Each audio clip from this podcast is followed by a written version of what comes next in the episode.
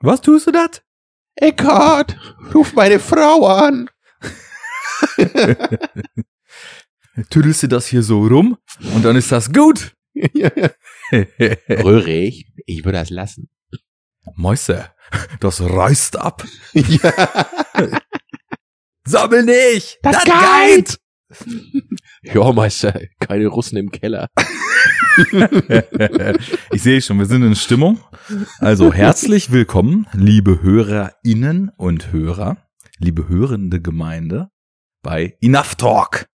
Und äh, aufmerksame Hörerinnen und Hörer wissen, diese erste Stimme, die hier mit phänomenalen Werner-Impressionen direkt erstmal das Audio eröffnet hat, ist kein fester Teil dieser Sendung. Wer sitzt mir, und das ist tatsächlich eine Premiere, die man definitiv auch mal verkünden muss, wer sitzt mir in meinem Wohnzimmer gegenüber? Wow, ja.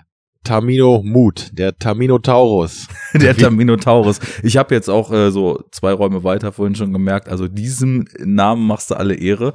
Man hätte auch denken können, dass hier im Aufwachmodus gerade ein Walrossgeräusche von Ja, äh, wie das so ist, ne, wenn man sich nach Jahren mal trifft. Man muss nächtelang Filme gucken und dann auch lang schlafen. Das soll uns aber nicht dran hindern, hier mit vollem Elan und voller Begeisterung den Enough Talk zu rocken. Willst du verkünden, worum es geht? Das ist ja schon der erste Streit, äh, Streitpunkt. Ne? Wir, worum geht's denn heute? Ursprünglich sollte es um drei Filme gehen, äh, die alle so unter dem Thema des Space Horrors verortet sind.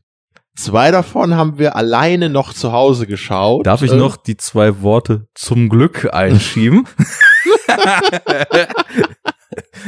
ja, das hat nämlich dann ganz problemlos funktioniert, weil wir die jeder in unserer jeweiligen äh, Watch-Kultur ne, äh, äh, genießen konnten. Der elitäre Filmsnob von uns, wir wollen jetzt mal nicht weiter spezifizieren, wer genau das ist, konnte die Filme dann so sehen, dass er sich voll mit hundertprozentiger Aufmerksamkeit darauf einlassen konnte. Und der abfeiernde Rowdy-Filmproll unter uns. Wir wollen mal nicht weiter spezifizieren, wer das ist und sich gerade da so pikiert am Kehlkopf mhm. kratzt, ähm, konnte dann bei den Horrormomenten jauchzend und geifernd vor, vor dem Fernseher sitzen und sagen, ja, ramm ihm den Stachel durch den Hinterkopf, Ketten, Sadomaso, Sex, wow! Wir ja, reden nicht über Hellraiser. Nee, ja, jedenfalls haben wir dann den dritten Film nach Absprache auch hier noch zusammengeguckt. Arguably, wie du immer so schön ja. sagst. ja, bei dem handelte es sich um Pandorum. Ähm, ja, die anderen beiden Filme waren Event Horizon und Sunshine. Um die wird es dann wahrscheinlich heute auch gehen. Da sind wir das, uns anscheinend Da sind wir uns sicher, ja. Ja. Und das mit Pandorum, da hat mir der gute Arne nun leider abgesprochen, dass ich den Film mit ihm geschaut habe. Ich habe zwar neben ihm gesessen und der Film lief, aber anscheinend haben wir den Film nicht gesehen. Ne? So ist es. Du bist, also vielleicht solltest du mal über eine Anwaltskarriere nachdenken, denn du bist gut darin, Aussagen mit selektiver Färbung weiterzugeben. ich habe nicht gesagt, also das habe ich später gesagt, aber ich habe eröffnet, ich habe eröffnet mit, ich selbst fühle mich nicht in der Lage, über diesen Film zu podcasten, anhand der Watch-Kultur, die wir während dieser Filmsichtung, um mal meine ganzen elitären Filmsnob-Vorwürfe ja weiter zu untermalen, an den Tag oder an die Nacht gelegt haben, äh, um genau zu sein. Ja, das wird zu einer Diskussion führen und ob die nun um den Film äh, geht oder ob die über wir haben ja schon viele Grundsatzdiskussionen durch und die, wie man eigentlich Filme guckt, fehlt uns noch im Repertoire. Deswegen Vielleicht, Eben. vielleicht kommen wir dann ja, ja an den weil der, weil der gute Arne mag, glaube ich, Filme nur so erfahren, äh, wie das am Ende von The Clockwork Orange passiert, ne, dass auch wirklich jedwede Störungsquellen ausgehebelt sind und man sich voll und ganz auf den Film einlassen kann. Ach, wenn ihr die Gesten sehen würdet dazu. diese, diese, diese her, na, herablassen, aber dieses abfällige Einlassen auf einen Film und nicht jauchzend davor sitzen und jubeln. also wir haben viel Spaß gehabt. Äh, ich glaube, das hört man einigermaßen raus. Tamino ist das Wochenende zu Besuch, um äh, den gemeinsamen Filmfreuden zu frönen.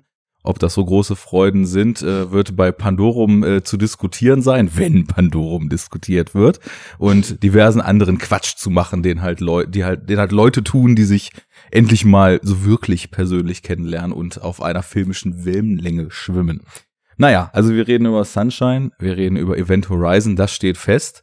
Ähm, ja, wie ist deine Historie damit? Ähm, um mal so fast schon hier, fast schon fokussiert in Enough Talk einzusteigen, aber da wir viel vorhaben, der Rest, der kommt sowieso mit. Sehr, sehr schmeichelhaft von dir, dass du hier ein paar Second-Unit-Mechanismen mit einbauen möchtest. Ist ja immer ein Hybrid, ne? Immer. Ne? Ich weiß nicht, was sind wir jetzt mehr? Ne? Da ich ja formal nicht der Chef von Second Unit bin und auch nie war, Du aber ja der Chef von Enough Talk. Der ähm, große Boss. Ja. Ich bin der Manager. genau. Der internationale Knotenpunkt aller Subunternehmen. Ähm, ja, ich habe das Thema vorgeschlagen, weil wir uns überlegt hatten, so jetzt, äh, wenn man sich dann endlich mal trifft und mal ein paar Tage sieht, dann muss natürlich auch ein Live-Podcast stattfinden. Die Chance muss man ja nutzen. Und dann äh, war die Frage natürlich, was ist das Thema? Und da wir ja bei Second Unit jetzt schon seit 2012 äh, so einige Podcasts gemacht haben, und du bei Enough Talk, ich weiß gar nicht, seit wann, 2015 oder so? 14 haben wir 14 angefangen, schon, haben ne? jetzt gerade vor ein paar Monaten unser, unseren fünfjährigen Geburtstag verpeilt. das ist so passend. Ja, irgendwann fiel uns so, also, wir sind äh, bei Twitter bei den Nullnummern angemeldet und irgendwann kam so ein Tweet, Happy Birthday zum Geburtstag, Enough Talk wird fünf. Wir so, oh, wir werden fünf. Ja, cool. Haben wir ja wie immer nix vorbereitet, nix in petto und auch keinen Plan, was wir machen sollen. Naja, dann lassen wir es mal verstreichen und feiern das Zehnjährige. Also Hörer, wenn ihr uns gerne noch Geburtstagsgeschenke senden wollt, äh, auf YouTube würde man sagen, klickt auf den Link in den Kommis. Aber wir sind nicht auf YouTube, also geht auf enoughtalk.de. Da sind die Amazon Wishlists verlinkt. ja, du hast ja auch quasi noch keine Filme hier konntest dich ja von überzeugen. Nee, die kleine kam, reine kam rein hier und sagte, Mensch, wo ist denn, wo sind denn die ganzen Filme eigentlich? Ich sehe hier nur Schallplatten. Keine Filme da. Auch einige da. Ich, ich gucke gerade nochmal, wie war das? Äh, die kleine, reine, feine und gemeine Filmsammlung oder so? Genau. Wie heißt sie? Ja. Wir haben uns ja damals auf Moviepilot online kennengelernt äh, in den ersten Diskussionen. Als es und, noch kein Tinder gab, musste man ja, sich so genau. kennenlernen. Wir haben auf Moviepilot nach links geswiped und haben dann einen ich glaube, von Moviepilot sogar fast 60-prozentigen Match berechnet gehabt. Wie das passieren kann, weiß ich nicht, aber seitdem ist auch äh, geschmacklich ja. viel passiert, glaube ich. Seit ich dich kenne, traue ich dieser Prozentangabe auch noch weniger als vorher. Naja, wir haben immerhin diverse indiskutabel als Meisterwerke einzustufende Meisterwerke tatsächlich beide mit neun ja. oder zehn Punkten bewertet. Das gibt's schon. Aber das naja. ist auch gut, dass du das nochmal kurz sagst. So haben wir uns ja damals wirklich kennengelernt äh, im Online-Filmforen-Bereich. Äh, und dann hast du irgendwann Second Unit entdeckt über mein Movieplot-Profil. Dann ja. haben wir da auch in meinen Kommentaren schon lange Diskussionen dargelassen. Und ich bin dann halt zurück zu Movieplot gekommen, bin über alle David Lynch Boards geflogen und habe allen Leuten nur gesagt, wie könnt ihr das denn so toll finden? Wie kann man einen Film so hochwerten, der einfach keinen Sinn macht?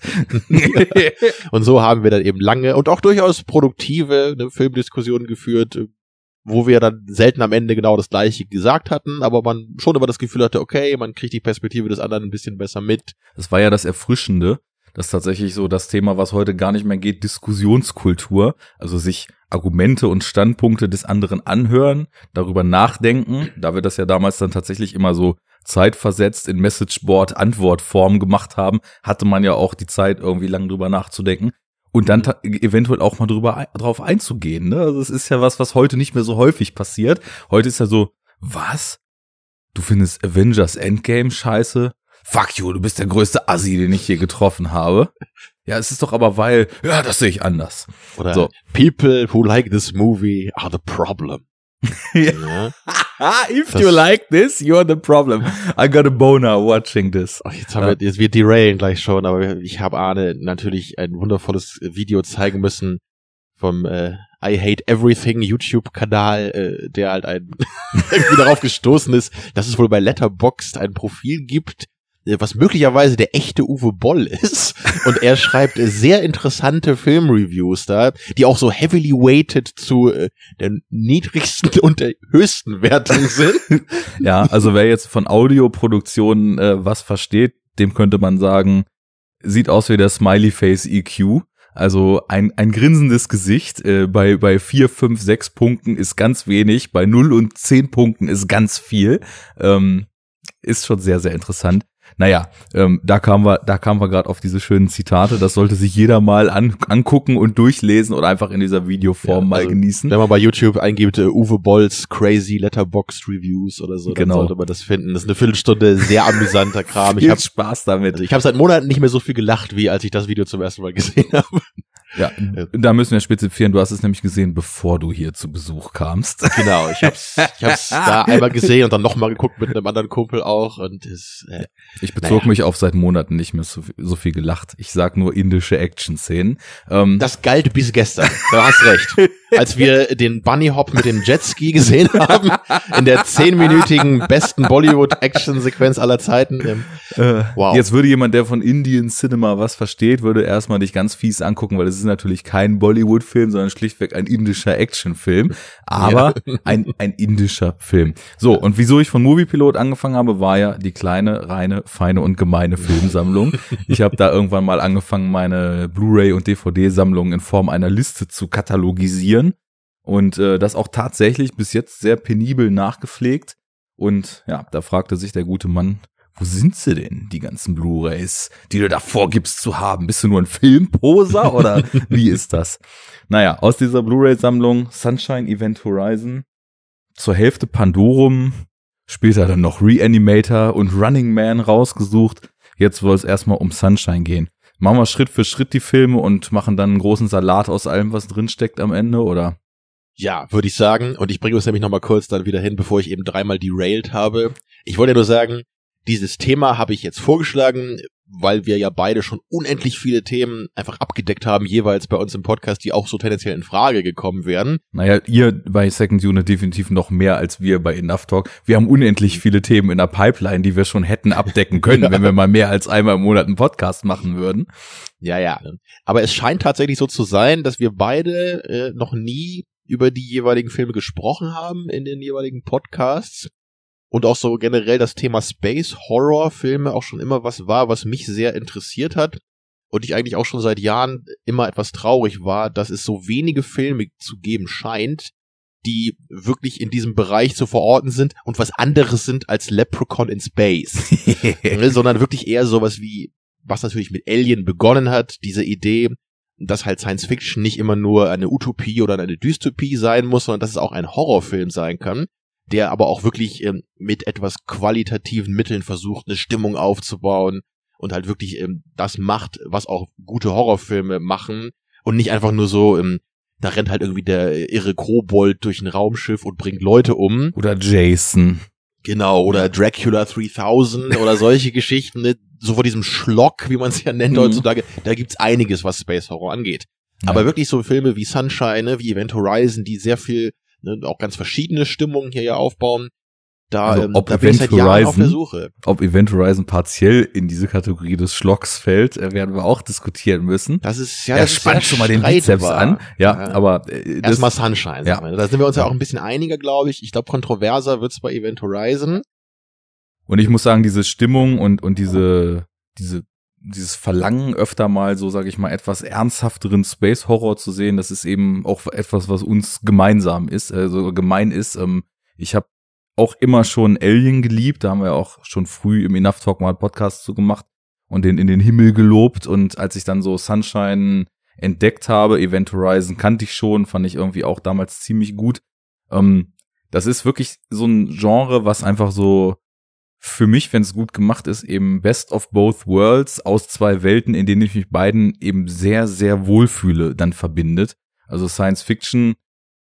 Auf, immer wenn ich sage, ich, ich bin großer Science-Fiction-Fan, merke ich, dass ich extrem viele Lücken habe und total viele Kanonwerke auch gar nicht kenne und so und auch gelesen deutlich weniger habe als so Leute, die sich jetzt wirklich so als Science-Fiction-Fans bezeichnen würden. Aber ich habe halt so einen krassen Softspot dafür. Und Horror ist halt auch in meiner Filmsozialisation tatsächlich, ich glaube, neben so, sage ich mal, knackigen Thrillern so das Genre, was vielleicht auch einfach quantitativ die größte Rolle gespielt hat. Weil ich meine komplette Jugend lang in Party-Film-Cook-Sessions mit Kumpels. AKA, du hast nie einen Film ja, also ich habe gesehen nie einen Horrorfilm ja. gesehen. Ähm, tatsächlich hatte ich eben auch äh, in, im Real Life schon äh, jetzt die Tage mal erzählt, teilweise auch wirklich bewusst Sch Schlock und Trash geguckt habe, nachts Super RTL und RTL 2 an, ähm, durfte auch mal Kabel 1 sein und alles, was dann da irgendwie, keine Ahnung, was ich da gesehen habe, aber ich sag mal so Kategorie Manborg oder so ausgestrahlt wurde, ähm, das wurde dann mitgenommen und ich habe da einfach auch in Videotheken und so immer schon sehr viel geschaut und war halt einfach ein großer Horrorfan mit einer hohen Toleranzgrenze für Müll und äh, sehr viel Freude an den dann doch etwas spärlicher gesäten, extrem guten Vertretern. Und Sci-Fi, Deep Space Horror ist halt, verbindet halt so diese zwei Welten und hat durch dieses Deep Space Setting, finde ich nochmal so was ganz Besonderes, weil du hast halt einfach ein Setting, wo Menschen per se schon mal völlig unabhängig von irgendwelchen äh, Bedrohungen über Monster oder über irgendwelche artifiziellen Konstrukte in den Filmen, allein schon durch das Setting, in dem sie sich befinden, in einem potenziell bedrohlichen Setting sind. Ähm, dieses Lost in Space Ding, der Weltraum ist halt einfach auch etwas, wo der Mensch ohne eine schützende Hülle schon mal gar nicht hingehört und wie wir ja dann auch in den Filmen eben oftmals gezeigt bekommen, sobald dann halt ein, ein eine kleine Sache schief geht, war's das dann, sobald du halt irgendwie in, in den Weltall, ins Weltall geschleudert wirst. Und dieses, das ist, finde ich, schon mal eine gute Basis, um was potenziell Spannendes, Bedrohliches zu erzählen, ne? Absolut. Wie ich ja auch bei meiner nicht vorhandenen Sichtung von Pandorum angesprochen hatte, äh, sobald ich halt sehe, wie Leute durch diese engen Raumschiffkorridore rennen und sich da umschauen, dann habe ich gleich durchaus so ein ähm, recht effektives, stimmungsvolles Setting vor Augen, äh, wenn ich mir jetzt aber vorstelle, dass es irgendeine so eine gammelige alte Lagerhalle ist, die wahrscheinlich genauso aussehen würde, ähm, bin ich automatisch nicht ganz so stark dabei. Also da spielt vom Kopf auch eine Menge mit rein. Einfach diese Überlegung, genau wie das, was du gerade meintest, dieser Weltraum als ein Bereich, wo der Mensch einfach nicht hingehört, wo er auch permanent einfach in, in Gefahr ist. Er muss sich ja immer sein ja, genau. künstliches, ähm, seine künstliche Atmosphäre im Grunde schaffen. Ja, also grundsätzlich einfach eine, eine Schutzhülle um sich haben, die halt nicht den kleinsten Riss bekommen darf, weil es dann sofort vorbei ist, ne? Ja. So, und bei Sunshine, der Film beginnt ja eigentlich auch nicht sofort als Space-Horror-Film. Das beginnt ja eigentlich erst so richtig im letzten Akt. Ja. Vorher ist es ja eher noch ein, würde man vielleicht mal sagen, ein eher etwas traditionellerer Science-Fiction-Film. Und ähm, den Film habe ich auch damals, als er relativ neu war, schon gesehen. Glaube, das war jetzt so meine vierte, vielleicht fünfte Sichtung. Also da liegen wir so gleich auf, würde ich sagen. Ja. Mhm. Bei mir auch so gewesen. Ja, und ähm, bist du dann auch so, was Danny Boyle angeht, bist du da auch recht erfahren in seinem Werk? Da muss ich mich nämlich auch gerade nochmal zurück erinnern. Äh, ich habe auf jeden Fall mal diesen Slumdog Millionär gesehen, den ich ganz okay fand, jetzt aber auch nicht so großartig wie ja, glaube ich, viele andere. Ähm, und ja, äh, Trainspotting ist doch von ihm, ne? Genau, der, Trainspotting der ist von ja, ihm. Den haben wir auch mal im Podcast besprochen.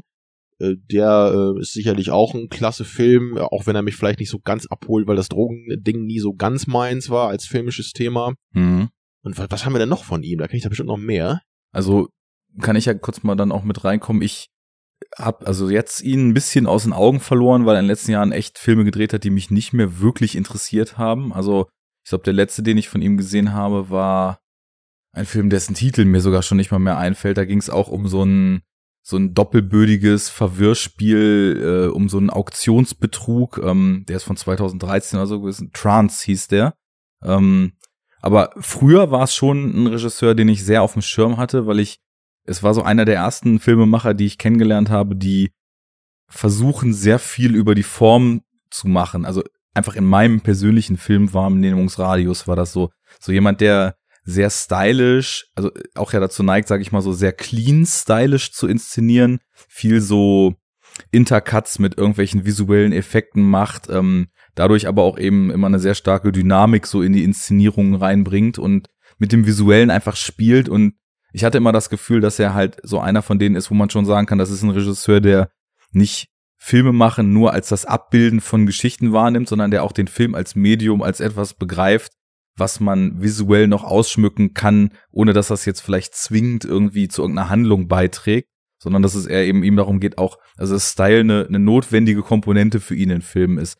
Da hatte ich eben auch, äh, vor, vor Trainspotting hat er ja so eine ganz böse schwarze Komödie gemacht, Shallow Grave heißt die. Kenn ich nur vom ähm, Namen. Ist auch, also so eine frühe Rolle von Ewan McGregor, ähm, so, sag ich mal, so diese typische Fraktion 90er Black Comedies ähm, mit so mit so einem gewissen Sarkasmus und Zynismus.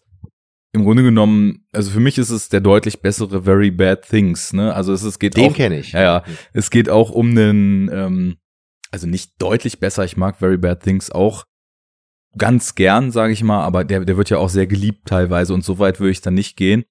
Und Shallow Grave, es ist auch eben ja, jemand, der, der durch Zufall äh, stirbt und irgendwie eine Mannschaft verpeilter Leute, die irgendwie versucht, das wahlweise zu vertuschen oder irgendwie damit umzugehen und sich immer tiefer in den Mist reinrennt, ne?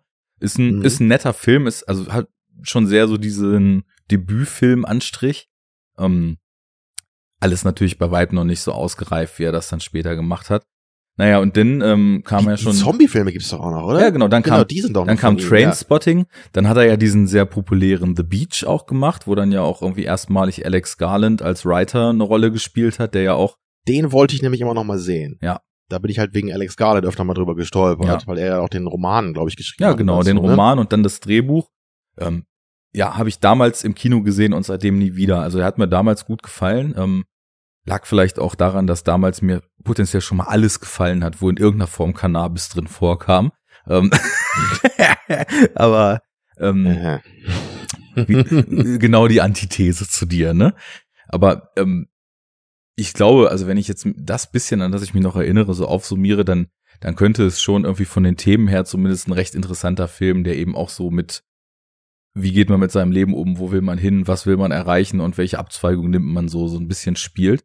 Naja, und dann, ich glaube, ging die Reihe wirklich sehr populärer Sachen ja von ihm los. Slumdog Millionaire, der ja groß ausgezeichnet wurde. 127 Hours ist auch von ihm. Ach echt? Ja, ja. Das ähm, wusste ich gar nicht. Den habe ich auch mal gesehen, ja. ja. Der war okay, aber das, das ist halt einfach nicht so mein Ding, so ein mhm. minimalistischer Survival-Film. Das, das, das war so. Nicht der riesige James Franco-Fan, glaube ich, ne? Inzwischen wieder mehr. Okay. Also jetzt nach dem Disaster Artist äh, hat er natürlich bei mir einen ganz speziellen äh, Platz in, sein, in meinem Herzen. Nur das, also dieser 20, äh, was war das, 127 Hours, ne? Ja. Das war so ein Film, ja, einmal gucken, war nett, äh, aber ja. den, den müsste ich, glaube ich, nie wieder nochmal gucken, so, weil ich glaube, das, ich, ich glaube, der Film hat alles gegeben, was er kann nach einer Sichtung. Da kann jetzt, glaube ich, nicht viel mehr äh, an mir wachsen. Ja, und genau, eben hatte ich halt ganz vergessen, dass er ja diese, diese beiden Zombie-Filme gemacht hatte. Den genau, 28, 28 Days, Days later, later, der auch durchaus brauchbar ist. Den zweiten fand ich halt richtig, richtig schrecklich, als ich Der ist aber auch nicht hab. mehr von ihm. Also da hat er noch produziert oder so, aber okay, unnötiges Sequel auch meiner Meinung nach. Ja, total. Also und das war, hat irgendwie gar nichts äh, dazu gebracht und der hatte auch so haarsträubende Plotholes, da träume ich heute noch von. Ich war auch sehr froh, dass nicht 28 äh, Months Later dann ja. ein paar Jahre später rauskam, weil das hätte man ja auch bis ins Absurde irgendwie weiterspinnen können und dann wären wir wahrscheinlich mit 28 Decades Later auch in der Zukunftsvariante gewesen, wo Zombies in Space irgendwelchen Unfug treiben. Ah, das da wäre aber vielleicht dann doch gar nicht schlecht gewesen. Ja. ich guck gerade mal, was er noch gemacht hat. Also die be bekanntesten sind dann tatsächlich auch die, die wir jetzt eben schon genannt haben. Er hat dann ja ja, ich muss mal schauen, ob er dann tatsächlich selber gemacht hat. Genau, den, das Trainspotting Sequel noch vor drei ja, Jahren gedreht. Das, das, kam ja ganz gut an, so ja. wie ich das mitbekommen habe. Ich dachte natürlich auch erst so, äh, what? Zu Trainspotting wollen wir ein Sequel machen? Aber so die paar Stimmen, die ich da vom Bekannten gehört hatte, die waren eigentlich alle so ganz positiv. Ja, ich habe den auch gesehen und ich habe den auch, also tatsächlich äh, war das ein Jahr, wo zwei als vollkommen unnötig irgendwie in meiner Voraussicht eigentlich sich darstellende Sequels kamen, beide 20 Jahre später, die dann beide echt unterhaltsam waren. Das waren einmal eben dieser T2 Trainspotting und Lombok zu Lombok, ähm, der auch echt unterhaltsam war. Was ich schön fand bei T2 war, dass er nämlich genau nicht in die Falle getappt ist, in die alle anderen jetzt tappen, nämlich diese, dieses Nostalgiegewichse so hochzufahren. Und ähm, es Bei den Fachterminus zu benutzen. Äh, genau, äh, wir sind ja hier filmwissenschaftlich äh, höchst akkurat unterwegs. Mhm. Es ist ja so, also spätestens seit Stranger Things ist ja diese Nostalgiewelle teilweise kaum zu ertragen. Alles ist nur noch Retro, alles muss sich nach 80er anfühlen. Überall kommen Kassetten. Genau, äh, alles, vor, alles muss Synthesizer haben und alles muss irgendwie in irgendeiner Art und Weise so wie früher sein. Und T2 Trainspotting ist dann eine ganz nette Gegenthese zu, weil da er nämlich, er, er erzählt diese Figuren 20 Jahre weiter und bei denen ist halt teilweise absoluter Stillstand im Leben gewesen oder sie haben sich in eine Richtung entwickelt, wie sich das nach Trainspotting eigentlich logisch aufdrängen würde. Also sie sind halt noch abgefuckter als damals und haben irgendwie nie einen Fuß auf den Boden gekriegt. Und er erzählt halt irgendwie im Grunde genommen, dass nicht alles geil ist, wenn es so ist wie früher. Und dieses früher war alles besser halt totaler Blödsinn ist, dass wenn man sich halt nicht entwickelt oder Entwicklung nicht zulässt, dass es dann halt einfach nur beschissener wird. Also das war so mein Outcome aus dem Film. Das finde ich so als Gegenthese zu dieser Nostalgiewelle echt nett, mhm. muss ich sagen. Dazu kommt, äh, ich habe ja auch so ein Spleen für, sag ich mal, so UK-Musik jeglicher Ausprägung, sowohl elektronisch als auch den Punk-Kram, als auch die ganze Wave-Mucke und Synth-Pop-Mucke aus den 80ern und so. Und äh, da hat er dann eben auch so, was modernere Musik betrifft, irgendwie schöne, schöne Musikauswahl, wieder sehr stylisch inszeniert. Natürlich die coolen Darsteller irgendwie wieder versammelt, die auch alle echt gut spielen. Also das war so der neuere Film von ihm, der mich noch interessiert hat, aber sowas wie äh, Steve, Steve Jobs oder jetzt dieser Beatles-Film, der da kam, da bin ich so ein bisschen raus. Ach, Ähm, der, das war der, der, wo, wo dieser Typ in dieser alternativen Realität ist, wo die Beatles nicht existieren, oder, oder was meinst du da? Okay, ich habe mich so wenig damit beschäftigt, dass ich das nicht mal weiß. Das klingt ja jetzt schon wieder so, dass ich es eigentlich sehen wollen würde. Ich habe einen Trailer Ähm, dazu mal ja. gesehen. Das, also Ähm, wenn du das meinst mit Beatles-Film, Yesterday heißt der und lief jetzt vor wenigen Wochen, glaube ich, im Kino. das würde passen, da ich Ja. halt neulich ein paar Trailer dazu gesehen hab. Ja, da ich hier so die Beatles ungefähr so für die schrecklichste Musik aller Zeiten halte, war das jetzt nicht so ein Film, den ich gerne gucken möchte. Die machen halt keinen Atmospheric Sludge mehr. Genau. Wir haben gerade eh schon die Hälfte der Hörer verloren nach diesem Statement, weil die Beatles ja jeder außer mir unglaublich toll findet oder zumindest nett. Äh, Ich krieg da einfach nur so einen Hals. Aber jedem das seine, ist ja kein Problem. Ja. Aber gut, dann kenne ich ja doch noch ein paar mehr Sachen von Danny Boyle, als ich dachte. Ja, dieser Steve Jobs Film, der hat mich jetzt auch nicht interessiert. Äh, Was wieder ein paar Hörer wahrscheinlich jetzt rauskicken wird. All die so- Apple-Jünger. Genau, so welche wie dich, die halt Bevor ihr gerade... abschaltet, wir nehmen auf einem MacBook Pro auf. Puh. Gerade noch gerettet. Ja, also Ja. generell, so, also was so Danny Boyles Stil angeht, ich gebe dir halt recht, ne, dass man bei ihm auch immer das Gefühl hat, er ist ein sehr art- artistischer Filmemacher, in Anführungsstrichen. Natürlich sollte man das eigentlich von jedem Filmemacher irgendwie erwarten und in gewisser Weise ist es immer artistisch. Aber du hast es eben halt schon ganz schön beschrieben. Er, er ist immer bemüht, wirklich seinen Filmen so einen recht äh, eigentümlichen Stil zu geben und auch oft eben mit so sehr ähm, passender Musik, auch wenn das jetzt an, an sich nicht immer so mein meine Musik ist, die da läuft. Ich fand aber tatsächlich auch die Musikauswahl meistens sehr passend in seinen Filmen. Ist tatsächlich aber auch ähm, auf eine positive Art und Weise sehr britisch, muss man sagen. So, weil das, ist- das sind irgendwie Filme, die passen so zu diesem britischen Hardcore-Continuum. Ich weiß nicht, ob der das was sagt. Ähm, Nee, okay. britisches Hardcore-Continuum. Ja, ja, das ist, also man, man spricht vom Hardcore-Continuum und meint damit so eine 20, mittlerweile fast 30 Jahre andauernde stetige Entwicklung elektronischer Musik, die halt ursprünglich Ende der 80er mit UK Hardcore losging und dann in äh, Happy Hardcore, Jungle etc. sich weiterentwickelt hat, aus Jungle oder, oder dann auch Two-Step sich dazu gesellte, aus Jungle sich dann Drum Bass entwickelt hat, aus Two-Step sich irgendwann Garage Dubstep entwickelt haben, da dann so, dass die moderne UK Bass Music draus entstanden ist. Also ich kenne The Prodigy und das nennt man doch, glaube ich, so Big Beat oder sowas, ne? nicht Big Break. Big Beat ist eine Jazz-Variante. Ja, das, Aber- das habe ich verwechselt. Ja, Ja, genau, Breakbeat. Also Breakbeat, ja, ja, ja. ja. Ja, also Prodigy, so gerade die Sachen aus den 90ern äh, sind, sag ich mal so, die, die Formel des UK Hardcore und UK Breakbeats, das ist sich sehr nah. Also Breakbeat, wie der Name schon sagt, bisschen verbreakter. Hardcore ein bisschen mehr so mit geraden Techno-Drums, sag ich mal. Ähm, das ist sozusagen die populär aufbereitete Variante davon. Also du findest halt die, die Drums, die da drin sind, diese oldschooligen Synthesizer, so den, den Hovarth Synth und sowas, ähm, ist da eben verwurstet und die Klangästhetik ist sehr stark wie dieser Rave-Sound in den frühen 90ern, nur eben etwas einfacher konsumierbar. Naja, und irgendwie so diese Musikentwicklung, das ist sowas sehr UK-spezifisches und sehr eigenes. Highly Geily. das kenne ich auch noch. Das äh, sagt mir nichts. Das ist Scooter. Hi highly geily. Ja, das ist eine Line in einem Scooter-Song. Also was Scooter in Lines bringen, ist sowieso phänomenal. Die haben nämlich zum Beispiel einfach mal in irgendeinem Track einfach Wort für Wort einen, einen Part eines Drum Bass MCs, der sehr populär ist, einfach für einen eigenen Song benutzt, ne? Und sogar, der sagt halt sogar seinen eigenen Namen so in diesem Part und das haben sie einfach so trotzdem irgendwie benutzt und nennen sich dann halt einfach kurz so wie er in dem Track. Also das ist vollkommen bizarr. Äh, MC Skibbedy ist das und der äh, würde halt irgendwie aufs brutalste gebeitet. Also na gut, Scooter ist halt eine Realsatire, das ist ein anderes Thema, ja. aber ähm, ich wollte nur ein bisschen glänzen mit meinem ja. Wissen deiner ganzen äh, Musikszene. Ja, also ich meine, wenn wir jetzt bei UK Hardcore und wie Jungle zu Drum Bass wurde, ist Scooter natürlich nicht weit. Ne? Genau, das war auch mein Gedanke gerade. Naja, aber worauf ich hinaus wollte, also dieser ganze Sound hat so eine gewisse Ästhetik und es gibt so ein so ein British Feel, der da einfach so mit einhergeht. Und ich finde, die Filme, die bedienen das so ein bisschen. Also er ist ja auch einer der Regisseure, denen vielleicht am stärksten so Werbeästhetik vorgeworfen wird, weil es eben dieses sehr cleane, ähm, sehr stark mit, mit Schnitt und Bewegungen an Stellen, wo man auch einfach eine sanfte Transition zeigen könnte, arbeitet und also das ist ja gerade so in der Arthouse-Fraktion verbreitet dann häufig so, das ist doch hier nur Style ohne Substance und man darf doch nicht Style machen, wenn nichts dahinter steht und so, wo ich immer sagen würde,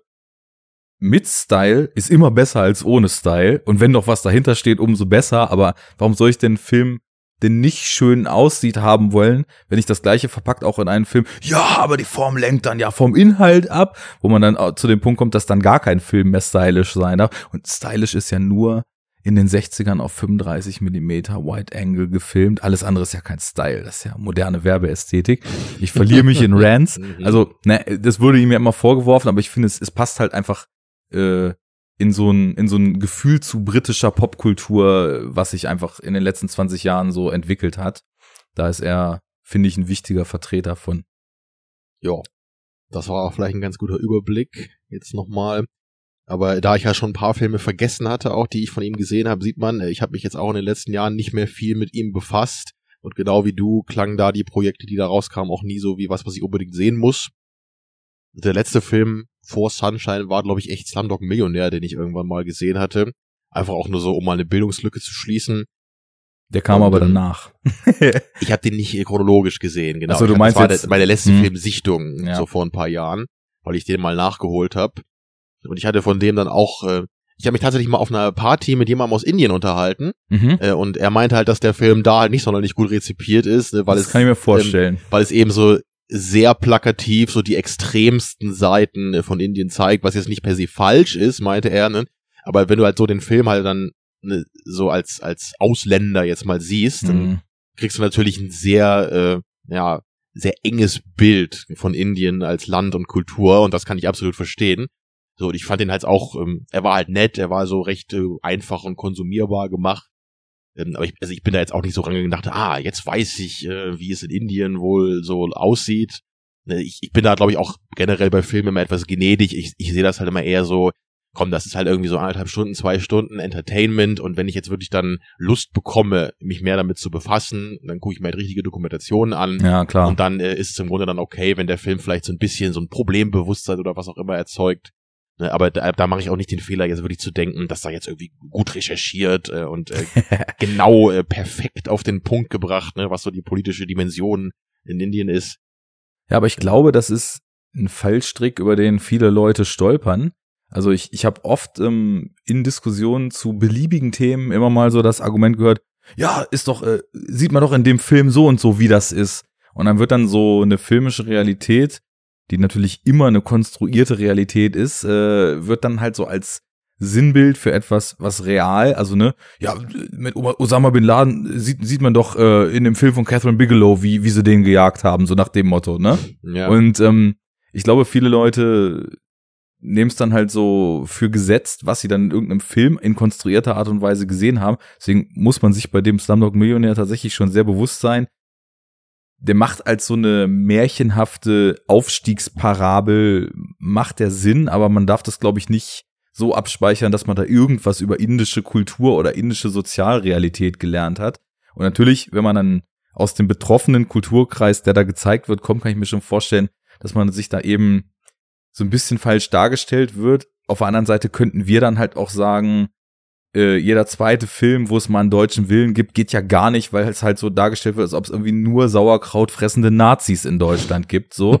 Und da sind wir ja zumindest irgendwie noch ein Quäntchen von entfernt, auch wenn wir wieder gut drauf zurudern, aber ähm, das ist halt einfach immer äh, das Klischee, was eben über bestimmte Kulturkreise besteht, wird ja natürlich gerade in Hollywood gerne mal ausgeschlachtet und auch wenn er jetzt eben britischer Regisseur ist, bedient, er sich da, glaube ich, vieler gängiger Bilder, die einfach, sage ich mal, wenn man ein bisschen dran kratzt, schon sehr stark als Klischee in sich zusammenpurzeln. Aber ich fand, der war schön erzählt, der Film. Ja, das meinte ich eben so mit konsumierbar, ja. aus den konnte man halt gut weggucken. Hatte jetzt nicht große Längen und durch die verschiedenen äh, Handlungsstränge dann, ne, verschiedenen Zeitabschnitte in seinem Leben, mhm. hat man halt immer, ne, war man immer wieder an einem anderen Ort, hat eine andere Art von Geschichte erlebt. Also deswegen, ich, ich fand eigentlich alle Filme, glaube ich, ganz okay, mindestens, die ich gesehen habe von ihm. Trainspotting würde ich schon sagen, dass der halt echt sehr gut ist, auch wenn er mir jetzt auch nicht so persönlich so super gut gefallen hat. Aber der hat natürlich wirklich äh, auch durch diese ganzen grotesken Momente und dann gerade halt diese Babyszene irgendwann, das ist halt einfach was, was sich in deinen Kopf einbrennt. Ja. Ja, und deswegen ist er auch wirklich wichtig. Und da ich halt nicht so ein großer Zombie-Fan äh, war, generell äh, fand ich den 28 Days halt auch nicht so großartig, aber er war auch sehr gut gemacht ja. für die Art Film. Ja, aber ich muss sagen, Sunshine war immer so der Film von ihm, der mich am meisten gepackt hat. Und auch hier würde ich nicht sagen, dass das Ding absolut perfekt ist. Das erkunden wir jetzt nämlich mal so ein bisschen, würde ich sagen. Können wir mal zu überschwenken, ja. Ja, nur der, der Film hat bei mir seit der ersten Sichtung ähm, immer so einen, so einen besonderen Platz in meinem Herzen angesprochen. Ich, ich weiß nicht, irgend, irgendwas hat da so gleich mit mir connected.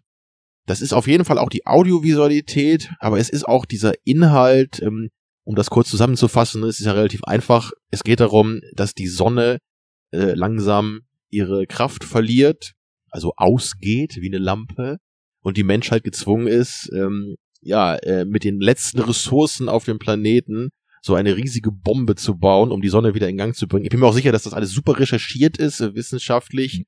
Ähm, ne, das ist ja genau wie bei, bei Nolans Interstellar und so. Das ist natürlich alles nur rein wissenschaftliche Fakten. Nicht eine einzige Scientific Inaccuracy in diesem Film. ja. Und äh, da, da habe ich dann auch bei der Sichtung wieder so ein bisschen drüber nachgedacht. Also, ja, ja, wir fliegen jetzt irgendwie vor die Sonne und dann werfen wir da eine Bombe rein und dann geht die wieder an und die ist halt auch genau so, also genau auf dem Level wieder, ne, wie sie sein muss, dass auf der Erde alles wieder hergestellt wird. Ähm, da kann ich aber, äh, als, auch wenn ich ja sehr penibel gerne mal auf Plotholes rumreite und so, da kann ich hier absolut sagen, ähm, das ist mir echt egal, das kann ich als Prämisse des Films so absolut akzeptieren. Es ist ja auch nur so der Rahmen, ne, der diese Mission ähm, in, in Gang bringt.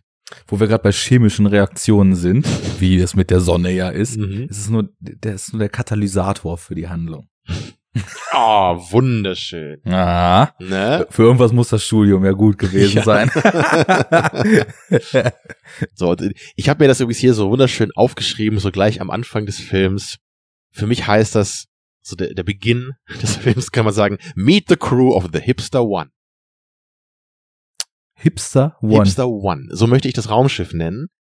Ähm, das war eigentlich immer schon was, was ich äh, irgendwie äh, so ein bisschen knuffig fand bei dem Film, äh, weil es es wird ja gesagt, wir haben hier so die, die Creme de la Creme der ähm, Forscher und Astronauten der gesamten Menschheit. Von denen keiner über, über, über 25 ist. So ungefähr. Ne? Mhm. Ich glaube, ein paar sind über 30. Ich weiß nicht, ob Michel Yeoh oder auch schon 40 war. Ähm, kann, glaube ich, sein.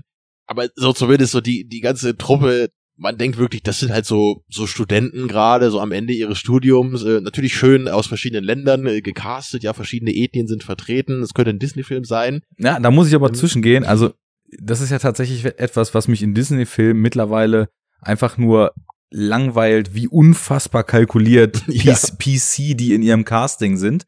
Aber es ist in der Raumfahrt ja wirklich, Raumfahrt ist ja Pionier, was einfach äh, diese ganzen Gender-Kack-Probleme und ethnischen Probleme hinter sich zu lassen, weil irgendwie, ich glaube, so Raumfahrt schon schon immer von sehr vielen verschiedenen Nationen und eben auch äh, beiden Geschlechtern äh, komplett gleichmäßig ja, so. Also seit Ende des Eisernen Vorhangs äh, ja. ist es einfach so, äh, in dem Bereich brauchst du einfach die besten Leute ja. und du kannst dir halt nicht erlauben zu sagen, ah, wir benutzen aber nur äh, europäische Astronauten oder was auch also immer. Ich spreche natürlich vom Jetzt, also ich meine, es gibt ja auch zum Beispiel wo wir gerade Realität in Filmen dargestellt hatten. Es kam ja dieser Hidden Figures Film vor zwei Jahren, der ja auch die Geschichte der Ladies, die irgendwie bahnbrechende Kalkulationen für die NASA gemacht haben, aber dafür irgendwie jahrzehntelang nicht gecredited wurden, weil es halt die Rechendamen irgendwo in der Hinterkammer waren. Also das war natürlich auch scheiße, aber ich glaube, die moderne Raumfahrt hat sich da sehr stark von frei gemacht. So, das genau. muss man genau. nochmal präzisieren.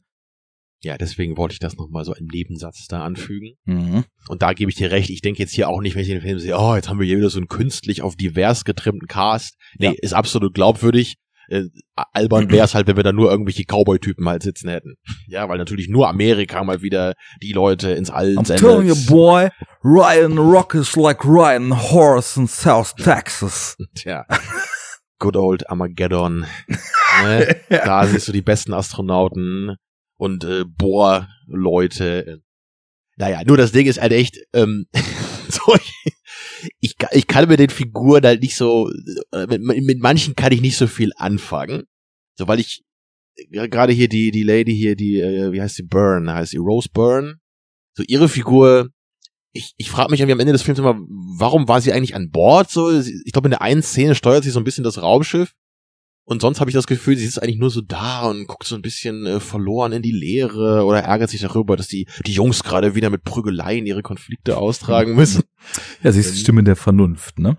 Ja, also Und unser emotionales Gewissen in dem Film, in dem denn was noch weiter passiert, weil da warst du ja gerade bei. ja, viel mehr passiert ja eigentlich nicht. Ne? So die, die Crew macht sich auf den Weg, um halt wieder die Sonne anzuheizen. Und auf dem Weg dahin äh, finden sie aber äh, die die erste Mission. Das ist halt schon mal so ein Schiff gestartet, um diese Mission zu machen. Von denen hat man aber einfach nichts mehr wieder gehört. Und da es nicht wärmer wurde auf der Erde, ist man davon ausgegangen, äh, dass sie es wohl nicht geschafft haben.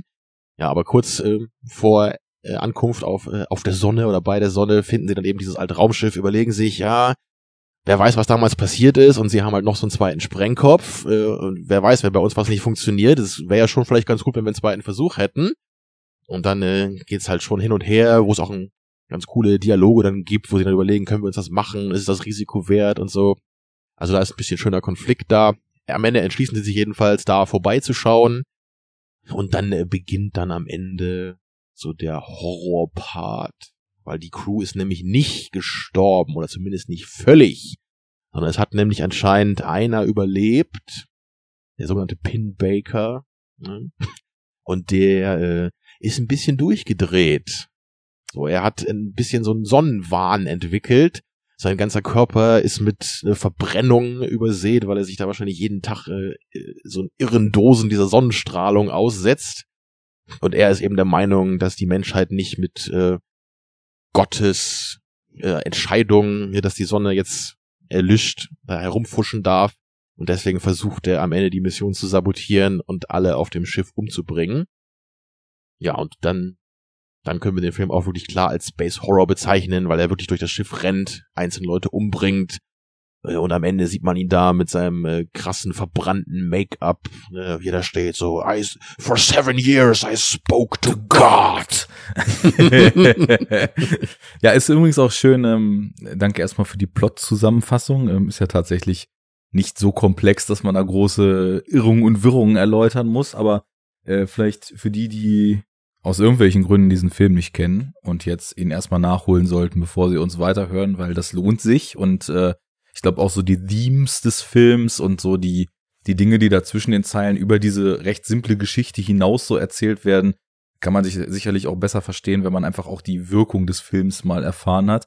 Ähm, was ganz witzig ist, dass der Film auch für einige Vertreter des britischen Hardcore-Continuums, das ich ansprach, äh, dumm und dämlich gesampelt wurde. Also ähm, ich finde ja, die Eröffnung des Films ist eine der coolsten, die ich kenne, weil es einfach mit, äh, es geht ja wirklich mit diesem, mit diesem einen Blick los, tatsächlich auf die Sonne und aus dem Off sagt eben Cillian Murphy, Our sun is dying, mankind faces extinction. Und das ist irgendwie so ein Satz, der so eine total krasse Wucht hat, finde ich. Da ist so, so in zwei super kurzen Sätzen ist so ultra fatalistisch so ein Schicksal, das uns schon total stark zeigt, wie klein und unbedeutend wir eigentlich sind und wie wie illusorisch das Gefühl von Kontrolle über unsere Umwelt eigentlich ist. Ne? Also das, Ja. da schwingt für mich unheimlich viel in diesem Satz drin mit. Und der wurde nämlich äh, mal von von Current Value, einem, äh, wenn ich jetzt mit den Subgenres so anfangen sollte und vielleicht deine Metal-Subgenres mal so ein bisschen ummünze, dann wäre das wahrscheinlich Extreme Drum and Bass, was er gemacht hat. Ähm, also wirklich, ich habe mal die Formulierung gehört, Current Value Tracks klingen so, als ob du vier Schlagzeuge gleichzeitig eine 900-stufige Wendeltreppe runterschmeißt. und ähm, der hat also auch mal ähm, in einem Remix äh, sehr schön dieses Vocal-Zitat aus, aus äh, Sunshine verbraten. Und äh, später kommen eben auch noch einige. Also dieses Initiating Computer Control des Kerns ähm, ist auch in, ich glaube, einem Counter-Strike und Panacea-Track mal gesampelt worden, der dann auch Computer Control heißt. Äh, Stardust wurde gesampelt, auch von Counter-Strike. Also der hat sich auch bei einigen britischen Musikproduzenten großer Beliebtheit erfreut. Ähm, nur so als kleine Anekdote, weil Drum Bass, wissen wir ja, ist die massentauglichste Musik schlechthin und jeder Hörer wird das ja sowieso schon kennen. Ähm, ja, ja, ja, aber davon abgesehen, also ich finde, allein dieser erste Satz macht schon so eine unglaubliche Wichtigkeit dieses, dieses ganzen Settings einfach auf. Also es geht halt wirklich ähm, komplett und da, da finde ich, da, da fühle ich gleich mehr, als wenn ich irgendwie gleich mal wieder Seitenhiebe austeilen, lila angemalte, schnipsende Mannequin irgendwo durch den Space, lau also laufen sehe, da fühle ich direkt so eine fast unabwendbar erscheinende Bedrohung eben für die Menschheit. Und ähm, das ist dann so ein Level, auf dem ich finde, dass es überhaupt nicht schlimm ist, dass es immer um die ganze Welt gehen muss, weil hier ist das Setting aufgemacht, du hast die ganze Zeit während des Films eben diesen Druck und diese diese Schwere des Themas so im Hinterkopf, was finde ich auch sehr viele Entscheidungen, die später getroffen werden, nochmal, also durch die Figuren deutlich klarer und vielleicht nachvollziehbarer erscheinen lässt, ähm, auf so einer emotionalen Ebene einfach. Und ähm, das ist eben auch, ne, wo wir gerade schon gesagt hatten, das mit der Sonne ist so der Katalysator und äh, der hält dann den ganzen Film lang die Reaktion am Laufen. Du hast so gut geschlafen anscheinend. Das ist ja, ja irre, also was da in, zwischen deinen Ohren heute abgeht. Hier. Die sechs Stunden, die waren effektiv. ja, und ich, ich gebe dir absolut recht. Und zumal hier, die Sonne ist ja nicht einfach nur die Rahmenhandlung. Es, es, es geht ja nicht nur darum, wir brauchen jetzt irgendein Problem, ne, und dann äh, kann der Film in Gang kommen, so wie bei irgendwie The Core oder so, weil mhm. der Erdkern hört auf äh, zu existieren also äh, müssen wir jetzt irgendwie wieder in Gang kriegen. Keine Ahnung, was da genau passiert in dem Film. Mhm. Nur hier ist es ja wirklich nicht nur dieses Problem, sondern es geht auch gleich von Anfang an immer darum, das Verhältnis vom Menschen zur Sonne. Und das ja. ist auch was, was den Film eben so besonders macht.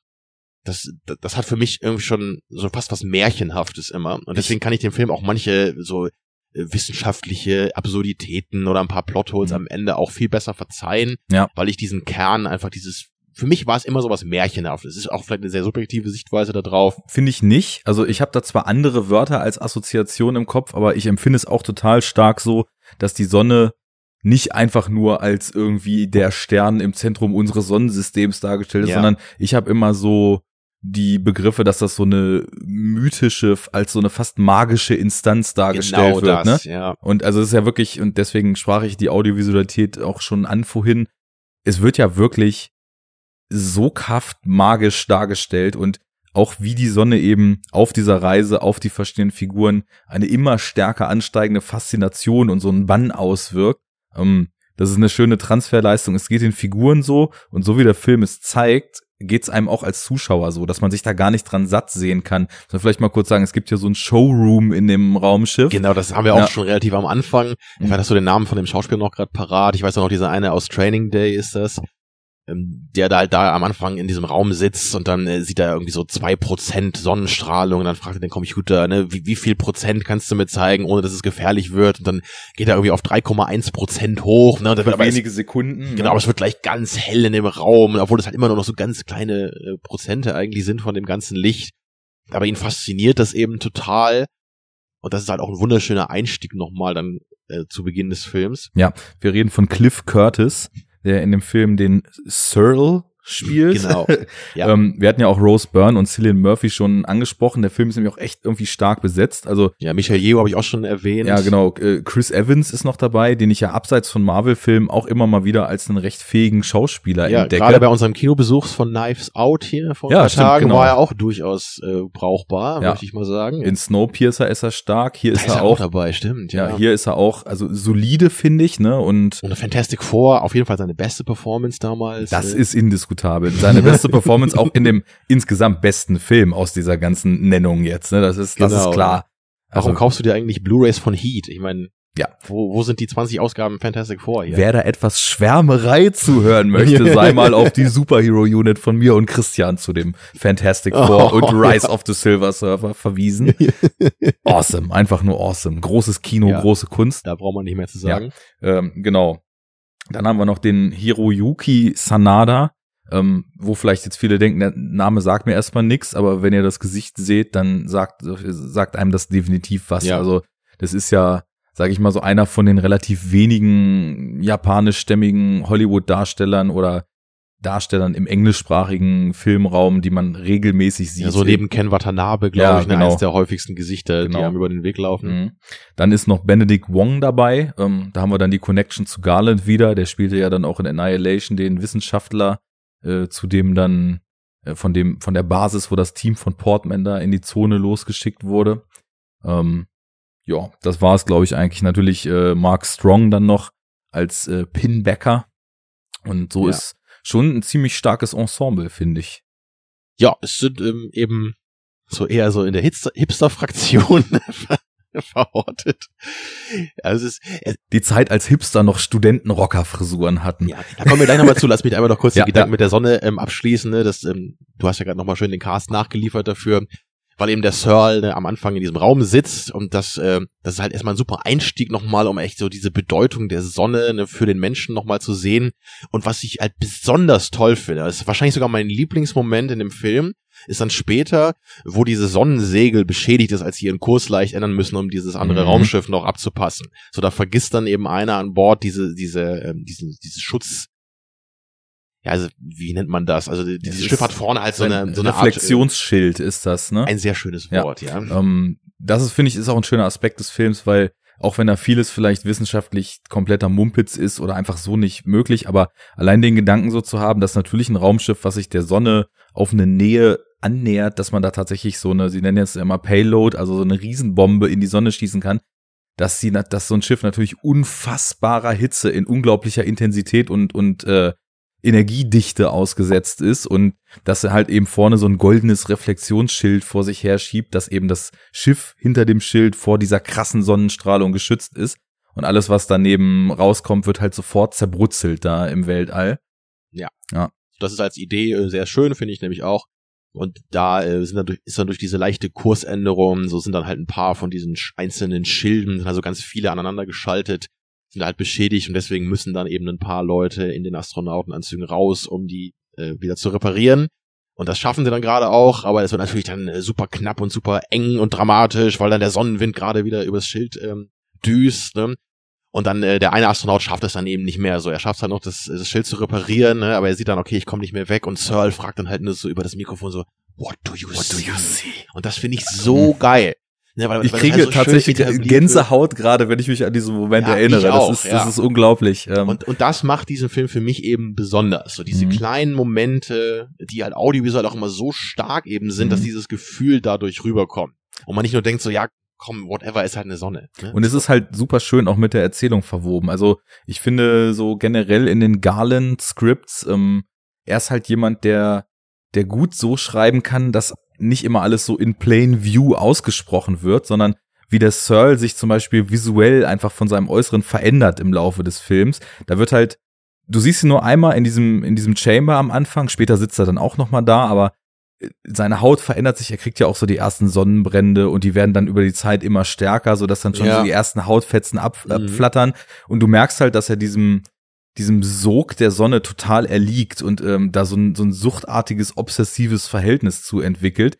Und das wird ja dann später über Pinbacker total schön wieder aufgegriffen und zeigt, also auch Searle ist genau auf dem Weg, so zu Genau. werden, wie dieser Pinbacker geworden ist, ne? Das, das finde ich schön, dass das so implizit ganz selbstverständlich miterzählt wird und dann in so einem mh, vertwisteten Payoff über eine andere Figur dann eben man quasi das sieht, was aus ihm irgendwann mal werden könnte, ne? Ja, das finde ich eben auch sehr schön erzählt. Ja. So, dann, dann macht es das auch ein bisschen mehr Sinn am Ende und es kommt nicht so völlig aus dem Nichts, dass er, wo man dann denken würde, was, äh, du bist besessen von der Sonne und seit sieben Jahren lebst du da an Bord dieses Schiffes und redest mit Gott so. So, nee, der Film nimmt sich eben die Zeit, das vorher anzudeuten, was es damit auf sich hat und wo so im Ursprung diese Faszination von der Sonne bei uns herkommt. Ja. Das hat ja einfach auf den Zuschauer sofort eine Wirkung, wenn man halt diese unglaublich hellen Bilder von der Sonne zeigt und dann sieht, Mhm. es ist nur ein winziger Prozentsatz dieses Lichtes, was wir Mhm. gerade sehen, aber der ganze Bildschirm ist schon weiß ne, für den Mhm. Zuschauer. Das, ähm, das ist wirklich das Großartige an diesem Film. Ich mache jetzt mal auf dicke Hose und sage, es empfiehlt sich, den auf einem OLED-Fernseher zu sehen, möglichst HDR-fähig, denn auch wenn die Blu-ray natürlich nicht in HDR ist, äh, die Kontrastwerte haben es irgendwie noch mal geiler gemacht als jetzt auf meiner neuen Glotze als bei den Malen davor. Es sah schon echt erstklassig aus. Und was du sagst, ist tatsächlich äh, genau richtig. Du fühlst das nach, was die für eine Faszination über die Sonne in ihrem Showroom da ziehen, einfach weil es so geil inszeniert ist, ne? Es ist ja auch total stark gemacht. Ähm, Die haben da ja so einen Greenscreen-Raum gebaut, wo quasi so ein Raster an Greenscreens, die quasi so die Querstreben simuliert hat, ähm, nochmal eingebaut war, sind dann dahinter mit Lampen langgefahren, sodass sie halt quasi das Licht, was auf dem Boden, wenn sich das Raumschiff dreht und so weiter, dann auch sich so leicht verändert, das ist halt wirklich echt, sondern sie haben halt nur die Sonnenansicht dann Computer animieren müssen und haben halt in diesem Greenscreen-Room, wo sie das gedreht haben, mit echtem Licht gearbeitet, was irgendwie die Optik auch noch mal anders macht, als man das, ist sonst ja so sehr ungewöhnlich. ja, ja. Ne? Das sieht cool aus beim Making-of, weil die fahren dann so, es sind halt quasi zwei Greenscreens hintereinander und der vordere hat halt viele Öffnungen. Da fahren sie dann mit so ganz hellen Lampen hinterlang und äh, kriegen dann halt quasi so auch die, die Lichtbrechung auf den Schauspielern hin und so weiter. Ne? Das ist echt sehr cool ähm, und ist ja auch ein Thema, was bei dem Film wirklich unglaublich äh, stark für eine tolle Optik sorgt, dass einfach auch ganz viel in Kulissen eben gemacht ist. Ne? Und wir nicht diesen Greenscreen waren wie heute haben, sondern dass es noch so ein Film aus einer Zeit ist, wo man die Kulissen, die man brauchte, gebaut hat und nur das Notwendigste mit dem Computer gemacht hat, aber dafür hier, hier eben unglaublich gut so, ne? Und mit unglaublicher Farbpalette auch. Ja, ich denke, das kann man dann vielleicht auch ein bisschen Danny Boyle zuschreiben, so weil er ja Mhm. auch nie jetzt jemand war, der äh, nur so CGI-Feuerwerke machen wollte in seinen Filmen. Ja. Ja, aber ich habe ja dann danach nochmal kurz angesetzt äh, mit den Figuren und da würde mich jetzt schon interessieren, wie du dazu stehst. äh, Also um das nochmal kurz darzulegen, ich hatte da immer schon so leichte Probleme. Einerseits eben so, ich finde diese Crew immer etwas unglaubwürdig als wirklich so die Elite der Menschheit in Sachen wissenschaftliches Personal. Ähm, naja, gut. Dazu kommt dann eben auch, dass halt so manche Figuren, und da ist gerade so Chris Evans Figur zu nennen, finde ich, die ist dann, also die sind dann doch so sehr eindeutig geschrieben und da, da ist jetzt nicht so viel Platz für Facetten. Und, und es beginnt ja auch wirklich damit so, ähm, Chris Evans Figur ist zum ersten Mal da und sie will halt irgendwie gleich äh, dem Physiker eine reinhauen, weil er irgendwie zu lange in dem äh, Raum für die Messages drinne ist. Ne? Der Ami Bro. Ja, und, äh, und später prügeln sie sich dann nochmal. Und natürlich ist auch Chris Evans dann, der da sagt, was, ey, wir müssen doch auf die andere Crew scheißen hier, unsere Mission äh, ist doch das Einzige, worum es geht. Und natürlich, äh, er hat auch einen Punkt da, aber wie das dann so da dargestellt wird von ihr, dieser, dieser Figur, ist mir da doch manchmal ein bisschen zu plakativ und, und das äh, ist auch gerade dann eben so im Kontext dessen, dass es halt die Elite, so der besten und klügsten Leute der ganzen Welt sein soll, ähm, die aber trotzdem sich halt irgendwie auch noch auf die Schnauze hauen müssen wegen irgendwelcher Kleinigkeiten, weißt du, das, äh, da bin ich so nicht so ganz mit zufrieden. Kann ich absolut nachvollziehen. Also es, das ist für mich so eine der gängigen Hollywood-Fallen, sage ich mal. Und ich spreche jetzt hier einfach mal von Hollywood. Ähm, das ist ein Phänomen, was sich ja so, sage ich mal, spätestens über den Körperkult der 80er so immer mehr eingeschlichen hat, dass halt im Grunde genommen es völlig egal ist, was die Darsteller in ihren Rollen für einen Typ Mensch verkörpern sollen, dass sie immer halt jung und hübsch sind, ne? Und das ist, das passt für mich halt tatsächlich auch nicht so richtig. Ich habe da als Vergleich zum Beispiel den Andromeda Strain äh, im Kopf. Kennst du den Film? Nur vom Namen. Ja, das ist ja, ähm, also im Grunde genommen geht's ganz kurzer Abriss darum, dass ähm, irgendwelche Sporen aus dem Weltall sind über so ein, so ein, ich weiß nicht, eine Probe von einem Satelliten, die nicht kontrolliert auf die Erde zurückging, sondern irgendwie abgestürzt ist, wurden irgendwo auf dem Mond gesammelt oder so, sind frei geworden und sorgen halt so eine Art Epidemie, dass sie quasi jegliche Materie in irgendwelche Sand-Silizium-Verbindungen umwandeln. Und das ist halt eine krasse Bedrohung für die Menschheit. Und der Film spielt halt die ganze Zeit in so einer Forschungsstation, wo ein Team Wissenschaftler eben versucht, eine Lösung für dieses Problem zu finden. Ne? Die Hauptrolle gespielt von Kim Basinger. ja, eben gerade nicht, ne? Also, der ist ja aus den 70ern, der Film, und da ist es halt wirklich so, die haben halt Leute besetzt, wo du total glaubst, dass die die Wissenschaftselite der Welt sind, die da eingeflogen sind. Halt alles so Leute, die so in ihren 40ern, 50ern sind, ähm, teilweise eine Platte haben, riesen Hornbrillen tragen, ähm, ein Bäuchlein haben und so weiter. Ne? Also sage ich mal so optisch einfach Durchschnittsmenschen, ne? Aber das ist einfach aufgrund dessen allein, dass die älter sind. Ich meine, Wissenschaftler, das ist ja auch so ein Trugschluss, ja, so ein Wissenschaftler, der muss aber jetzt schon als so ein pickliger Nerd dargestellt sein, ist ja genauso falsch. Das ne? wollen wir auch ähm, nicht, natürlich. Genau, nicht. also ich Wissenschaftler können halt genauso wie jeder andere Mensch entweder, sage ich mal, ähm, nach, nach allgemeingültigen gesellschaftlichen Ansprüchen hübsch oder hässlich sein, aber es ist doch schon sehr unwahrscheinlich, dass irgendwie nur so Anfang 20-Jährige eben die Weltelite Ja. bieten, weil die meisten Leute äh, machen halt dann, also spätestens irgendwie, wenn sie in Doktorarbeiten und Postdoc irgendwie in ihren 30ern sind oder so, sehr, sehr krasse Forschung und bauen das dann in den nächsten Jahren aus und sind dann irgendwie so mit 40, 45, whatever, sage ich mal, vielleicht auch so an dem Peak, wo sie so bahnbrechende Ergebnisse kriegen. Gibt immer Leute, die Wunderkinder sind, irgendwie mit 16 ihr Studium fertig haben, mit 18 promoviert und mit 20 äh, Megaforscher sind. Ja, aber, Aber ich glaube, da gibt's mehr Leute, die es eher dann noch im älteren Alter schaffen, Ja. weil einfach so viele Jahre der Forschung da eben noch da Also- kommen müssen. Ja, was für mich äh, auf der anderen Seite wieder dafür spricht, also ich, ich hatte das gar nicht so wirklich mitbekommen, dass das alles also quasi so die Besten ihres Fachs sein sollen. Was ich einfach ähm, mir vorstellen könnte, ist eben, dass bei so jüngeren Leuten man aufgrund der, sag ich mal, noch nicht so verbrauchten Physis ähm, eine höhere Wahrscheinlichkeit hat, dass die eben ohne große körperliche Lappalien so eine lange Space-Mission überstehen. Wenn man ne? vielleicht das ein bisschen etabliert hätte, Ja. so als Gedanke, wäre Ja. ich da, glaube ich, besser mit klargekommen. Aber hier bei dieser Mission, es scheint ja eigentlich nicht so auszusehen, als wäre das jetzt so wirklich physisch so ultra demanding, was sie da machen. Zumindest zeigt uns der Film das nicht. Ja, Und vielleicht setzt das, auch so vielleicht- als, als Wissen voraus, dass man eben im Weltall immer irgendwie krasse Übungen machen muss und so. Klar, ne? Aber vielleicht hätte man das einfach im Film irgendwie ein bisschen thematisieren können, Ja. wie, wie krass, also wie wirklich, wie fordernd für deinen Körper diese letzte Ja. Mission der Menschheit irgendwie ist und dass das der Grund ist, dass eben nicht 50-Jährige dafür gewählt werden. Wobei, wir verrennen uns da gerade in eine falsche Richtung, weil das Raumschiff hat ja Artificial Gravity. Das heißt, der ganze Kram, weswegen du dich eigentlich fit halten musst im schwerelosen Raum, warum die Leute auf der ISS irgendwie drei Stunden Sport pro Tag machen müssen und so weiter, um ihr Muskelgewebe nicht abzubauen. Was wir gestern auch gemacht haben. Ja, natürlich. Äh, in Vorbereitung auf diesen Cast, wo wir eigentlich ja jetzt über Pain and Gain und Arnold Schwarzenegger Wir haben das gemacht wie, wie bei Son Goku bei Dragon Ball Z, so mit hundertfacher Schwerkraft, ja. Genau, damit es für uns auch eine Challenge ist. ähm, Damit ein bisschen Reiz ankommt im Muskel, ne? Ja, genau. Ähm, also insofern, das, das geht schon mal nicht auf. Ähm, es ist ja tatsächlich eher so, dass es eine psychische Belastung ist, weswegen die ja auch diese Entspannungsräume haben, wo dann quasi so hologrammartig oder so wahrscheinlich in der, in der, sag ich mal, Sci-Fi-Realität des Films auch wirklich fühlbar Erdszenen abgespielt werden, um dieses heimische Gefühl zu triggern und eben nicht abzudrehen. Wir wissen ja, Und- dass die mental stabilsten Personen normalerweise so um die 20 sind. Was ich gerade sagen wollte, also da, äh, gerade da macht es dann absolut Sinn, so Leute, die halt ihre Persönlichkeitsbildung noch nicht mal fertig abgeschlossen haben, dann irgendwie in Space zu schicken und dann halt eben abdrehen zu lassen und sieben Jahre to God zu speaken. Ähm, ja, es, es geht nicht so wirklich auf.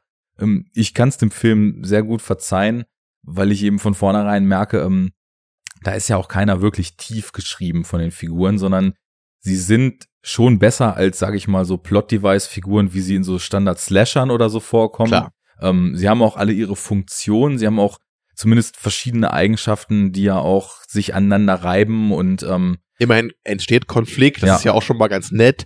Und der ist halt immerhin auch nachvollziehbar anhand dessen, wie die Figuren geschrieben sind. Da hast du absolut recht.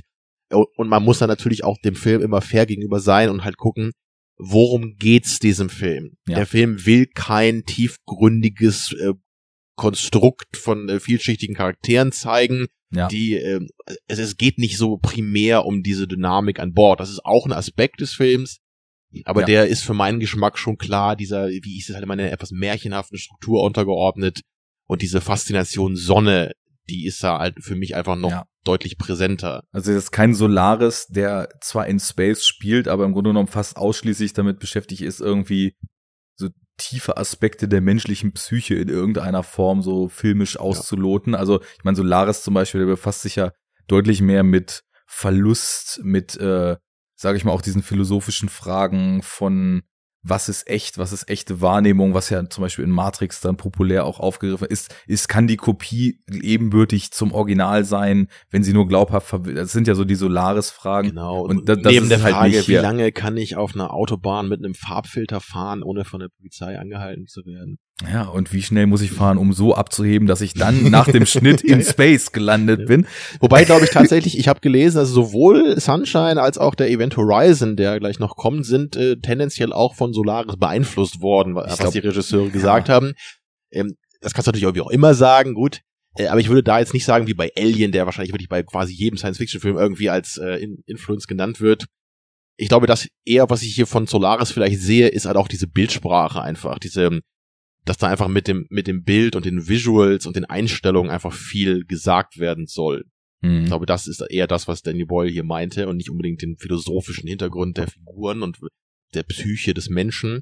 Also es ist schon, die Parallele ist definitiv quasi ins Weltall zu gehen, um irgendwie mehr mit dem mit der Tiefe des eigenen Ichs konfrontiert zu sein, was hier eben, sage ich mal so, über diesen Sonnenkult dargestellt ist und in Solaris dann eben über diesen Planeten, der halt quasi Ängste und Wünsche der Menschen quasi erkennt, so wie es in anderen Filmen ja Raumschiffe tun können, ne? Und äh, dann dann quasi den den Menschen so eine Antwort auf ihre Wünsche und Sehnsüchte irgendwie manifestiert. So finde ich halt bei Solaris auch hm, total tolle Idee. Ähm, da ist dann aber tatsächlich im, in direkter Tradition eher Event Horizon, wenn auch total in Horror gedreht und nicht in, äh, ein Arthouse-Drama. Ähm, hier ist es dann so, also in die Isolation, um mit sich selbst irgendwie eher konfrontiert zu sein. Vielleicht, was man noch so als paralleles Thema sehen kann, wird aber drehbuchseitig jetzt nicht stark ausgelotet. Da gebe ich dir recht. So, das ist, ja. ähm, da ist, da ist vieles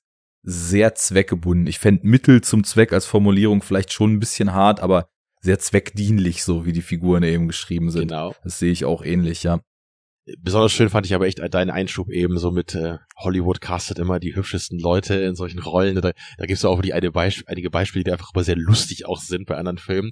Ich finde das halt gerade auch bei diesen X-Men-Filmen immer so herrlich, dass halt Jennifer Lawrence eben Mystik spielt und das ja immer heißt, oh, ich bin so hässlich und ich fühle mich so ja. schrecklich und mhm. keiner akzeptiert mich und so. So, also so, so jeder Nerd auf der gesamten Welt würde halt irgendwie so mit Mystik in dieser blauen äh, Form halt irgendwie rummachen wollen. Ne? Und jeder normale Mensch mit Jennifer Lawrence in ihrer nicht blauen so Form. ungefähr, ja.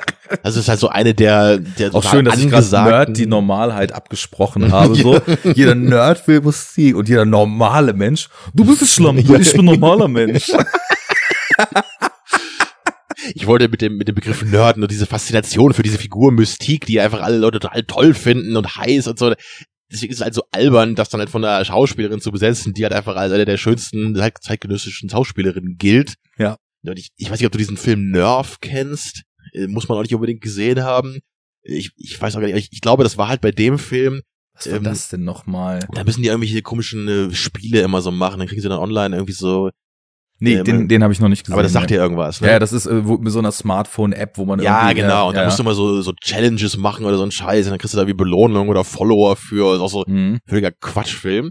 Nur, Sagst du, der nicht mit Social Media zu tun hat. Ja, es ist, ein, es ist ein ganz cleveres Drama, was dieser Film eigentlich ist. Ich denke ist. auch, dass da also schon die Fallstricke der modernen Zivilisation bis ja, ins Tiefste aus. Ich, ich weiß, ich glaube halt, das war bei dem Film, dass ich da halt echt so so lachen musste auch, weil das das geht halt darum, dass die Hauptfigur eben da auch immer so gemobbt wird in der mhm. Schule mhm. und dann halt da in diesen Spielen halt so eine Chance sieht, sich halt so voll zu beweisen und sie ist halt irgendwie so eine total schlanke, ultra attraktives Mädel, irgendwie 19 Jahre alt oder so, die glaube ich im Real Life nämlich auch irgendwie so eine Modekette oder irgendwie sowas hatte oder, ne, oder ihre eigene Kollektion oder irgend so ein Kram. Ich, ich glaube, das war bei dem Film. Und, äh, und das ist halt echt wieder so, ne, so ja klar, ne, diese, diese schlanke 50 Kilo Frau, natürlich von allen ge, äh, gemobbt, ne, blond, blauäugig, so, ähm, überhaupt nicht unser Schönheitsideal. Ja, ja, genau, so, so Amazing Spider-Man-mäßig. Klar, so Andrew, Gar Andrew Garfield, der hier irgendwie so der lässigste und spleenigste Typ der gesamten Highschool ist, wird bestimmt gemobbt, weil er Peter Parker ist. So, ja, perfekt besetzt, Freunde, so. Ja, ja, das, das ja, ist definitiv ein Phänomen. Gab es nicht auch bei, bei diesem The World is Not Enough damals irgendwie auch so ein Model, was irgendwie diesen Nuclear Scientist gespielt hat? Ich weiß gar nicht mehr, wer das war, aber ähm, na gut, da, da ist. Aber, aber das war doch die, also ich kenne die doch, aber ich komme nicht auf den Namen, glaube ich. Ach, scheiße, nee, liegt mir auf der Zunge. Das war, glaube ich, irgendwie so, ein, so, ein, wirklich so ein Model. ja, um das, um mal wieder zurückzukommen zum Film. Ich, Ja. Ich finde das nur irgendwie herrlich, darüber nachzudenken. Deswegen musste ich da halt gerade dran denken, als du das angesprochen Ja, hast. es So, ja, das halt ist auch- diese filmische Realität immer. Es können halt nur hübsche Frauen irgendwie in dem Film auftauchen. Ne? Ja, also für mich, ich muss tatsächlich auch sagen, das ist nichts, was mich aktiv irgendwie einen Film besser oder schlechter finden lässt. Ich merke halt einfach nur, dass das eine Tendenz ist, also gerade bei höher budgetierten Filmen neuerer Zeit, dass man da alles soll in Filmen immer realistischer werden.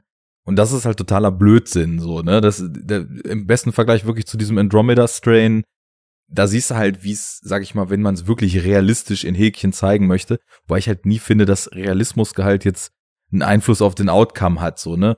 Klar. Man kann sich fragen, ist das glaubwürdig, aber im Endeffekt geht's ja halt eben darum, was erlebe ich mit den Figuren jetzt so und sind die einigermaßen stimmig in sich geschrieben und der Actor ist ja dann eben auch eigentlich nur so ein Wessel für die Rolle und transportiert das halt entsprechend Du gut oder kennst jetzt. Harry Potter nicht, aber ich finde da zum Beispiel, dass Emma Watson da halt immer auch gut gecastet war, obwohl die Figur von Hermine im Film auch immer eher so als nicht die hübscheste dargestellt wird. Ja, Und ähm, ich finde halt trotzdem, dass Emma Watson das einfach super spielt, auch als Kind schon damals. Ne? Daher Mhm. würde ich halt nicht sagen, äh, dass es einfach schlecht ist. Und äh, Harry Potter sieht halt nicht aus, wie Harry Potter irgendwie im Buch beschrieben wird und er spielt halt auch nicht so gut leider. mhm. Also je älter er wird in dieser Reihe, desto weniger gefällt mir Daniel Radcliffe da leider. als obwohl Harry ich- Potter, weil ja. Daniel Radcliffe ist ja an sich inzwischen- sehr gut, ja. Inzwischen, das habe ich mich nämlich auch. Ich, ich liebe halt diesen Imperium-Film von ihm, falls Mhm. du den kennst, ne, wo er so undercover da in diese äh, Neonazi-Szene Ja, ja, den kenne ich auch, den finde ich auch sehr gut. Da sind wir, glaube ich, die einzig beiden, ne, die den halt wirklich äh, mal mehr als so ganz nett finden. Und da war ich total überrascht, dass er mir halt richtig gut gefallen hat. Weil ich bei Harry Potter immer nur dachte, oh, das ist halt echt so. Weil er hat ja auch selber gesagt, ihm ging es halt auch nicht so gut in der Zeit. Er hat, glaube ich, auch ein Alkoholproblem irgendwann gehabt, so als du halt als Kind so. War der ähm, nicht noch quasi ein Kind? Und, ja, und ich finde ihn halt am, am Anfang so in den ersten zwei Filmen, wo er noch sehr jung ist, finde ich ihn auch okay, auch wenn er anders aussieht als im, im Buch beschrieben. Aber so später vom Acting her, da finde ich, ist er halt wirklich weit hinter äh, dem Rupert Grint und dem äh, der Emma Watson hinterher. Okay. Ähm, gut, das ist alles gar nicht dein Mädchen. Aber ist, ne, ist finde ich aber ganz schöner Exkurs, so weil es dann auch nett ist, mal zu sehen, dass jemand irgendwie erstmal andersrum schafft als viele andere Leute. So meistens ist es ja so, dass Kinderdarsteller ihre Rolle, die sie bekannt gemacht haben, so gut in Häkchen in einer Art und Weise, dass sie dafür gemocht werden, ausgefüllt haben. Macaulay Culkin zum und Beispiel, dann kommt ne? halt nicht mehr viel und dann ist halt eher so ein so ein stetiger Verfall der Rollenwahl und und der Qualität des Spiels zu bezeichnen. Die Leute kriegen ja auch dann oft Probleme irgendwie mit Drogen, Alkohol, mit dem Fame, der ausbleibt oder zu viel da ist. Und dass es bei ihm dann eben genau andersrum ist, weil ich kenne jetzt nicht nur Imperium mit ihm, ich kennst du diesen Horns von Alexandre Aja? Nee, Ähm, da kommt jetzt wieder das- Arte Ahne durch. Naja, gut, also ob man jetzt den, den Regisseur der High Tension und das Hills Have Ice Remake gemacht hat, als Arte-Regisseur darstellt, weiß ich nicht. High Tension Also, kenne ich. Ja, Ähm, den magst du, glaube ich, auch ganz gern, ne? Der war ganz okay für einen Slasher. Ja, den haben wir Mhm. auch mal im Podcast besprochen damals. Äh, Meine ersten Gehversuche mit Horrorfilmen. Naja. Naja, gut, also zumindest äh, Horns ist, äh, Aja ist ja deutlich zahmer geworden so in den letzten Jahren und äh, macht halt nicht mehr so diese extrem Horrorfilme, sondern das ist eher so ein atmospheric Horrorfilm, aber eben auch mit einem sehr guten Daniel Radcliffe, um es abzuschließen. Und in Imperium ist er halt wirklich, wirklich stark so. Also wirklich eine in, im Gedächtnis bleibende Schauspielleistung der letzten Jahre, also filmübergreifend, so jetzt nicht nur von ihm. Das Schöne, da wir ja bei Enough Talk sind, kann ich auch nochmal zu einem anderen äh, Punkt ansetzen dazu, weil ich nämlich echt kürzlich, ähm, ich habe halt gerade an Macaulay Culkin gedacht, als du halt so das gesagt hast ne, mit den Kinderdarstellern.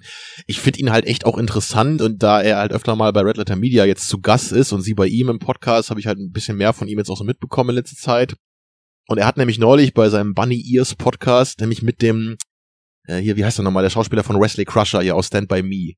Hm. Äh, Wie, wenn du den Namen kommst, dann sagst ich, ich hab's gerade vergessen. Will Wheaton. Will Wheaton, danke, Ja. genau. Also Macaulay Culkin und Will Wheaton haben zusammen so einen Podcast gemacht.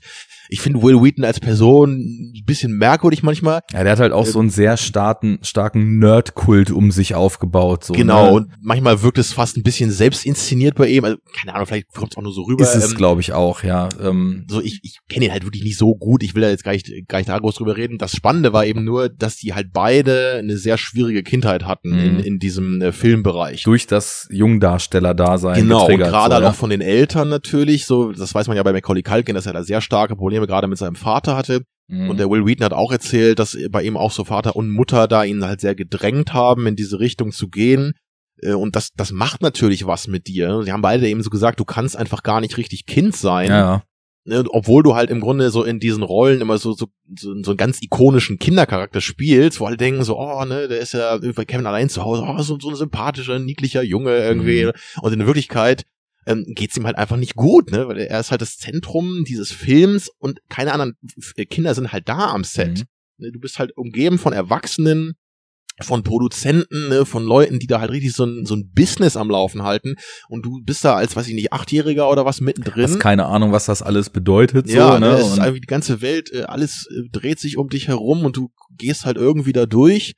Und er hat ja auch krasse Drogenprobleme gehabt. Es gibt also ein paar Bilder von ein paar Jahren, was du die mal gesehen hast, aber er sieht halt irgendwie Mhm. halb tot aus da Mhm. drauf. Ne? Und inzwischen hat er sich anscheinend ganz gut erholt. Er macht wieder einen ganz äh, Der ist ganz auch guten verdammt Eindruck. lustig. Also ich, ich Ja, total äh, sympathisch, Folge ja, dem Typ, auch ja. auf Twitter irgendwie total gerne und es ist wirklich so jeder, also er twittert extrem viel, glaube ich. Also zumindest habe ich das damals so empfunden.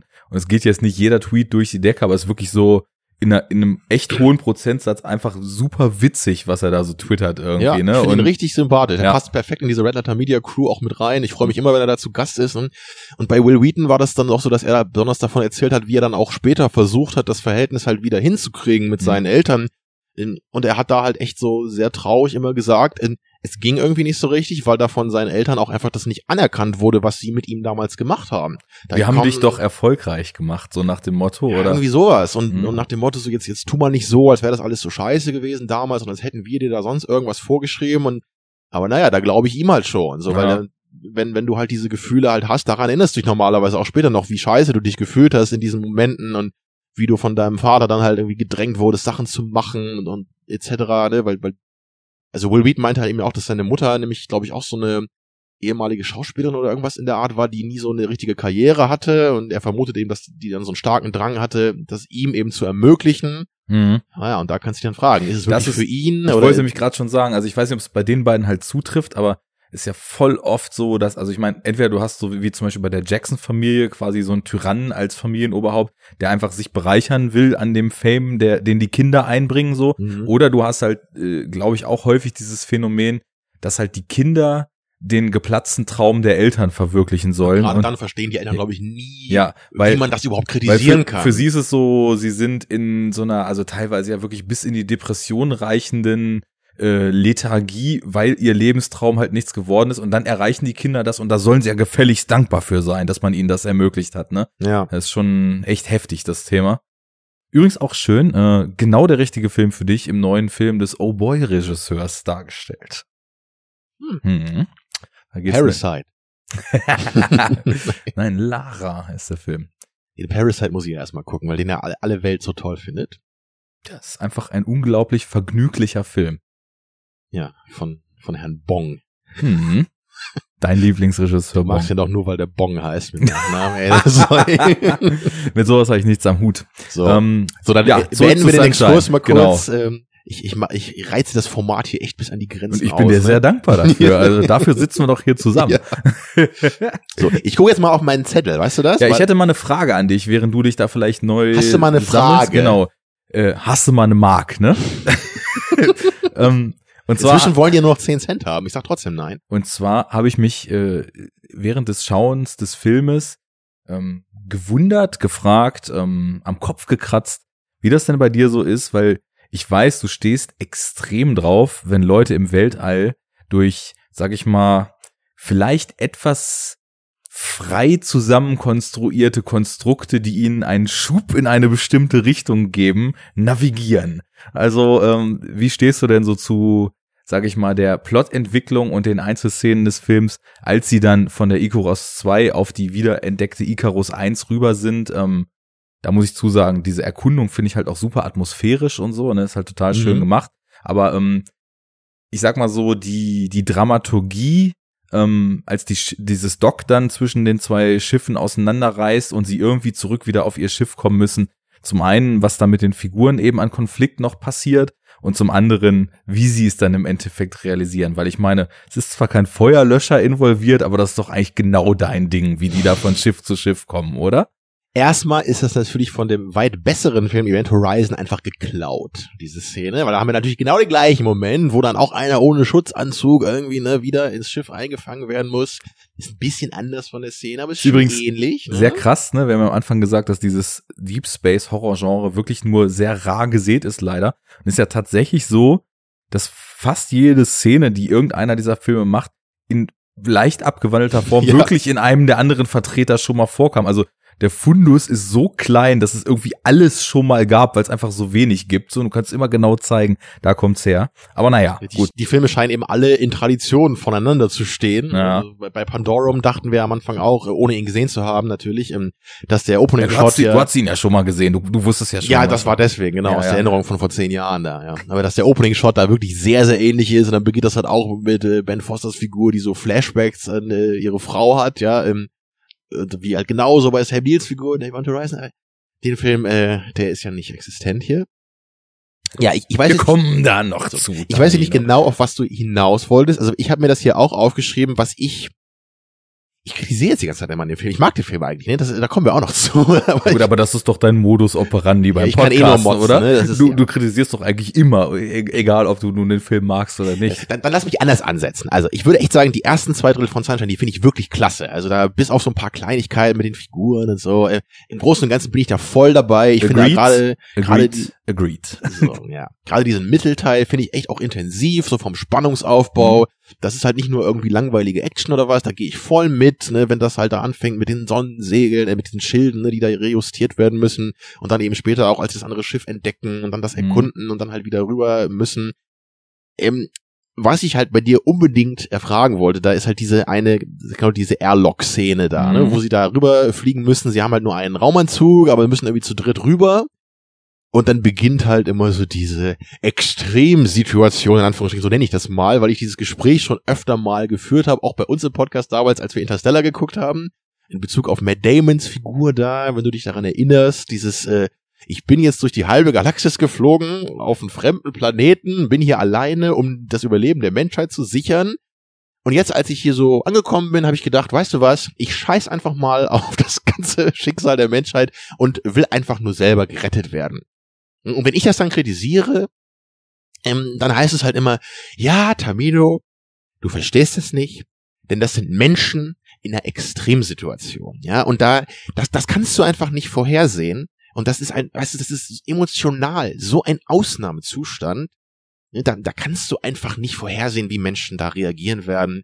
Und auch wenn sie in vollem Bewusstsein, dass sie ihr Leben riskieren, indem sie durch die halbe Galaxis fliegen, auf einen Eisplaneten, so im, naja, und, und das hier ist für mich auch so ein bisschen dieser Moment gewesen. Da ist dann dieser, ähm, dieser provisorische Captain oder so, da, ne, diese eine Figur, die dann zum Captain gemacht wurde, weil der Captain irgendwie schon gestorben war zu dem Punkt, glaube ich, ne? Sie sagt dann plötzlich, nein, hier, ich bin irgendwie der, der Oberste hier in der Befehlskette, ich muss jetzt äh, rüber an Bord, äh, wobei sie ja eigentlich Killian Murphys Figur retten wollen, äh, oder weil er ist am wichtigsten, weil er der ja, Physiker er ist. Der ist. Physiker, der die Bombe bedient. Genau, deswegen so. ist er halt allerhöchste Priorität, ja. was die anderen da eben sagen, weil dann äh, kriegt dann eben plötzlich halt diese Angst um sein Leben und sagt, nein, nein, nein, äh, ich befehle dir, ich muss in den Raumanzug, bla bla bla. So, dann geht's weiter, äh, dann äh, entscheidet er sich dann eben doch, ah gut, dann wickeln wir uns jetzt hier alle irgendwie in diese ähm, äh, Folie ein, um halt irgendwie eine kleine Chance zu haben, das halt zu packen, obwohl wir da 20 Meter durch den ultrakalten Raum dann driften müssen, indem wir uns an dem äh, einen Typen im Raufanzug festhalten. Ja, und dann wird er natürlich sofort von der filmischen Gerechtigkeit eingeholt und stirbt halt sofort danach. So, wie, wie stehst du zu dieser kurzen Sequenz? Also, Verstehst du meine Probleme generell mit dieser Art von Extremsituation? Also ich finde es, ich finde es schön, dass du das Thema aufbringst, weil wir die Diskussion dann auch nochmal in echt führen können. Das ähm, ist heute auch so ein Thema dieses Podcasts, glaube ich. Ne? Ja, ja. So äh, Diskussionsbedarf, der sich seit Jahren online angestaut hat. Jetzt endlich mal hier. Ja, ich hoffe, äh, dass äh, die Hörer da vielleicht ähnlich viel Spaß wie wir dran haben, aber ich, ich nehme an, äh, wer euch mag und uns mag, der findet auch die Zusammenkunft dann ganz äh, produktiv. Naja, also erstmal generell, ich weiß, ich habe diese Diskussion ja auch mit dir geführt. Ich bin auch jemand, der also unvorhersagbares Verhalten in Extremsituationen tatsächlich bis zum gewissen Punkt als Rechtfertigung damals angeführt hat für, sage ich mal, schwer nachvollziehbare Entscheidungen von Figuren in diesen Situationen in Interstellar. Ich hole mal ein bisschen aus. Sehr schön. Ähm, ich glaube, dass, ähm, also du bist ja jemand so, der, sag ich mal, vieles extrem stark auch für sich selbst so durchdenkt und so die Meinungen und Ansichten, die er hat, auf, glaube ich, teilweise sehr, sehr, sehr, sehr und im Vergleich zur Allgemeinheit noch zwölf Sehrs mehr äh, lange Denk- und Reflexionsprozesse so. Da können die zehn äh, Jahre Philosophiestudium ja, genau. vielleicht auch ihren Teil zu beigesteuert zurückführt. Ähm, und ich glaube, du bist, ähm, du bist sehr stark so gepolt. Du machst dir aus über eine Sache aus jedem erdenklichen Blickwinkel, der für dich möglich erscheint, Gedanken, äh, kommst zu einer logisch sinnvollen Conclusion und bist dann so aufgestellt, dass du, glaube ich, sagst, ja, okay, also das, diese ganze Denkprozess hat mich zu diesem Punkt geführt. Ich meine einfach oder vermute nur, dass es einfach so ist. Und deswegen ist das Ergebnis halt so, so logisch sinnvoll und äh, in meiner Meinung nach absolut das Richtigste, was ich machen kann, dass es da doch einfach nichts dran zu rütteln gibt. So, ne? Und das, daraus formt sich so eine Meinung. Dann kannst du, glaube ich, schwer verstehen, wie man das anders sehen kann, weil es doch auf so einem langen Prozess basiert, ne? Kleiner Exkurs, so. Und ich glaube, in diesem, in dieser Form des Reflektierens von Dingen siehst du es einfach so, naja, das sind Menschen, die werden sich ja lang drüber Gedanken gemacht haben, dass sie jetzt mit einem sehr geringen, äh, mit einer sehr geringen Wahrscheinlichkeit, das wahrscheinlich zu überleben, für das Wohl der Menschheit unter Umständen aufopfern, auf so eine lange Space-Mission gehen und neuen Planeten kolonisieren, die Sonne bebomben, whatever, ne? Also muss für die doch völlig klar sein, dass es da ein Risiko gibt, dass die sterben. Also müssen ja. die doch damit klarkommen. So. Das ist so ungefähr das, was ich da so sehe. Ja. Also das heißt, es hat ja keiner und, gezwungen, damit an Bord ja, ja, aber gehen, warte mal. Ne? Und ich, ähm, man, ähm, man stellt das dann ja jetzt, also es gibt ja dann, jetzt kommt diese Extremsituation. Wir sind ja in einer Situation, wo es mit absolut hundertprozentiger Wahrscheinlichkeit gesagt ist, dass irgendjemand von uns jetzt hier sterben wird. Jetzt geht's darum, wer ist das? Ne? Und du sagst jetzt so, naja, also die sind ja alle wegen der Mission und um die Sonne und die Menschheit zu retten und das macht doch jetzt, äh, oder keine Ahnung, ob sie jetzt sagen will, es macht keinen Sinn, aber ist doch irgendwie komisch, dass die sich jetzt nicht zum Wohl der Menschheit aufopfern wollen. Ich glaube aber, völlig egal, wie lange du Dinge reflektiert hast, völlig egal, wie selbstlos du bist, wie zuvorkommend du bist, wie sehr du meinst, dass es für dich in Ordnung ist, dich der größeren Sache aufzuopfern und so weiter. Ich glaube, es gibt nur einen ganz, ganz, ganz kleinen Anteil Menschen, die tatsächlich, wenn es so hart auf hart kommt, dass es um das eigene Leben geht, so weit gehen würden, dass sie für eine größere Sache oder aus Selbstlosigkeit dieses Leben opfern würden, um vielleicht dadurch Milliarden andere Leben zu retten. Ich glaube, dass, also man, man sagt ja so, oder man, man denkt, dass so wie zum Beispiel dann Chris Evans argumentiert in der Szene, wir müssen doch jetzt denjenigen, der das Fortschreiten der Mission am meisten sichert, retten, weil deswegen sind wir hier das ist so das Ideal, von dem, glaube ich, viele Leute denken, dass sie so handeln würden. Und wenn es dann soweit ist, dass du quasi unter der Guillotine liegst und es geht darum, wird der, wird das Tau jetzt durchgeschnitten oder nicht? Und äh, wirst du jetzt enthauptet oder nicht? Dass in ganz, ganz vielen Menschen völlig andere Prozesse ablaufen, die auch rational in keinster Weise mehr erklärbar sind und die eben aus so einem Ur, seit Urzeiten bestehenden Selbstschutz und Lebenserhaltungstrieb heraus alles überschreiben, was da vielleicht an Charakterbildung bezüglich Selbstlosigkeit und bezüglich ähm, ja dem dem Wohl der Sache dienend überhaupt jemals ins Gehirn reinprogrammiert wurde. Und deswegen finde ich das plausibel, dass es dann eben ist. Ich finde es sogar in der Szene fast unrealistischer, dass zwei von drei sagen, äh, ja, wir müssen jetzt, nee, wobei zu dem Zeitpunkt denken sie ja noch, sie kommen da, nee, Quatsch, äh, verhaspelt. Also ist ja wirklich so, dass sie am Anfang denken, es kommt nur einer rüber. Und ich finde es unrealistischer, dass zwei sagen, lass uns ihn nehmen, anstatt dafür zu kämpfen, es selber zu sein, als dass dieser eine sagt, ich muss es doch sein, obwohl ich im Grunde genommen nicht für den Fortschreiten der Mission tauglich bin. Weil ich glaube, dass, dass die Menschen alles tun, um am Leben zu bleiben. Und da kann man noch so viel im Vorfeld irgendwie sich zusammen überlegen, wie man der großen Sache dienen würde und so weiter. Wenn es darum geht, dass dein eigenes Leben gefährdet ist, vergisst du das alles. Also ich bin mir sicher, dass dir viele Leute zustimmen würden und ich würde auch niemals behaupten, dass das völliger Quatsch ist, was du da erzählst. Ich glaube, der Unterschied ist da nur, dass wir halt hier halt wirklich von diesen extremen Extremsituationen sprechen, wo es ja auch nicht im Grunde nur darum geht, du oder ich, sondern es geht im Grunde darum, du oder niemand. Mhm. So, weil es ja irgendwie so klar ist, die Menschheit steht ja insgesamt schon am Ende. Und das Einzige, was der andere sonst erreicht, ist halt irgendwie vielleicht noch ein paar Jahre zu haben oder ein paar Monate oder was auch immer jetzt in dem, im genauen Fall. Ein anderes schönes Beispiel ist da It Follows, so, äh, der das für mich eigentlich noch stärker verkackt hat in dem Moment leider. Ähm, Ich kann den Film auch Das respektieren. kann natürlich nicht sein, weil es in It Ja. Follows nicht einen einzigen Aspekt gibt, den man als verkackt nur, werten nur könnte. kurz nochmal dazu. It, It Follows macht es halt am Anfang nämlich genau richtig. Mhm. Aber die meisten Leute wissen ja, worum es in It Follows geht. Es geht halt um so ein, so ein Monster, was dich halt verfolgt, bis du tot bist. Und die einzige Möglichkeit, es loszuwerden, ist halt mit jemand anderem zu schlafen. Ähm, um quasi den Fluch weiterzugeben. Genau. Verfolgt Klingt werden. irgendwie ziemlich bescheuert, wenn man das so sagt, denke ich gerade. Aber äh, die Prämisse ist natürlich schon ganz Klingt wie creepy. jeder Horrorfilm. Ja. Halt. Es klingt nicht wie ein, was Tolles, wie ein Raumschiff, das äh, ein enges Bewusstsein hat und die Ängste der Menschen ihnen selber vorführt. Dazu kommen wir noch. Nur äh, bei It Follows am Anfang super richtig und vernünftig gemacht. Der Typ, von dem sie, unsere Hauptfigur, dieses Monster bekommt, entführt sie und erklärt ihr, was gerade mit ihr passiert Mhm. und was dieses Monster ist. Am Anfang glaubt sie das vielleicht nicht, aber dann sieht sie, oh mein Gott, der Typ hat recht. Mhm. Und das finde ich super gemacht, weil das eine sinnvolle Art ist, was der andere Typ machen kann. Er sagt sich halt, okay, ihr Leben ist mir weniger wert als meins und Mhm. deswegen mache ich das Einzige, was sinnvoll ist, nämlich ihr zu erklären, was mit dem Monster passiert. Und deswegen finde ich es so bescheuert bei diesem Film, dass halt die ganze Zeit immer mit dieser Idee geteased wird, ähm, hat jetzt, ähm, also er schläft ja irgendwie mit einem anderen Typen dann, glaube ich, nochmal, damit die sich irgendwie dieses Schicksal teilen oder irgend so ein. Ich, ich weiß nicht mehr genau, wie das war. Und dann überlegt der aber dann irgendwie noch, ah, gehe ich vielleicht noch irgendwie zu so ein paar Prostituierten und schlaf mit denen, um denen das Monster aufzuhalten. Oder sie geht einmal auf so ein Boot mit so ein paar Typen, die sie nicht kennt. Und, und dann wird auch so angedeutet, ah, hat sie vielleicht mit denen was gehabt, damit die diese Monster kriegen. Äh, Und manche Leute sagen dann vielleicht so, oder gucken den Film und denken, oh, wie krass, dass sie sich jetzt dazu getrieben fühlt, das zu machen. Und ich sitze halt nur davor und denke, das ist so unendlich beschissen geschrieben. Weil das Einzige, was sie damit erreichen wird, ist, dass das Monster vielleicht fünf Minuten länger braucht, um sie umzubringen. weil, weil die Typen wissen halt überhaupt nicht, was mit ihnen passiert. Und dann kommt halt irgend so ein Monster, bringt sie halt um. Ne? Und damit hat sie einfach nichts gewonnen. Und mir kann halt kein Mensch erzählen, selbst dass irgendwelche dummen 16-Jährigen wieder in diesem Film halt nicht auf die Idee kommen, ne?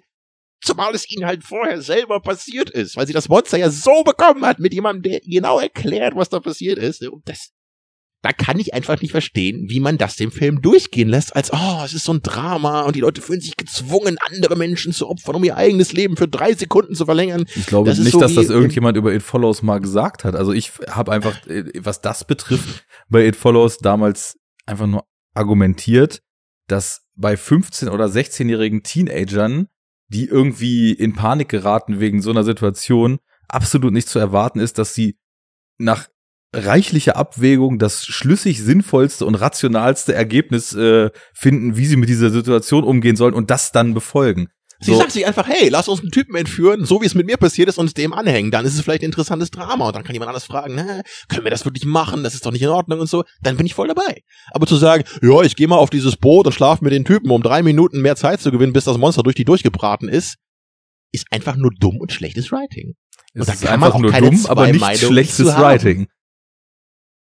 Ich verstehe da echt nicht, wie man dafür argumentieren kann. Gut, aber bei Event Horizon, nein, äh, bei Sunshine kann ich ein bisschen noch verstehen, was du hier sagen willst. Äh, Weil natürlich dieser Punkt so, man kann, das ist ja das, was du sagen wolltest, glaube ich, man kann sich halt so lange Gedanken machen, wie du willst. Du kannst es halt einfach rational nie perfekt erfassen, wenn du nicht schon mal in dieser Situation warst. Genau. Und dazu kommt, also ich finde, dass gerade diese, sag ich mal, moralische äh, Diskussion und diese diese Wertefrage, die da ja irgendwie verhandelt wird in so einem Setting, dass das total gut in diese Outer Space Szenarien passt, weil was da ja auch noch eine Rolle spielt, du bist halt über diese Entkopplung der Erde, du bist ja nicht mehr auf ihr, du bist von ihr weggeflogen, um etwas zu erreichen. Und durch diesen räumlichen Abstand, durch diese Isolation, die die Fi- Figuren erfahren, verlierst du ja auch, obwohl dir das natürlich objektiv total bewusst ist, ich bin hier unterwegs, um die Menschheit zu retten. Verkacke ich das, ist die Menschheit verkackt. Ähm, das ist dir ja klar. Du verlierst aber trotzdem einfach die Berührungspunkte dazu. Du bist seit Jahren alleine irgendwo im Weltall mit drei, vier anderen Menschen in so einem Raumschiff eingesperrt. Und ich glaube, dass das eben auch noch ein Faktor ist, der vielleicht dieses im entscheidenden Moment dann doch sich selbst näher sein und diese Selbstlosigkeit vergessen und diese große Sache vergessen eben noch beflügelt. Wenn du jetzt einen Film auf einer Erde ansiedelst, die total vor die Hunde geht und jemand, der quasi über einen selbstlosen Akt die Erde retten könnte, ist jeden Tag damit, äh, damit konfrontiert, wie um ihn rum die Leute sterben, die Seuche immer schlimmer wird, what, whatever, ne?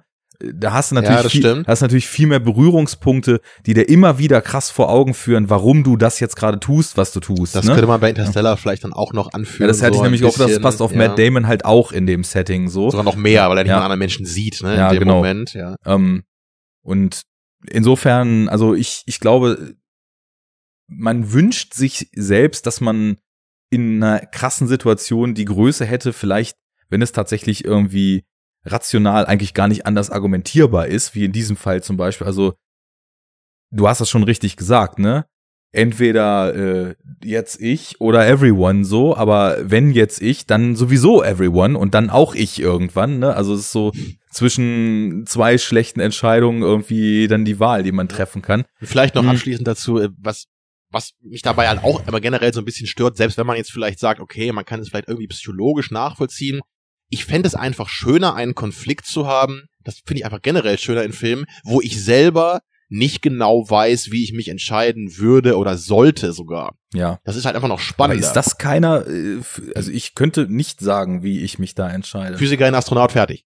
Das ist halt die Lösung. Ne? Und ich finde es halt, zum Beispiel das, was ein bisschen vorher im Film kommt, das habe ich, hat mir viel, viel besser gefallen, die Szene, wo sie nämlich dann halt, sie finden dieses Raumschiff, ne? Mhm. Sie sehen es auf ihren Scannern und dann sagt halt eben natürlich Captain America hier, everyone for himself.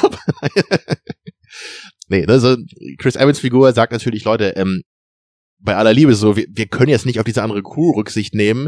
Das Schicksal der Menschheit steht hier auf dem Spiel. Wir, wir werden jetzt nicht unseren Kurs ändern, um irgendwie zu gucken, ob da jemand lebt. Das ist aber eine viel einfachere Entscheidung So, und als dann- das, was später kommt. Genau, dann sagt man natürlich erstmal, ja klar, stimmt.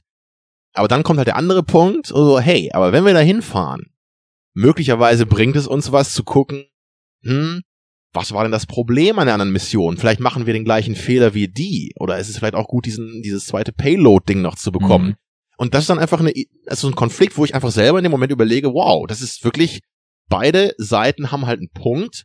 Absolut. Und das jetzt abzuwägen, finde ich total interessant in diesem Moment. Und ich weiß auch nicht sofort, auf welcher Seite ich bin, weil beide Punkte wirklich, die haben halt, da kannst du ein Argument für bringen. Ja. Und das finde ich interessant als Konflikt. Bei dem Konflikt später ist es halt im besten Fall so, ähm, die Lösung ist halt total klar, was sie machen müssen. Und jetzt geht es halt nur noch darum, wie sie halt diesen einen Idioten dann wieder zu kriegen, dass sie es machen. Weil das dann, das dann halt, das Problem ist halt nur, dass der andere Typ aus psychologischen Gründen sich nicht einverstanden erklärt. Aber es ist halt nicht so, dass er halt einfach wirklich einen guten Punkt hat, auf den man hören müsste. Ja, das stimmt schon. Ähm, das halt in der einen Fragestellung ist die Ratio deutlich stärker vertreten und in der anderen halt, ja, das, das Emotionale und das Irrationale eben dadurch, weil Emotion ist ja auch immer zu einem mindestens kleinen Anteil irrational und Ja. insofern sind das natürlich zwei ganz verschiedene Fragen von ganz verschiedener Tragweite und die aber auch eben einen ganz anderen Ursprung nehmen, so. Ich, ja, ich, ich kann da eben nur zu sagen, ich, ich glaube, dass äh, das schon treffend ist, dass man zumindest irgendwen in so einer Crew hat, der dann plötzlich merkt, ich hänge dann doch, so irrational das in Angesicht des großen Ganzen scheint, äh, zu sehr an meinem Leben. Und das ist halt kein konkreter Gedanke, den er hat, sondern das ist was, was ihm irgendwie Adrenalin, was ihn flutet, äh, andere, was weiß ich, Hormone und Substanzen in seinem Hirn dann irgendwie einfach tun lassen, so, ne? Naja. Ich, hätte, ich hätte mir hier übrigens auch gewünscht, dass halt dieser Typ, der erst sagt, ich will den Raumanzug, dass der tatsächlich überlebt. Das hätte ich viel geiler gefunden. Und das, das ist halt so ein bisschen wie auch das, was man vorher mit dieser anderen Figur gemacht hatte, da habe ich zum Beispiel jetzt gerade vergessen, äh, der, der diesen Kurs neu berechnet hat und dann halt Mhm. vergessen hat, diese äh, Sonnenschilde wieder neu auszurichten. Ja. Der, der ist ja danach halt wirklich von Schuldgefühlen so zerfressen, weil er das Gefühl hat, er hat diese ganze Mission verkackt bei etwas, was er ihm nicht hätte passieren dürfen, ne, dass er überhaupt nicht mehr zu gebrauchen ist. Und das ist halt eine Tragweite, du musst dir mal vorstellen, du bist, du bist halt quasi der Fachmann, um irgendwie die Kurse zu berechnen und der Navigator und so weiter. Und du denkst halt, ich habe einfach einen Moment lang nicht weit genug gedacht. Ja, das Und er auch so, I ist- fucked up, I fucked up. Das ist jetzt der Grund dafür, dass die Menschheit ausgelöscht Genau. werden wird. Es ist, das, also das, das ist wieder das so. gefällt mir so viel besser. Ja. Da kann ich auch wirklich psychologisch mitgehen. Da kann ich total verstehen, Mhm. wie einen diese Schuldgefühle auch so übermannen. Und er weiß ja selber auch, dass er im Grunde auch immer noch wichtig ist für die Mission. Ja, Aber er, was das, das bricht so über ihn ein, dass er einfach denkt, ich kann es nicht mehr, ich bin wertlos, ich kann mir selber nicht mehr vertrauen. hm. Ne, und dann klingt er sich ja ich aus und hängt da irgendwie nur noch in seinem Quartier rum. Da bin ich voll bei dem Film dabei. Ich Mhm. finde das super geschrieben, dramatisch. Und auch echt diesen Moment, wo er wirklich dieses I fucked up schreit, das ist Mhm. auch echt gut performt von dem Darsteller. Ich kann das voll nachfühlen. Also man sieht hier, es gibt so beide Aspekte. Immer hier, Ja. manche funktionieren total gut für mich. Leider so ein paar kleine Momente, weswegen der Film halt für mich nicht in diese absolute Großartigkeit Ja. kommt. Aber was ich jetzt sagen so wollte, ganz. ähm, um das Thema vielleicht nochmal komplett abzuschließen, ich finde es schön, dass das Skript von Garland sich aber dafür entscheidet, alle Varianten zu zeigen, ne? Weil nämlich dieses in Panik geraten und sich selbst über die große Sache stellen, was wir eben lang und breit diskutiert haben, als es um diese in dieser Airlock-Szene eben hart auf hart kommt, das ist ja vorher schon mal mit der anderen Variante kontrastiert, nämlich als sie dieses Schild ähm, dort reparieren, was ich eben auch finde, was eine extrem spannende Szene ist, ne? Und Ja. diese, diese vier Platten auf diesem großen Reflexionsschild, die eben durch, äh, durch die falsche Berechnung bei der Kursänderung dann eben sich aufgestellt haben und nicht mehr funktional sind. Und dann kommt es ja dazu, dass quasi die Programmierung des Schiffes, was ja eine intelligente KI ist, ähm, erkennt, okay, wir, wir sind jetzt hier quasi in einer Position, die irgendwie den Fortgang der Mission gefährdet, weil das Schild steht ja so, dass zum Beispiel dieser Garden, wo sie ihre Gemüse züchten und Oxygen erzeugen und Ja. so weiter, dass der halt quasi schon Sonnenlicht ausgesetzt ist, deswegen kommt es ja auch zur Explosion im Schiff. Und deswegen will das Schiff ja korrigieren, wie gerade das Raumschiff ausgerichtet ist, während die beiden Typen gerade oben auf dem Sonnenschild drauf sind, was natürlich ein bisschen in Schatten gerückt ist, damit sie da überhaupt drauf sein können.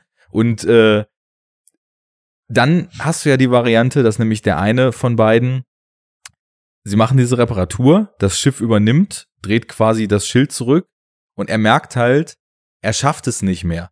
Und die, die panisch irrationale Reaktion wäre ja, obwohl es unmöglich erscheint, sich noch zu retten, dieses letzte, diese letzte Platte so zu lassen, wie sie ist, nämlich nicht funktionierend und somit halt auch die, die Mission dann äh, zu, zum Scheitern verdammend und trotzdem noch zu versuchen, sich zu retten und dann zu verschmoren. Und er sagt ja, ich schaffe es nicht mehr und macht seinen Job halt noch zu Ende, kriegt es noch gefixt und äh, nimmt dann irgendwie mit Würde sein Schicksal in Kauf und wird halt von der Sonne äh, verbrannt, ne? Und das ist ja quasi genau die andere Variante als das, was in der Airlock-Szene passiert. Und insofern finde ich das schön, dass der Film halt beide Möglichkeiten uns einmal so zeigt und eben auch so ein bisschen gegeneinander balanced. So, der eine ist halt in der Lage, die Mission über sich zu stellen und der andere ist halt nicht in der Lage. So, da, da spielen ja verschiedene psychologische Aspekte dann eben eine Rolle. Das, das habe ich gar nicht so gesehen. Da muss Mhm. ich dir aber echt recht geben. Das stimmt. Das, Ja. das macht das Ganze eigentlich eine Ecke besser nochmal, dass Ja. wir echt hier verschiedene ne, Antworten haben von verschiedenen Figuren. Ich werde den Film aber nicht aufwerten. ja, ich ähm, muss tatsächlich in Bezug auf Aufwertung und so weiter, muss ich sagen, du hast gesagt, die ersten zwei Drittel findest du perfekt oder findest du immer sehr, sehr gut. Ich habe Mhm. gesagt, agreed.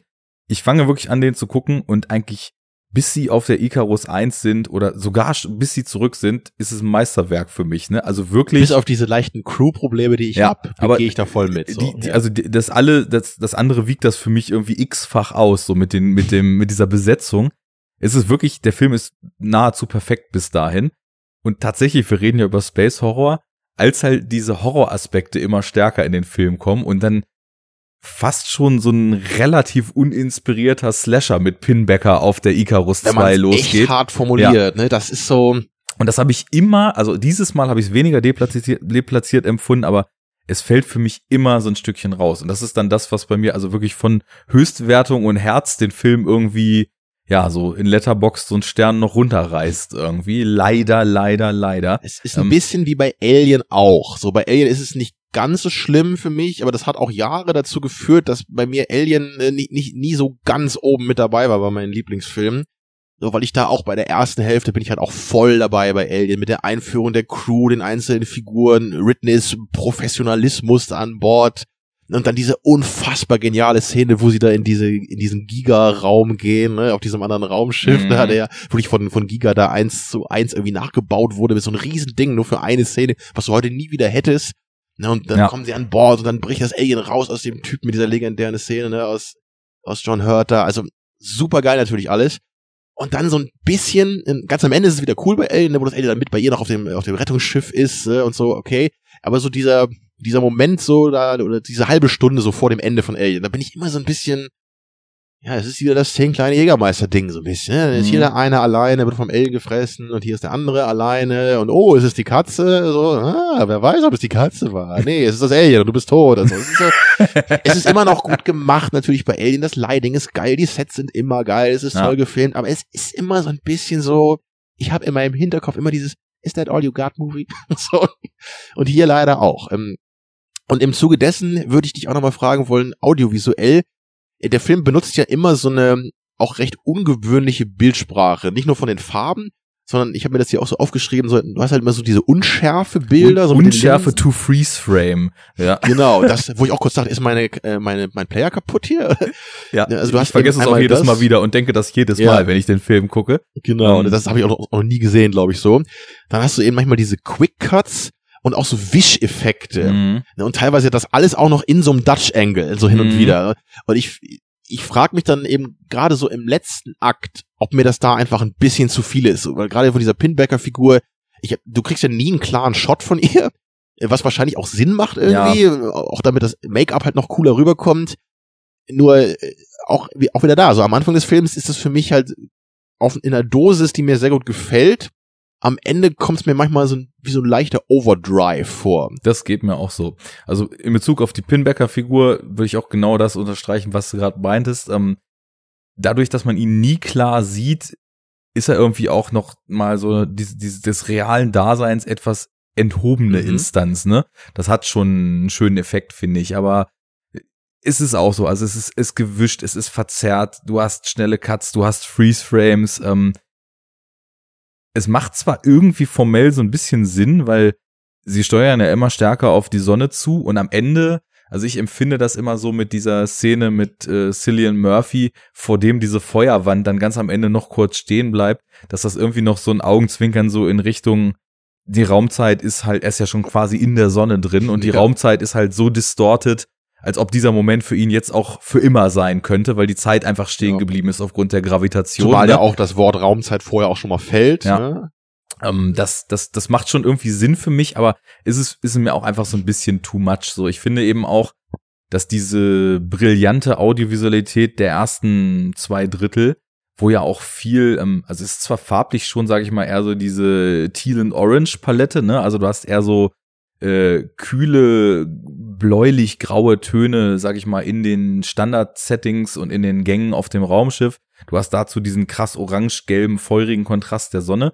Ist jetzt nicht so stark äh, wie bei Michael Bay, wo halt so ein mega Filter über jedem Bild hängt, aber die, die generelle Farbpalette ist halt so äh, kühl, neonlichtig, bläulich zu krassem Sonnenlicht, krass natürlichem Ja. Licht und purem Leben so gewählt. Und das finde ich halt sehr gut, weil das eben auch in, in der Dynamik eben auch so diesen Sonnenszenen, wie wir es vorhin schon gesagt haben, noch so, so was Besonderes gibt einfach. Und später ist es dann auch so, dass ich das Gefühl habe, der Film wird eher grau so gegen Ende, ne? Und das ist so ein bisschen schade, weil du hast halt vorher auch noch viel Farbe durch diesen Garten, der dann explodiert ist und ab da, wo sie quasi im Stardust äh, auf der Icarus 1 so ein bisschen gewühlt haben, wird das immer grauer und irgendwie am Ende sind wir dann ja so fast auf Cube-Niveau, wo man irgendwie, wo sie auf dieser Payload da rumklettern. Das Äh, wollte ich tatsächlich erwähnen, da wo ich ja dachte, das muss dir doch voll gefallen, weil das doch eigentlich wie am Ende von Cube ist, als sie dann aus diesen Würfeln da rauskriegen und sie sehen, dass es so unendlich viele Ja, Würfel also da es könnte sind, ne? irgendwie, also echt auch selbst, dass, ähm, dass quasi Gravitation nicht mehr richtig greift und so weiter und sie dann da um Ecken gucken können, wo andere stehen und so. Ja. Das ist äh, für, für mich schon, also glaube ich, fast bewusstes Cube-Zitat, so, weil Cube sich ja eben auch bei vielen Genrefreunden irgendwie einer gewissen Beliebtheit erfreut, der die eigentlich den eigentlichen B-Movie-Qualitäten des Films gar nicht angemessen ist, aber das ist wie ein Film, zu dem wir vielleicht noch kommen, dass er vielleicht besser gefunden wird, als er eigentlich ist. Ähm, Ja, ich kenne da jemanden, der hat Cube so ein Herzchen gegeben. ja, und es wird auch immer so bleiben. Oh Mann, Ja. ey. Ganz objektiv, ne? Ähm, hä- Objektiv und Herz geht, glaube ich, nicht so ganz zusammen. Naja, also ich, ich äh, gehe da mit. Ähm, das ist auch so ein Grund. Also zum einen, es wird halt inhaltlich ein bisschen over the top und so ein bisschen by the numbers. Es wird audiovisuell anders und irgendwie auch auf eine gewisse Weise sta- Weise stark, weil so viel Stil draufzugeben ist ja schon auch eine sehr drastische. Entscheidung, Der sage ich Film mal. verliert mich auch nicht. Nee, mich auch so nicht. weit geht es nicht. Ja. Aber es ist so an der Grenze Und manchmal guckt man dann echt noch zweimal aufs Bild und denkt so, wo ist hier oben und unten? Mhm. Was sehe ich hier eigentlich gerade? Wer What ist do da you gerade? see? ja, aber insgesamt muss ich sagen, also auch als dann so Pinbacker eben auf das Schiff gekommen ist, ähm, ich finde es schön, wie sie das enthüllen, ne? dass es eben über die KI, die halt quasi ansagt, dass die Sauerstofflevel nicht mehr reichen. Also wieso, hier unser Navigator hat sich doch umgebracht. Wir sind doch jetzt quasi einer weniger. Nein, die Anzahl ist fünf und äh, dann quasi das Schiff so ihm den Wink gibt, so hier passt was nicht. Ne? Das, das ist Da muss ich einhaken. so, die Plothole-Polizei wurde gerade gerufen und sie ist jetzt Oh. da. Oh. So, äh, wie man ja vielleicht weiß, habe ich sehr viel Freude daran, mich auch an Plotcodes Plots aufzuhalten.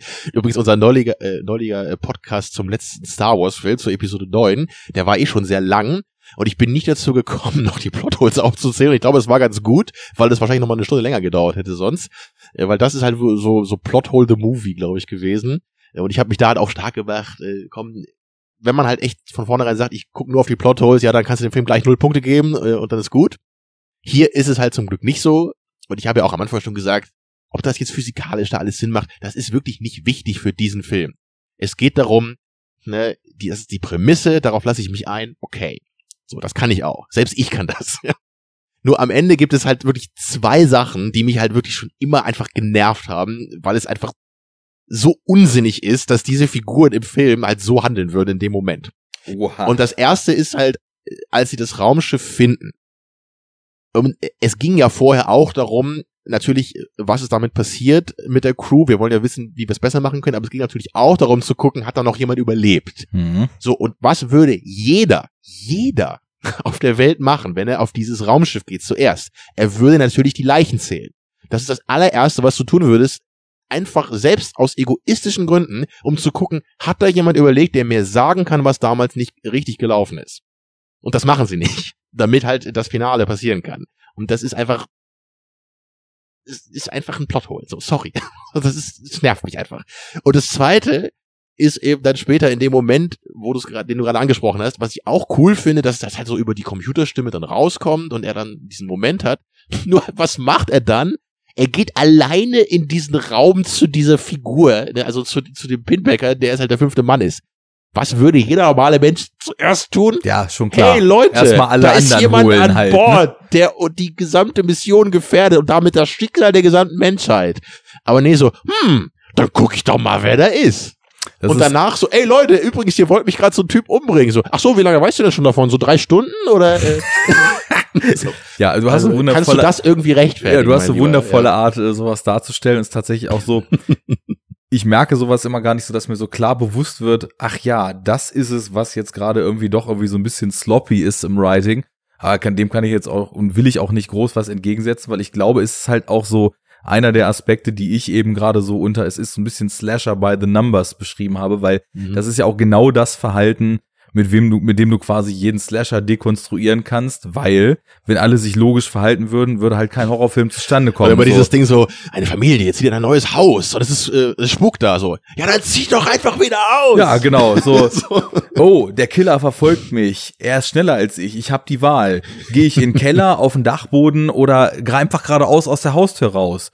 Haustür? Na, die ist ja zu, die müsste ich ja Im aufmachen. Keller wird er mich nicht sehen. Dachboden, ja, da könnte ich dann ja noch rausspringen und fliehen. Nee, das ist zu einfach. Ja, im Keller, da sieht er mich bestimmt nicht so. Ne? Also es ist halt, das ist halt so, so wirklich so Slasher-Quatsch, den man auch rational nicht verargumentieren kann. Und das trifft hier eben auch zu. Das ist so der Grund, warum ich auch diese Formulierung gewählt habe, ohne mir jetzt dieser konkreten Szene so bewusst zu sein. Aber das geht halt nicht mehr so richtig auf. Ne? Ich habe mich beim Film Ja. auch so gefragt, ja, wenn das Schiff denn jetzt dir schon sagen kann, die ist wer, lass dir doch einfach mal sagen, wo der Mensch ist, ne? Das tut es dann ja, glaube ich, auch. Er weiß ja dann, dass er auf diesen Observation Room da schauen müsste. Ja, aber dann eben mal alleine hingehen, so, ne? ähm, so klar, nachdem, äh, nach, er hat ja auch quasi sich schon zusammengereimt, dass das dann eben der, der Mensch ist, der quasi das Airlock gesprengt hat, so. Ja, gut. Dem reichen wir mal die Hand und gucken, ob wir mal ein Käffchen trinken zusammen, ne? Ja, Was der wohl zu erzählen hat. Ja. Mhm. Ich will auch nur noch mal sagen, äh, ich, ich spiele halt gerne damit rum. Ich habe halt immer Freude, mich an sowas aufzuregen. Und natürlich bin ich halt echt nicht irgendwie so ein versnobter Typ, der halt nur die Plotholes zählt und da halt einen Film danach bewertet, wie gut er ist. auch bei den alten Star Wars Filmen gibt's auch jede Menge Plotholes, als sie auf dem Todesstern ankommen und alles irgendwie fußläufig weit entfernt ist, ne, auf einer Station, die so groß ist wie ein kleiner Mond oder so. großer Station Eben, ne? so. Und ist, dabei für mich ist halt immer nur der entscheidende Punkt, so wie viele davon gibt's in dem Film. So, wenn es halt wie bei den Prequels so ist, dass ich echt das Gefühl habe, so alle zwei Minuten könnte ich irgendwie mal so drei Seiten runterschreiben, wie, wie wenig das gerade Sinn macht, mhm. was hier passiert, äh, dann komme ich einfach nie in den Film rein und ich kann den, den Geschehnissen nicht folgen, ich mhm. verstehe die Motivation der Figuren überhaupt nicht mehr. Und das ist hier natürlich überhaupt nicht der Fall. Ja. Es ist hier wirklich nur am Ende so, da gibt's halt diese zwei Momente, die mich halt immer gestört haben von. Anfang an, weil ich einfach selber irgendwie dachte, ich, ich, selbst ich wäre gerade den Figuren überlegen, weil ich halt so die offensichtlichen Sachen machen würde, ohne irgendwelche Ahnung äh, von Raumfahrt etc. Mhm. zu haben. Und ja, ich, das ist man, man will sich halt nicht überlegen fühlen den Figuren in dem ja. Moment. Und das nervt mich immer. Das ist für mich jetzt auch nichts, was ich über irgendwelche Extremsituationen oder ja, die haben den Kopf woanders oder sonst was äh, Sachen rechtfertigen würde, sondern das stimmt schon. Das ist, äh, da würde man dann tendenziell, wenn man es jetzt so rational durchanalysieren möchte, sagen, ja, die müssten eigentlich professionell genug sein, um sowas zu checken einfach. Was ich schön finde, dass ähm, mit dieser Core into Freezing Medium Nummer da zumindest die Figur von Chris Evans irgendwie stringent zu Ende erzählt ist, weil wird ja auch am Anfang eingeführt, ja. wo ihm da der Schraubenschlüssel einmal reinfällt in diesen Tank, er greift rein und man sieht mhm. schon, wie ultra kalt das ja, drin ist. Und das aber tatsächlich auch dann wirklich äh, er derjenige ist, der sich extrem dafür stark macht, dass die Mission über allem steht, auch bei dieser Airlock-Szene und sich dann eben selber tatsächlich auch mehr oder weniger opfert, um es irgendwie hinzukriegen. So, das ist eigentlich eine Szene, die in ihrer Heroik und in ihrer Pathos-Gefahr die Art von Szene ist, die ich überhaupt nicht abkann, aber in dem Film ist es irgendwie cool eingebaut, finde ich. Für mich funktioniert das auch. Ja. Ich finde es auf jeden Fall auch besser, als wenn dann rauskäme, ah, er ist eigentlich der größte Feigling von allen und ist der mhm. Erste, der abhaut oder so. Ja, das, ja. das finde ich halt noch viel, viel bescheuerter. Ja. Ähm, deswegen komm, dann ist er halt, er, er ist halt von Anfang an als diese Figur dargestellt worden, er hat jetzt auch keinen Wandel durchgemacht oder sonst irgendwas. Mhm. Das muss auch nicht sein, dass jede Figur irgendwie einen Wandel durchmacht in so in jeder Art Film. Er ist halt von Anfang an der harte Typ, der halt nicht sonderlich äh, sensibel ist für andere Menschen. Er haut halt auch Leuten mal gerne auf die Schnauze, was halt mehrmals passiert. Aber am Ende ist er dann halt auch einfach konsequent der Typ, der das macht, was er immer gesagt hat. Die Mission steht über allem, er opfert sich, ja. bringt es durch und das finde ich dann insgesamt halt irgendwie ganz schön, muss jo, ich sagen. So, geht, mir, geht mir genauso. Das ist ein würdevoller Umgang mit dieser Figur.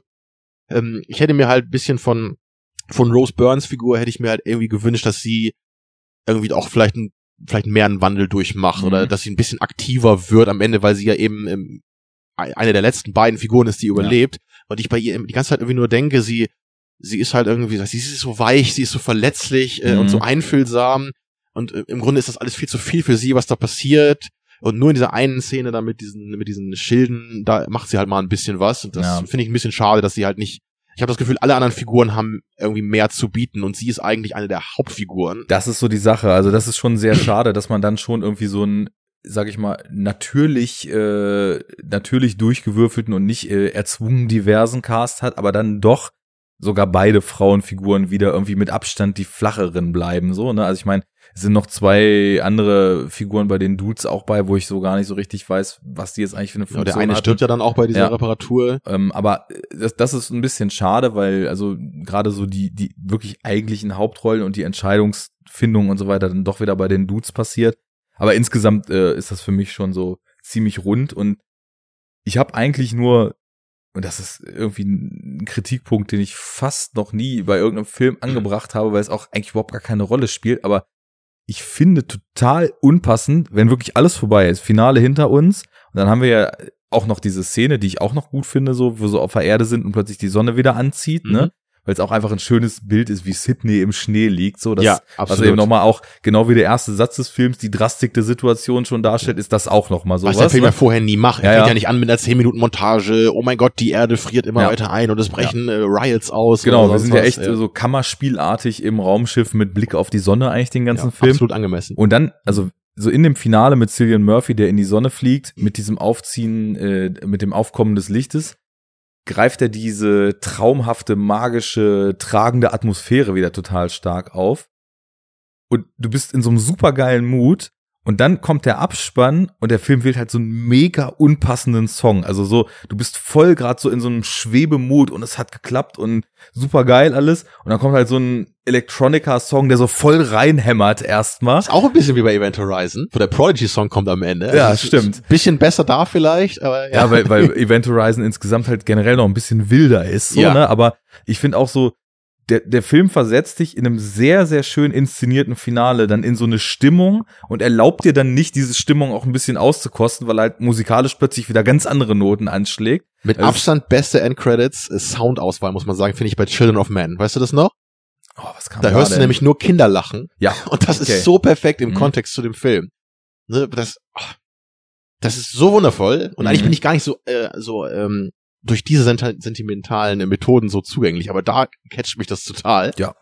Ähm, ja, aber das gibt's ja öfter mal, dass halt bei, bei den Endcredits immer so ein, so ein Soundtrack-Song kommt, Mhm. der halt nicht so von dem äh, Score ist, sondern von dieser Soundtrack-CD vielleicht, die es ja auch bei Matrix oder so dann Ja. gab.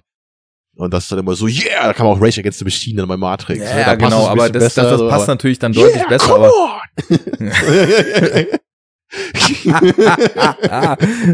ja, also fand ich hier, fand ich hier schade, dass man diese tolle Stimmung nicht einfach noch so ein bisschen weiter aus. Es hätte auch, es hätte nur vielleicht so, wenn das eine halbe Minute in die Credits reingereicht hätte, so diese Ambient-Flächen, die da gerade laufen, das wäre auch okay Oder gewesen. Ne? Heili Geili! Mhm. Skipper die ey. Real Ranger. Ähm, ja, also so viel von mir zu Sunshine. Ich glaube, das, das wäre es, was ich so dazu zu sagen hatte. Dito, ja. Ähm, Schöner Film. Ich könnte den auch sofort wieder gucken, muss ich sagen. Es ist, ähm, es ist was Besonderes Ja. für mich. Ähm, Der wird immer einen besonderen Platz in meinem Herzen haben, obwohl ich gleichzeitig weiß, er hat so seine kleinen Schönheitsfehler. Ähm, aber dieser, dieser Kern davon, und darum geht's natürlich, der ist da, der funktioniert, der berührt mich extrem, wie die Sonne eingefangen ist, wie sie in diese Thematik eingebunden ist, in die ganze Geschichte, mit diesen vielen kleinen Momenten, was du erzählt hast mit dem Sonnenbrand bei der einen Figur, mit mhm. dem What do you see, all diese Sachen. Wundervoll. gehe ich absolut mit. Und ich würde sagen, äh, in der Tradition der sich aufeinander berufenden Space Horror Filme nehmen wir doch mal als nächstes uns den vor, der vielleicht am stärksten für die einzeln eingestreuten Frames, als sie auf die Icarus 1 kommen und wir Ja. zwischendurch mal so kurze Horror-Bleeps kriegen, Stimmt, äh, ja. äh, in der, in der Zitatreihenfolge vielleicht direkt Pate stand und widmen uns äh, nach glatt zwei Stunden dann mal Event Horizon. Also der Film hat bei mir auch wieder noch einen ganz besonderen Stellenwert. Ich weiß nicht, wann ich den zum ersten Mal gesehen habe. Es muss unfassbar lange her gewesen sein. Da kann der auch noch nicht so alt gewesen sein. Er kam, glaube ich, 97 raus.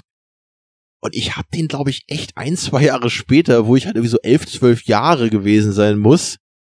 Glaube ich zumindest. Also ich glaube, ich meine mich zu erinnern, damit mit Lego gebaut zu haben, als ich den Film zum ersten Mal gesehen habe. Ja, und ähm, du kannst, also das, das war so ein bisschen für mich die Erfahrung, die andere Leute, glaube ich, mit Alien gemacht haben, manchmal, wenn sie den zu früh gesehen haben. Und also ich, ich weiß halt echt nicht, wie lange das her ist, aber also allein das sagt ja auch schon, dass es ziemlich lange her sein muss.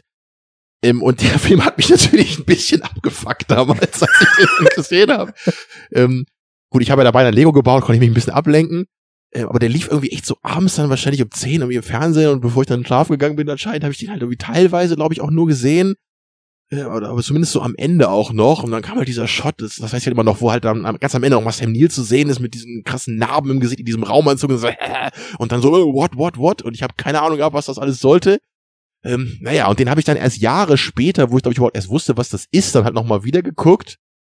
Und ich, ich mochte den damals auch gleich sofort. Also, das hat halt viele Gründe, warum ich den mag, dazu dann ausführlich äh, im Laufe der Diskussion. Ähm, und und das andere Ding ist, warum ich, was auch besonders ist bei diesem Film, er ist, glaube ich, einer der beiden meisten oder einer der beiden Filme, wo meine Meinung am meisten äh, von der generellen Meinung abweicht, und zwar in die andere Richtung als üblich. Mhm. Ich bin ja durchaus nicht selten der Meinung, dass irgendwelche hochgerubten Filme so aller District 9 und so einfach nur der letzte Scheiß sind. also das- das hat natürlich auch jeder mal in beide Richtungen, dass man irgendwie mit einem Meisterwerk überhaupt nichts anfangen kann oder irgendwie denkt, ne, oh, dieser eine Film, den kaum einer Beachtung äh, schenkt, der ist doch eigentlich total klasse und so. Habe ich natürlich auch mehr Filme davon, aber ich habe das Gefühl, es gibt zwei Filme, wo ich da extrem stark von der gängigen Meinung und von dem äh, IMDb-Rating abweiche und die sind beide mit Lawrence Fishburne. es ist halt Matrix 2 Reloaded, ja, und es ist Event Horizon ich bin bei beiden Filmen der Meinung, dass die deutlich besser sind als das, was ich so generell von denen höre. Ne, bei Martis habe ich das auch schon mal ausführlich im Podcast gesagt. Ich habe da das Gefühl, dass viele Leute die Probleme des dritten sehr stark in den zweiten schon reinlegen. Und ich bin der Meinung, man hätte den zweiten wirklich gut zu Ende erzählen können, wenn man beim dritten nicht so einen Quatsch gemacht hätte. Und hier, ähm, da du den Film ja auch nicht, nicht äh, ganz so gerne magst wie ich, bin ich da nämlich auch ein bisschen gespannt, um da vielleicht noch mehr verstehen zu können, was da euch nicht funktioniert. Weil für mich ist der Film sogar tatsächlich jetzt bei der vierten, fünften Sichtung auch so gut gewesen wie noch nie. Er ist immer noch ein Tick weiter gestiegen. Ich habe halt auch noch mehr auf die Details geachtet. Ich habe ihn sogar mit Audiokommentar jetzt gesehen. Ich bin der Meinung, der Film ist wirklich sehr, sehr gut gefilmt. Der hat sehr viele geile Details. Das ist halt nicht nur irgend so ein komisches B-Movie aus den 90ern. Ähm, also da, da müssen wir ein bisschen irgendwie heute was aufdröseln, glaube ich. Ja, um das gleich aufzugreifen. Ähm, bei mir war es tatsächlich ganz anders, was die Entwicklung betrifft. Ich habe den auch vor Ewigkeiten das erste Mal gesehen. Keine Ahnung, wann das war. Hatte den irgendwie anfangs so, also in, vor Jahren hatte ich den dann eine Weile nicht gesehen und in extrem guter Erinnerung. Also wirklich so fast ein Level mit Alien in meiner Erinnerung irgendwie, der ja für mich einfach auch dann so erstmal so der Goldstandard ist, was, was das Genre betrifft. Und jedes Mal, wenn ich den gesehen habe, ging es genau in die andere Richtung, dass ich mit dem Blick, den ich zu dem jeweiligen Zeitpunkt dann hatte, ihn so ein ganz klein bisschen vielleicht nicht unbedingt schlechter fand, weil wir mir auch beide im Vorgespräch schon witzigerweise oder in unseren WhatsApp-Vorgesprächen mal so gesagt, äh, wir finden ihn anscheinend irgendwie eigentlich beide besser, als man, als, als es ihm eigentlich gebühren würde. Ne? Ich bin nur nicht davon ausgegangen, dass er bei dir irgendwie fast Höchstwertung hat, was ja schon einiges heißt. Ne? Er hat jetzt ähm, neun Punkte. Ja, äh, eben. Und da ist noch ein ganz schön weiter Schritt bis hin zu zehn. Ähm, also bei mir war es dann eher so, dass er jedes Mal ein kleines bisschen mehr verloren hat und ich immer mehr Sachen darin so identifiziert habe, die für mich ich weiß gar nicht, ob man sagen kann, nicht richtig funktionieren, weil das wäre falsch. Also es ist jetzt nicht so, dass ich den Film sehe und mich da in irgendwelchen Passagen jetzt dolle langweile oder so, aber ähm, es ist tatsächlich so, wenn der Film so langsam losgeht und Fahrt aufnimmt, dass ich so das Problem, was wir gestern bei Reanimator so besprochen haben, dass es halt, also einfach, dass er dialogtechnisch und figurentechnisch nicht so geil geschrieben ist. Also es ist jetzt irgendwie kein exzellentes Skript, und dass, dass sich das für mich so ein bisschen schleppt, ähm, bis dann das, was den Film eigentlich ausmacht, so immer mehr Fahrt aufnimmt. Ne? Krass, ich finde halt den ersten Teil besser als den zweiten. Okay. da sind wir doch mal ein bisschen uneinig heute. Ja, also ich, gerade so das, was viele Leute, sage ich mal, auch in diesem Genre so oft kritisieren, dass du, sage ich mal, eher so sehr flache Figuren hast, das, das empfinde ich halt sehr stark in diesem Film. Ne? Krass, Und, okay. Ähm, ja. Das hat für mich dann eben, also du sagtest, es sei jetzt nicht irgendein B-Movie aus den 90ern. Nee, also, es formal ist, ist das es schon. ist ta tatsächlich irgendwie ein B-Movie mit fast Blockbuster-Niveau, äh, also Budget, der, der schon deutlich besser ist als die meisten B-Movies, das muss man schon sagen. Aber ich finde, so in seinem Feel ist er halt B-Movie to the fullest, ne? Ähm, auch wenn die Kulissen alle so, also die sind hochwertig gebaut. Ich finde aber, dass sehr vieles in dem Film immer so ganz knapp an der Grenze zu billig lang schrammt, ne, so die Designs von dem Raumschiff, die irgendwie so ja, sie sind, es ist alles hochwertig, es ist alles selbst gebaut, die haben Kulissen ohne Ende gemacht, die haben auch total viel handgemacht, inszeniert an Effekten und so weiter. Trotzdem ist es so, ja, gefährlich, komm, wir bauen Zacken in den Core Room ein und äh, so, das, da ist so ganz vieles, wo man so denkt, okay, das, das würde jetzt nicht, wenn jetzt zum Beispiel ein Wissenschaftler so ein Raumschiff entwirft, dann würde er keinen Zackenraum um seinen Chor rumbauen, sondern das ist halt schon so, das, was später passiert, das Schiff reist durch die Dimension und kommt quasi in der Hölle an, das wird in diesem Raum aufgegriffen und suggeriert uns schon etwas, was, da bin ich vielleicht mal die Plothole-Polizei, ja, ähm, ja. was, was so gar nicht zusammenpasst, ne? Und auf, du hast dann immer wieder so Momente, die sind total cool gemacht, aber wirken fast irgendwie so, oder wirken oft so, als ob vielleicht so der zweite Gedanke aufgegriffen wurde, obwohl es vielleicht gut gewesen wäre, nochmal zum dritten weiterzudenken, so, ne? Also das sind so die Feinheiten, die mich da äh, dran stören. Nichtsdestotrotz macht er mir Spaß auf jeden Fall. Ähm, Eine schöne Beschreibung für den Film. nichtsdestotrotz macht er mir Spaß. Ja, das ist so. Event Horizon ist also der Film, den ich mit Spaß assoziiere. ja, also, man muss viel lachen, man fühlt sich einfach wohl, den zu gucken. Es ist so feel good movie for the whole family. Ja, aber guck mal, also so wie ich jetzt erlebt habe, wie du zum Beispiel hier indische Action-Szenen und Reanimator geguckt hast gestern, ne? Hätte ich gedacht, dass das wirklich ein Film ist, wo du in der zweiten Hälfte ausschließlich jauchzend und brüllend da sitzt. Da hättest du dich gewundert, wie stumm, wie ein Chorknabe ich hier gesessen bin, ganz brav, mit gerader Haltung und meine Konformantenblase auch. Unglaublich, unglaublich.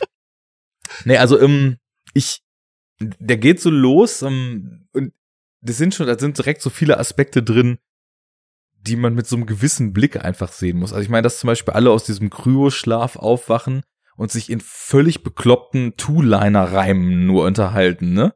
Also ich weiß nicht, ob dir das noch bewusst ist. Ich habe mir sogar ein paar aufgeschrieben davon. es geht halt los, also so die die Crew wacht auf und äh, das erste, was jemand sagt, ist Someone fall, we get the call und der nächste sagt Everything green on my screen und so geht das dann noch drei, bei drei vier Leuten weiter. Ähm, das ist was, was ich witzig finde, ne? Aber ähm, also da fällt es mir dann schwer oder ein Problem, was ich vielleicht sonst seltener habe, dass ich gar nicht so richtig weiß mit dem Wissen. Also fiel mir jetzt bei dem Schauen eben auf wir steuern hier auf einen äh, Höllenbilder aufmachenden, düsteren Deep Space Horrorfilm zu. Und dann geht das halt so mit diesem witzelnden, fast albernden Ton los, was, was diese Crew betrifft, ne? Hm. Ähm, ist halt ein bisschen Menschlichkeit am Anfang noch, ne? Ja. bevor halt alles den Bach runtergeht. Ähm, Da gebe ich dir schon recht, äh, dass ich bin halt inzwischen ganz gut sensibilisiert, was so B-Film-Tonalität angeht. Und auch wenn der Film, wie du richtig sagst, deutlich besser aussieht von dem Production Value als andere B-Filme aus der Mhm. Zeit, ist es durch diese Sachen immer noch äh, recht klar, so ein, so ein B-Film-Feeling, so ein ganz bestimmtes, Ja. was man auch schwer genau so in Worte packen kann. Weil man hat ja auch dumme One-Liner in größeren Filmen, aber einfach diese etwas, etwas merkwürdigen Dialoge, diesen etwas spezielleren Witz vielleicht haben. So, vielleicht kann Mhm. man es so nennen. Ne? Das Mhm. ist was, was hier irgendwie, irgendwie da ist. Und ich, ich mag das einfach. Und ich, ich bin halt auch echt von Anfang an sofort voll dabei. Das okay, ist, lass uns äh, doch vielleicht noch den Umweg machen. Ja. Äh, einmal kurz beschreiben, wo du dabei bist. Ähm, das würde ich dann jetzt übernehmen. Würde vielleicht ich ich ich's auch ja hin. noch mal kurz über Paul W. S. Anderson sprechen, mal bevor wir Ja, genau. gehen. Aber Äh, sag gut. mal, was, was ist denn das Also hier? Event Horizon. was ist ähm, das? ein äh, Spaceship, was einen besonderen neuen Antrieb testen soll, um mit Überlichtgeschwindigkeit zu reisen, äh, ist in, ich weiß nicht, wie viele Texttafeln da durchliefen am Anfang und in welchem Jahr wir nun irgendwann dann tatsächlich angefangen haben, den die Grenzen des Sonnensystems zu bereisen, irgendwas 2100 noch was, ne? Es war Ähm, nicht viel Text, es waren nur so zwei, drei Sätze. Ja, so ein paar Tafeln. Also sind wir mal brav hier, ja? Es Auf ist jeden nicht Fall. Nydenion. Ach, sorry, ich muss gerade überlegen. Es ist, Nydenion ist so ein wundervoll bescheuerter, extrem langweiliger und mir sehr am Herzen liegender, völliger Schrott-Science-Fiction-Film. Und ich, ich habe den halt mal in so einer äh, 10 Science-Fiction-Film-Box gefunden. Und ich habe den auch schon mehrmals gesehen, wo ich mich jedes Mal denke, warum gucke ich den wieder? Aber der hat so ein paar Momente, die unfassbar lustig sind. Und auch der, der Beginn von dem Film ist halt echt, du hast so eine mehrminütige Montage von wild durch das Bild fliegenden, so animierten Texttafeln mit so zig Sachen drauf. Es ist absolut unmöglich, davon auch nur ein Zehntel zu lesen in der Zeit. Und ich muss jedes Mal so lachen, weil ich halt denke, wer hat sich denn das gedacht? Soll ich hier echt alle fünf Sekunden auf Pause drücken, mir das alles durchlesen, was da draufsteht? Besonders wenn man den Film dann im Kino gesehen hat, ne? Ich glaube nicht, dass der im Kino kam, Ja. aber sorry für das Derailing, aber Kein- das äh, muss kein ich Thema, mal einstreuen. Die Railing gehört zum Konzept. Ja. Ähm, Also, Naja, also- continue. Zumindest wird eben auf der äh, Bonnie and Clyde, nee, wie heißt das Schiff? Tom und Jerry, äh, clever und smart. ähm, Klar, äh, Clark. Lewis und Clark, Lewis genau. und Clark, was ja irgendwie berühmte Leute War waren. ja hier, clever äh. und smart schon neu dran. äh, Du nimmst den Film nicht ernst. Ich, ich rede mit dir dann nicht drüber jetzt hier. Das Okay. ist gruselig. danke fürs Zuhören. ähm, naja, also es wird eine Rettungsmission, weil nach Jahren der Funkstille das Schiff eben wiederentdeckt würde. Äh, wo haben wir das heute schon mal gehört? Ich weiß nicht. Ähm, Rettungsmission losgeschickt unter der Leitung eines Captains, der von Lawrence Fishburne gespielt wird. Die finden das Schiff, wachen aus dem Kryoschlaf aus, gehen da rein, sehen, alle sind tot. Und äh, im Verlauf äh, des, des Films versuchen sie eigentlich nur, nachdem es einen kleinen Zwischenfall gab, ihr Schiff wieder zu kitten und wieder zurück nach Hause zu fliegen. Allerdings ist der Wissenschaftler Sam Neill, der eben dieser Mission beiwohnt und seines Zeichens die Event Horizon, das Schiff, was eben titelgebend ist für den Film, was sie da gefunden haben, gebaut hat. Ähm, er liegt zunehmend äh, ebenfalls auch wieder dem Sog dieses Schiffes, denn, wie wir erfahren, es ist nicht so, wie es scheint. Das Schiff war nicht einfach nur irgendwo im Universum, es scheint über die Grenzen unseres Universums hinaus in eine andere Dimension gereist zu sein und in feinster Hellraiser-Manier von dort Dinge mitgebracht zu haben, die hier eigentlich nicht hingehören. Und dann wird's blutig. Also so viel zu Event Horizon, äh, was der zweite Film von Paul W. S. Anderson war. Nach, oder? Zweite? Ja, Mortal Kombat war der erste, Nach Mortal ich, Kombat, den ich immer ja. noch nicht gesehen habe. Ähm, der, der einzige Grund, warum ich noch nicht gesehen habe, ist, dass ich immer gehört habe, dass er nur PG-13 ist und deswegen nicht, hatte ich nicht so Bock da drauf. Er hat auch im, im Audiokommentar äh, deswegen gesagt, dass er äh, die X-Men-Filme abgelehnt hat damals, um Event Horizon zu machen, weil er nämlich so Lust hatte, mal einen etwas blutigeren Film zu machen. Äh, Wo er meinte, so ja, im Nachhinein war es vielleicht nicht so die beste Karriereentscheidung, aber er ist trotzdem ganz happy, dass er eben diesen etwas besonderen Film gemacht hat. Ähm, Er ist auch echt ein interessanter Typ, so, weil, weil diesen, diesen Audiokommentar, der ist so sieben Jahre, glaube ich, später entstanden, den ich auf meiner alten DVD noch hab. Mhm. Ja, Also muss das Jahr also Mitte der 2000er gewesen sein, wo er dann noch mal ein bisschen äh, so zurückblickt und dann viele sehr interessante Sachen über den Film erzählt. Und er kommt mir eigentlich wirklich wie ein sehr kompetente Filme, äh, Filmemacher vor in diesem Audiotrack. Allerdings, wenn ich mal so gucke, was er halt so gemacht hat in seiner Karriere, ich kenne halt nur noch Star Force Soldier als anderen Film, ne, den mit Kurt Russell, der in seinem gan- im ganzen Film irgendwie 120 Wörter spricht oder irgend sowas, äh, den ich ganz nett finde. Und da hat man nicht Orni besetzt. Das wäre gut gewesen, ne? Das ist ein akzeptabler Film, für den ich ein bisschen was übrig habe, weil es auch so ein B-Film-Feeling hat. Allerdings, äh, also, äh, nee, ich habe Alien vs. Predator auch mal gesehen, aber der war richtig schrecklich, habe ich auch null Erinnerung dran.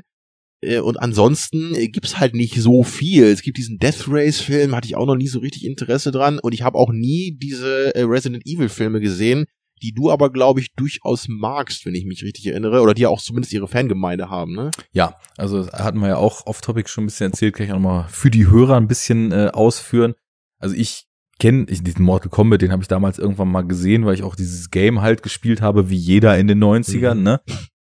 Den fand ich damals schon nicht gut auf so einem Level, wie ich auch den Street Fighter Film damals nicht gut fand, den ich mittlerweile durchaus schätzen kann für diese unglaubliche äh, Performance des guten JCVD.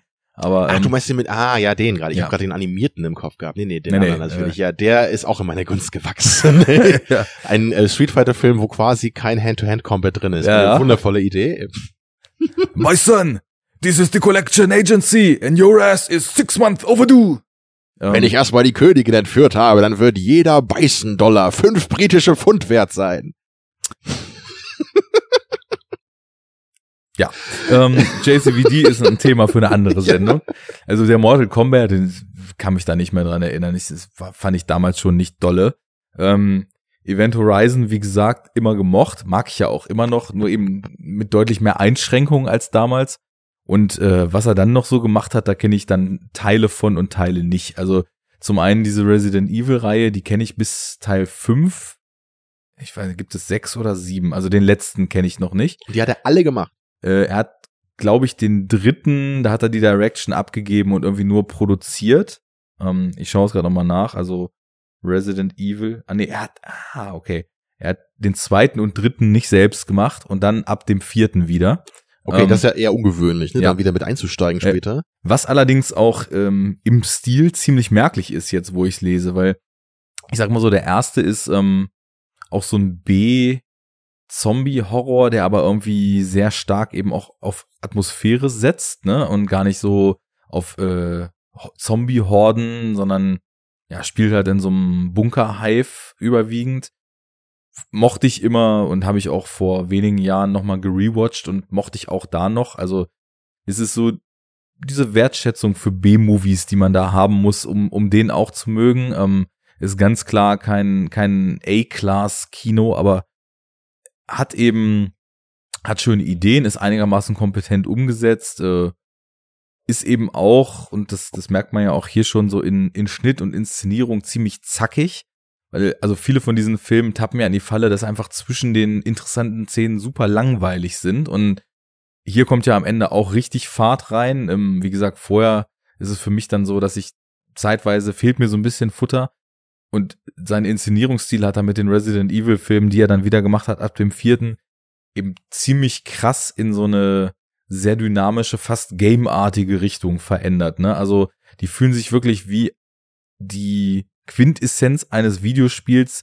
Nicht, dass sie nur Themen und Plot oder Figuren von irgendeinem Game übernehmen, sondern dass sie sich wirklich wie ein Game anfühlen, in dem eben auch die Fights und so weiter fast schon so einer Level- und Bossstruktur folgen und äh, also total, total entrückt von so gewöhnlichem Erzählen sind, sondern ausschließlich auf Style, auf Action-Momente, auf äh, inszenatorische Kniffe und so weiter ausgelegt sind. Und also auch, es ist ja so, du kannst irgendwie, sag ich mal, auf einem bodenständigen Rahmen was machen. Damit würde ich jetzt einfach mal sagen, so auch in einem typischen Horrorfilm, es kommt irgendeine Bedrohung auf, die jetzt nicht universal galaktisch ist, sondern paar Zombies irgendwo, mit denen wird man fertig, dann ist vorbei. Dann wird das irgendwann too much und ist so völlig entrückt. Und irgendwann kommt dann der Punkt, wo es so drüber ist, dass man es schon wieder kauft und schon wieder denkt, das ist so bekloppt, das muss ich sehen. Und es ist dann wirklich, also irgendwann diese Mila Jovovich Hauptfigur ist ja irgend so ein, weiß nicht, ob synthetisch erstellt oder geklont oder alles in einem, keine Ahnung, das weiß man dann irgendwann auch nicht mehr so richtig.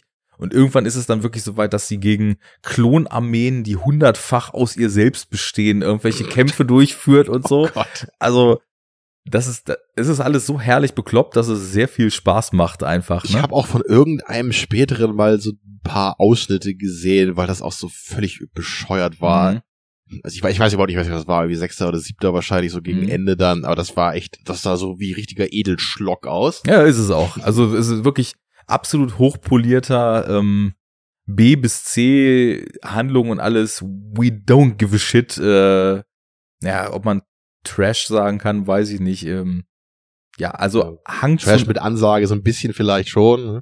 Na, aber nee, nee, nee, nee, das nicht. Also Trash mit Ansage ist ja so die Sharknado-Fraktion. Also so schlimm nicht, ne? Nee, nee. Aber klar. Also, also das ist schon, du merkst, der, der will nicht irgendwas Bestimmtes bedienen, sondern der macht genau die Filme, auf die er Bock hat halt, ne? Und das macht's authentisch im Gefühl, ne? Ist auch was, was ich daran eben sehr wertschätze. Ja, ähm, viele Anhänger hat diese Reihe nicht. Ähm, aber dich. Ja, das ist doch schon etwas. Das ist schon ein paar wert. Das ja. ist doch schon etwas. Ja, und aber danach, also ich kenne die drei Musketiere nicht, kenne Pompeii nicht, den ich auch ja, die maximal un uninteressant bekommen. finde. Ja, habe ich auch nicht geguckt. Ja. Ansonsten gucke ich mal, Monster Hunter kommt jetzt von ihm, das ist auch eine Game-Verfilmung, soweit ich weiß. Ähm, da hat er sich ja schon immer ganz gut ausgetobt auf dem Gebiet. Star Force Soldier hast du nie gesehen? Nee, ähm, ich weiß auch irgendwie gar nicht. Ach so, der kam nach Event Horizon. Der heißt, glaube ich, auch nur Soldier im Original. Stimmt, auf dem Poster steht Soldier, ja. Nee, den habe ich nie gesehen. Ab Resident Evil dann wieder, Alien vs. Predator fand ich nicht gut, absolut nicht gut. Sind wir uns endlich mal einig heute, zum ja. ersten Mal. Mhm. Ja, ja, vorhin, das war ja gar nichts mit Sunshine. Nee, gar nicht. Ähm, ja, also so viel zu ihm. Ähm, ich weiß nicht, die, die Diskussion, welcher Anderson der bessere Anderson ist, klar, kannst du sagen, der beste Anderson ist natürlich Wes und keiner der Pauls, aber da gibt's doch eher den schönen Gag so, oh, ist ja echt irre, dass äh, Anderson im gleichen Jahr Boogie Nights äh, und Event Horizon gedreht hat. So zwei genau, Filme mit so verschiedenen, äh, verschiedenen Tonalitäten. Aha, genau. Ein interessanter Spagat, ja. Und Rushmore auch noch. Ähm, ja, also da braucht man nicht von Anfang, weil ich glaube, welches der beste Anderson ist, das steht und fällt auch einfach mal vollkommen mit dem, was man in Filmen so sehen möchte. Ja, ich meine, deiner ist sicherlich der Wes, nehme ich mal an. Ja, also ich, ich würde PTA und Wes auf völlig unterschiedliche Art und Weise so. Aber du bist als, doch eher der Wes-Typ eigentlich. Als gleich, gleichmäßig äh, gemocht von mir einstufen. Der eine macht halt irgendwie die, die echt starken Dramen und der andere macht die wundervollen verfilmten Yps-Hefte. ähm, Auch sehr geil formuliert, habe ich auch noch nicht so gehört, ja. Stimmt, ja. Das war nie so ganz meine Wellenlänge, aber ich äh, kann da meistens auch äh, ein bisschen was draus ziehen aus den Wes Anderson-Filmen. Ich habe allerdings den mit den sprechenden Hunden nicht gesehen, das äh, kam mir dann doch nicht so interessant vor. Das ist tatsächlich auch der erste von ihm, mit dem ich so gut wie gar nichts anfangen konnte. Ich wollte um, ähm, ihn halt echt gucken, weil ich Edward Norton Completionist bin und soweit mhm. ich weiß, spricht er ein Hund in dem Film. Auch sehr cool, ja. mhm. Ja, und PTA äh, mag ich, äh, ich mag ähm, äh, ja, Boogie Nights super gerne, schon immer. Und ich fand auch Punch Drunk Love überraschend gut, den ich erst einmal gesehen habe. Ja, ja. Viele von den anderen äh, seiner äh, so, ja oft gelobten Meisterwerke sind bei mir nur im guten Mittelfeld. Ja. So There Will Be Blood und The Master und äh, die die finde ich halt auch ganz gut. Äh, Inherent Vice fand ich sehr merkwürdig und den mögen ja auch viele seiner Fans nicht so gerne. Diesen ganz neuen, den hatte ich jetzt noch nicht gesehen. Was war das nochmal irgendwie äh, mit so einem Schneider oder sowas da? Ähm, so Ja. Modekram ist das klang halt sehr uninteressant, aber ich werde den sicherlich auch nochmal irgendwann gucken. Naja, bei ihm, ich finde, er ist so ein Regisseur, ist auch schön, wie wir jetzt über Event Horizon zu Paul Thomas Ja, Anderson es- kommen, aber ne, Die, Derailing. die Mr. Andersons halt. Mhm. Mr. Anderson, humanity is a disease. ja. Mankind is a virus. ähm, ich, ich finde, bei Paul Thomas Anderson ist es völlig egal, in welchem Setting er erzählt, weil er halt immer total auf seine Figuren und deren Inneres zentriert irgendwelche menschlichen Aspekte so auslotet. Und das ist mir halt egal, ob es ein Weltkriegsveteran oder ein Schneider oder ein Stoner-Ermittler in ich LA brauche ist. Mark Wahlberg mit einem Gummipenis, also sonst komme ich nicht rein, tut mir leid. das war Gummi? ja, das war künstlich verkleinert mit einem Visual-Effekt. Ach so, ja. Sonst hätte man es fürs dritte Bein gehalten, ja, ja. nee, also der, auch der Phantom Thread, der ist, ich fand ihn jetzt nicht, hat mich nicht so mitgerissen wie The Master, den ich glaube ich so am meisten mag von ihm, wobei ich eben Boogie Nights auch sehr lange nicht gesehen habe und auch Magnolia nur einmal gesehen habe. Ach stimmt, den gibt's auch noch, ja. Den Ja. muss ich tatsächlich nochmal eine zweite Chance geben. Ich fand den beim ersten Mal einfach nur lang und am Ende super pretentious. Da war ich aber auch noch ein bisschen anders drauf als heute. Mhm. Noch ein bisschen krasser äh, Mr. Ra Ratio, also Rationalität und so. Inzwischen kann ich ja auch mit anderen filmischen Eindrücken ein bisschen mehr mitgehen. Also der hat sicherlich eine zweite Sichtung verdient, bevor ich den äh, so hart abstrafe, wie ich es damals gemacht hätte.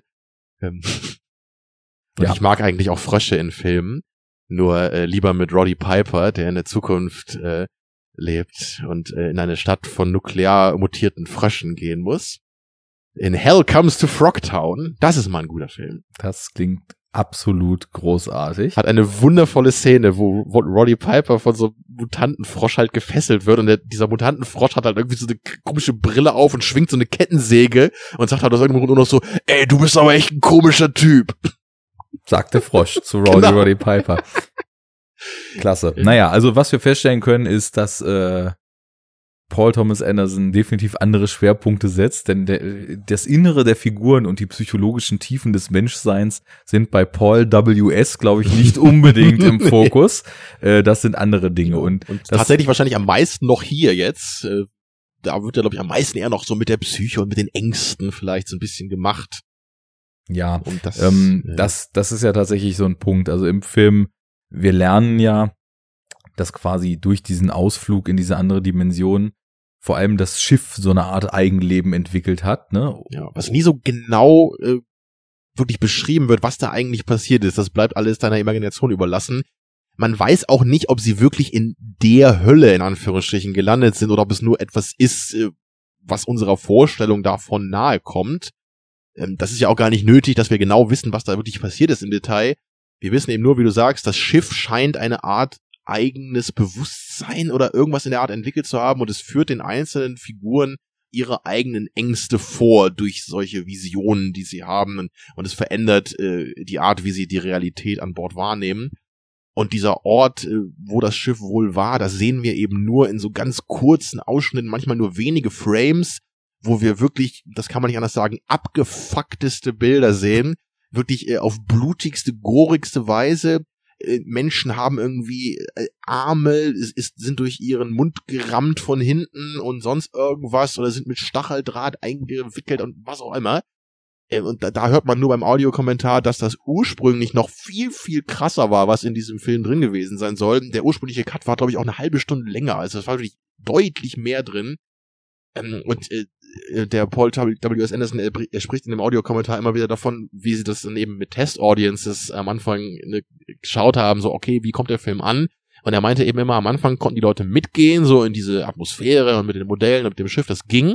Nur dann irgendwann ähm, kamen halt so ein paar richtig eklige Momente. Also gerade das mit diesem Jungen einmal, wo man dann so, so ein Shot hat, also so eine Vision ne, von der einen Figur und sie sieht halt ihren verstorbenen Jungen äh, mit so Bei mit seinen Beinen da, äh, die halt schon so von ich weiß nicht, so, so Wunden sind da glaube ich nur zu sehen in dem Film jetzt. Und im ursprünglichen Cut waren da wohl echt so, so Maden, die so richtig die Beine dieses Kindes zerfressen.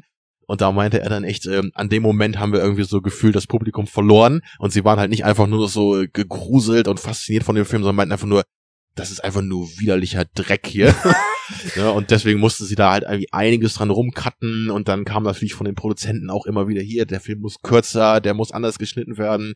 Und deswegen haben sie da irgendwie mindestens eine halbe Stunde und vielleicht sogar noch viel mehr Material wirklich von diesen krassen Szenen rausgeschnitten. Und es ist leider auch verloren, weil sie damals äh, hat er auch so erzählt, damals äh, wusste man einfach nicht, äh, dass man sowas vielleicht mal gebrauchen könnte, 20 Jahre später für einen, netten Director's Cut oder einen Cutscenes. Damals war es so, ja gut, nee, haben wir jetzt gedreht, brauchen wir nicht, können wir nicht verwenden, weg damit. Krass. Und damals gab es halt nicht mal so irgendwie eingelagert wurde oder ja, so. echt irre, ne? Aber damals gab es halt echt noch nicht so diese Director's Cut Kultur oder Outtake Kultur. Mhm. Also nicht in dem Maße wie Ja, heute. vor allem auch so die ganze Promo um Filme rum war halt auch noch nicht so aufgebaut, dass jedes Bit, was beim Dreh irgendwie rauspurzeln könnte, dann irgendwie für Promo, für Deleted Scenes, für Hashtag Release the Snyder Cut, für, ne? Bei, für, ja, ja, genau, äh, äh, für die Ultimate Special Collectors 8-Disc Edition dann irgendwie Ja. aufbereitet wird, so, ne, sondern Damals ging es halt echt darum, der Film muss am Ende rauskommen. Und wenn Ja. der Film fertig ist, äh, dann kann der Rest auch weg, Ja. so. gerade, ich denke mal in so einem Umfeld, äh, wie er es äh, damals eben bewohnt hat, weil er war ja noch sehr jung, als er den gemacht hat, ne? Ja, so mein ja- Alter, 32, Ja, ich. während des Drehs hat er seinen 31. Geburtstag gefeiert. Mhm, Äh, Da okay. gibt's noch ein paar schöne Ausschnitte, wo sie ihm noch einen kleinen Geburtstagskuchen so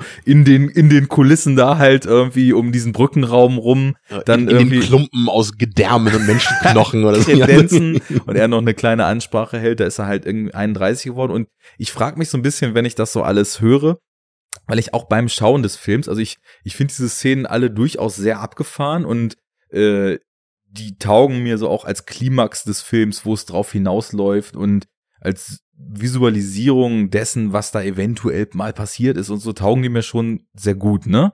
Aber ich frage mich, dadurch, dass er eben noch so sehr jung war, ist das vielleicht auch einfach in dieser Überambitioniertheit mit äh, weggefaulten Kinderbeinen und äh, ich hatte irgendwie mal aufgeschnappt, dass die auch wirklich echte Pornodarsteller da engagiert hatten, um diese Sadomaso Blut- und Gedärmorgien irgendwie noch intensiver zu filmen, mit mehr explizitem Sex auch und so weiter.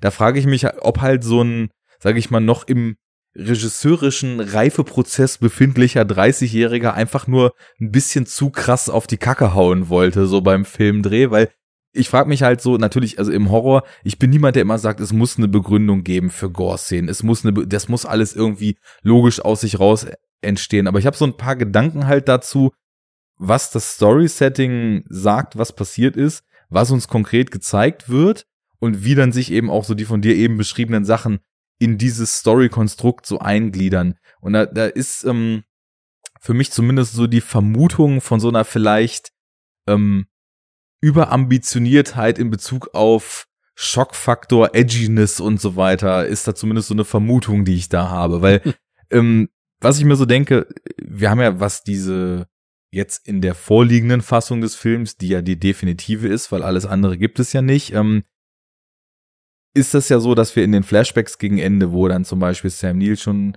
richtig ich weiß aber mutiert ist oder was ist er denn eigentlich? Also besessen von von dem Schiff und so weiter, als er dem anderen halt eben dann die Visionen so in in den Kopf gibt. Man sieht ja so Szenen, die halt voll auch aus Hellraiser rausgepurzelt sein Ja, können. war auch ein ne? Einfluss für den Ja. Film. Und ähm, auch, auch, auch vorher sag, sieht man ja eben schon so die Videoaufnahmen, die sie dann irgendwann entstört und dekodiert kriegen, wo halt so total krasse Orgien mit der Crew des Schiffes eben stattfinden. Und dann denke ich mir so, also bei Hellraiser ist ja so diese Verkettung von Sex und Gewalt, äh, Abgründe des Menschen, auch in sexueller Sicht, diese ganze Bondage-SM-Geschichte ist ja viel, viel stärker in den Film verwoben, als wir das, wir haben hier gar kein Bild ab dafür, ne? Wir hören, wir hören einfach so eine andere Dimension und äh, das hat die Leute eben dazu gebracht, Sexorgien zu feiern, die dann zu Blutorgien wurden und dann kommen eben, kommen eben diese Bilder dabei raus, die wir in den teilweise ja nur ein, zwei, drei Frames bestehenden äh, Flashs dann am Ende so hören. Und da frage ich mich dann so, wo, wo das Gesamtbild, äh, also was zu diesem Gesamtbild führt und wieso zum Beispiel eben auch das Schiff, ähm, was jetzt die nächste Frage wäre, aber das Schiff manche Leute irgendwie aufgrund ihrer Ängste einfach sterben lässt, aber in allen Flashbacks alle Leute zusammen irgendwelche Blutpartys gefeiert haben, so, ne? Das geht für mich auch nicht so ganz auf. What also, a plot hole. ich ich frage mich, ich frage mich dann da, also in wie viel ist einfach ähm, einfach ein junger Regisseur, der Bock hat, sich so richtig auszutoben und auch die Mittel dafür gekriegt hat, und wie viel ist ähm, wirklich so in sich zumindest so einigermaßen stimmig auseinander hervorgehende Erzählung, die das irgendwie in gewisser Weise auch rechtfertigt, weil klar, du hast ja vorhin schon gesagt, ist es wirklich die Hölle? Ähm, wo sind die gewesen? Man weiß das gar nicht so richtig. Aber ist das ein nettes Zitat oder ist das vielleicht auch schon ein bisschen einfältig, dass also äh, wirklich die Szenen aus Hellraiser sein könnten, die so in dieser Dimension passiert sind? Völlig unabhängig davon, wie sie wirken, was ja krass ist, ne? Ja, die Xenobiten kommen ja aus dieser Dimension des Schmerzes, glaube ich. Ja, so genau. wurde das da ja beschrieben. Ja, das, ähm, was so diese expliziten Gore- und Horrorszenen angeht, ich persönlich bin jemand, ich habe nichts dagegen, wenn mir jemand sagt, er genießt es einfach, irgendwelche abgefuckten Gore-Filme wie Tokyo Gore Police oder was auch immer zu gucken und weil er da wie Freude dran hat, auf welcher Ebene auch immer. Ich persönlich bin einfach nur so, mich langweilt das tatsächlich. Mhm. Das klingt vielleicht ein bisschen merkwürdig. Ich bin halt nicht Tut jemand, der nicht, sagt, nee. äh, ich, also ich glaube, manche Leute denken halt entweder, ähm, entweder muss man das irgendwie zelebrieren oder einen verstört das zu sehr. Aber ich bin echt eher so, ich, es lässt mich einfach kalt. Es, ich finde es einfach öde, wenn ich halt denke, okay, ähm, dann wird da jetzt irgendwie sonst irgendwas Absurdes rumgesplattert.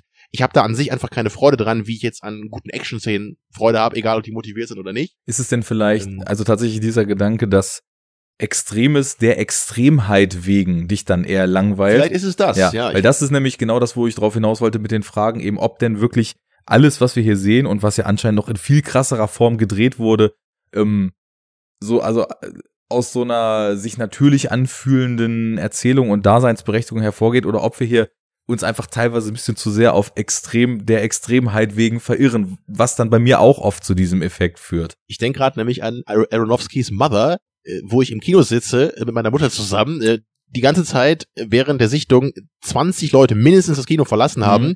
Und am Ende ist dann diese Szene, wo das Baby von so einer Menschenmenge aufgefressen wird und hinter mir halt eine alte Dame aufsteht mit den Worten so, was für ein geschmackloser Dreck oder so.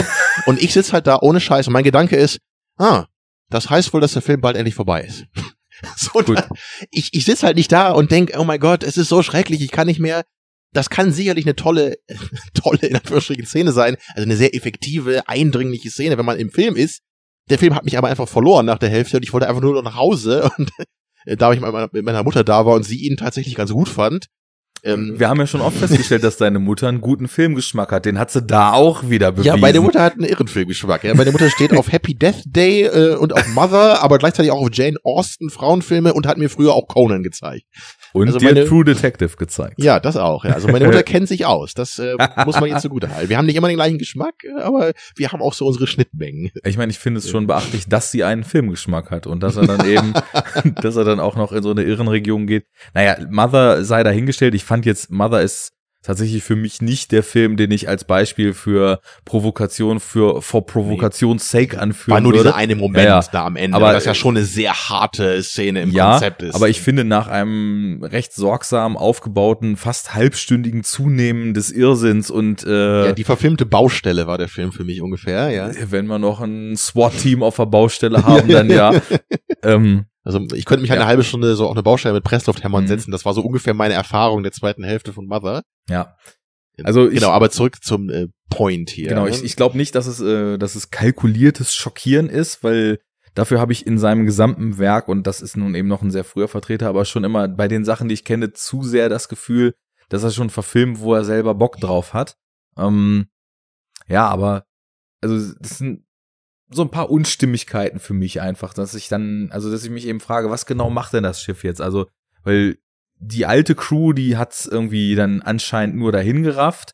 Die neue Crew wird auf eine andere Art dahin gerafft, aber eben nicht unser Dr. Weird, ähm, der, ich der denke dann mal eben Dr. Grant, aber das ist in, in Jurassic Park heißt er Dr. Grant, oder? Weiß Sam ich nicht. Ich glaube schon. Also ich mir ist erstmal aufgefallen, Dr. einfach, Weird was, ist ja halt genau, was er für ja. eine riesengroße Weirdness einfach hat. Ich musste an Possession denken, ich musste an In the Mouth of Madness denken. Ich habe den Film jetzt wieder gesehen, dachte meine Fresse, ist, hat der einfach eine strange Wirkung. Deswegen ist also dieses ihn Dr. Weird zu nennen und das D wegzulassen, äh, ist glaube ich auch schon so ein kleiner Gag beim Drehbuchschreiben gewesen. Da sind wir halt vielleicht nochmal kurz beim Cast, äh, das vielleicht, der, kannst du vielleicht nochmal den Cast einmal hier äh, vorholen. Du hast schon ein paar genannt, du hast Lawrence Fishburne genannt als der Captain des Rettungsschiffs ähm, und eben Sam Neill als Dr. Weir, der Spezialist, der für den Bau der Event Horizon verantwortlich war. Und ähm, das ist jetzt halt hier schon mal so der erste Punkt im Vergleich zu Sunshine. Äh, der Cast von Sunshine ist gut ähm, und die machen auch schauspielerisch alle eine ganz gute Leistung da, größtenteils zumindest. Ähm, ich bin hier einfach mit den Figuren viel mehr in meinem Element. Ich mag die Schauspieler auch einfach subjektiv lieber. Ich stehe total auf Sam Neill. Ich finde, er ist super klasse in, in den guten Filmen, die er gemacht hat. Die ist nicht irgendwie bei In the Hand of Red October, sondern halt echt wie bei, wie du sagst, In the Mouth of Madness, ähm, solche Geschichten gerade natürlich Possession, der finde ich seine Performance richtig klasse. Den, der Film hat ja auch einen ganz besonderen Platz in meinem Herzen, obwohl den kaum jemand kennt. Und ich glaube, ähm, das ist schon so für jeden, der sich irgendwie für Abseitiges interessiert, mittlerweile auch schon ja, so schon. Äh, ganz fest äh, im, im eigenen äh, Repertoire verankert, so mit den Sachen. Wenn man ein bisschen tiefer in dieses ja. Psychological Horror Ding guckt, ja. in diese Nische, dann wird man von Possession mal hören. Ja. Ganz weit weg von Mainstream, so. Richtig. Also in den Kreisen ist das auch ein äh, wichtiger und bekannter Film. So, also deswegen Sam Neill, der packt mich einfach hier mehr, als dass jetzt irgendeiner von Chris Evans äh, und seinen anderen Jungs äh, weiß Handschein könnte. Äh, wie gesagt, no hate ist einfach nur mehr Love nochmal für den Cast. Und ich mag einfach auch diese ganzen Nebendarsteller hier gerne. Die machen auch gar nicht viel. Und ich will auch gar nicht sagen, dass das hier super geile Charaktere sind. Nur ich mag aus irgendeinem Grund auch Jason Isaacs sehr gerne, der hier mitspielt. Ich weiß überhaupt nicht warum, weil der sonst irgendwie in Harry Potter halt äh, Dra Draco Malfoys Vater gespielt hat in diesem fürchterlichen Patriot irgendwie eine Rolle hat. Ähm, ja, bei Star Trek Discovery ist er halt auch dabei. Das sind alles Sachen, die ich nicht sonderlich äh, großartig finde. Aber ich mag ihn hier total gerne in dieser kleinen Nebenrolle. Und dann gibt's dann noch diese, ähm, äh, da muss mir einmal helfen, die blonde Darstellerin, die für mich genauso aussieht wie Laura Dern. Jolie Richardson. Ja, auch nicht sonderlich bekannt, hat auch nur so ein paar Filme, glaube ich, noch gemacht, wo, wo sie eine Nebenrolle hatte.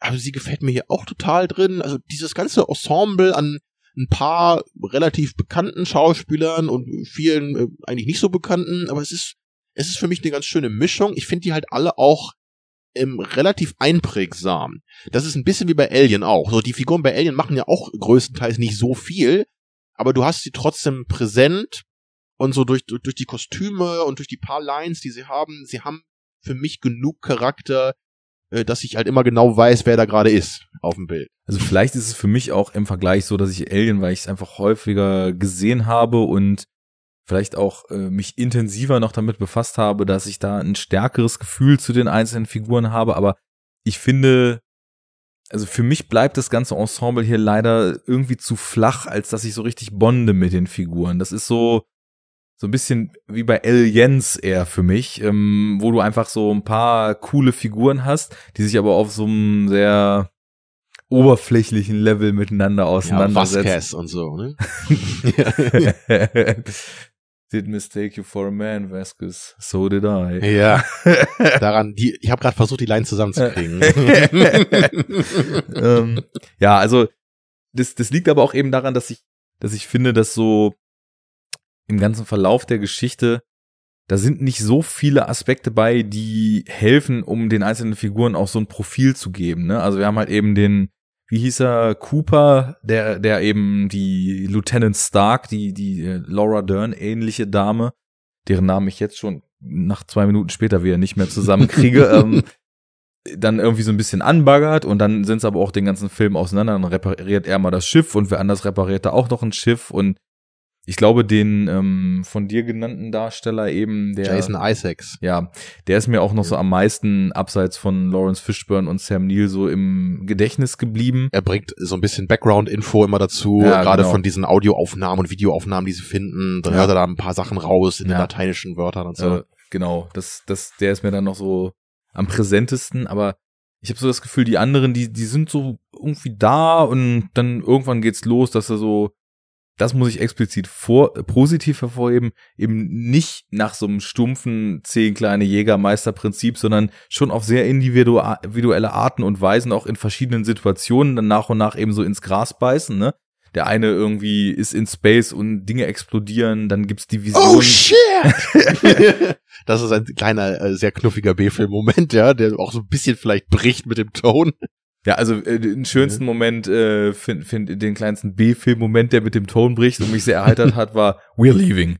Ja, das, das hat er im Audiokommentar auch öfter erwähnt. Also, also ähm, der, der Captain, ne, Lawrence Fishburns Figur, sieht halt echt so eine völlig abgefuckte Videosequenz. Von der so alten Crew halt. Ne? Ja, die gerade echt in ihren irren äh, Gore-Sex-Spielen aufgehen. Also, we're leaving. ja, das, das fand ich auch sehr schön. Und ähm, es sind eben einfach verschiedene Szenarien und auch verschiedene Motivationen hinter den einzelnen Formen des Ablebens dieser Crew, ne? Das ist ähm, halt wirklich zentral für mich. Das ist halt auch der Unterschied, warum es für mich halt nicht nur irgendwie zehn kleine Jägermeister, äh, random Vision, äh, äh, da muss ich auch wieder aus.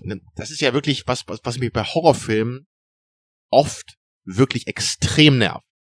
Und das ist halt auch der Punkt, wo ich sehr gespannt bin, wie du das nämlich hier siehst. Weil ich weiß ja, da haben wir auch schon ein paar Mal so drüber geredet, auch mal ein paar Monate lang oder so. du bist ja jemand, du sagst aktiv.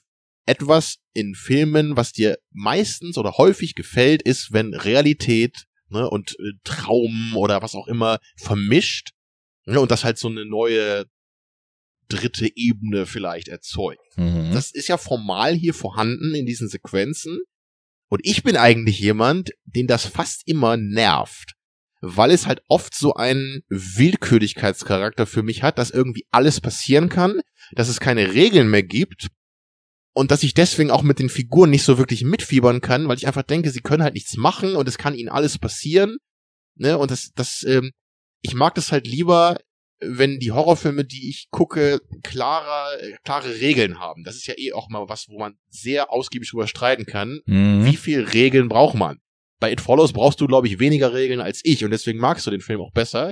Und das ist halt natürlich auch eine schöne Sicht, wenn man das halt schafft, weniger Regeln zu brauchen und dann halt die coolen äh, audiovisuellen Aspekte da auch mehr genießen kann. Ich bin da leider, muss ich echt sagen, immer so, ich komme halt nicht raus aus diesem ganzen Regeldenken. Ich ja. überlege mir gleich immer, was, was, da, da läuft irgend so ein komisches Monster den Leuten im Schritttempo hinterher.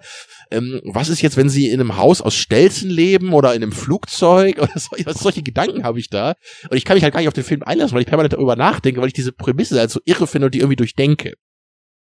So, das ist halt noch ein bisschen was anderes als hier. Hier ist es eben wieder dieses, da kommt eine Vision, alles kann halt fake sein, es kann aber auch real sein.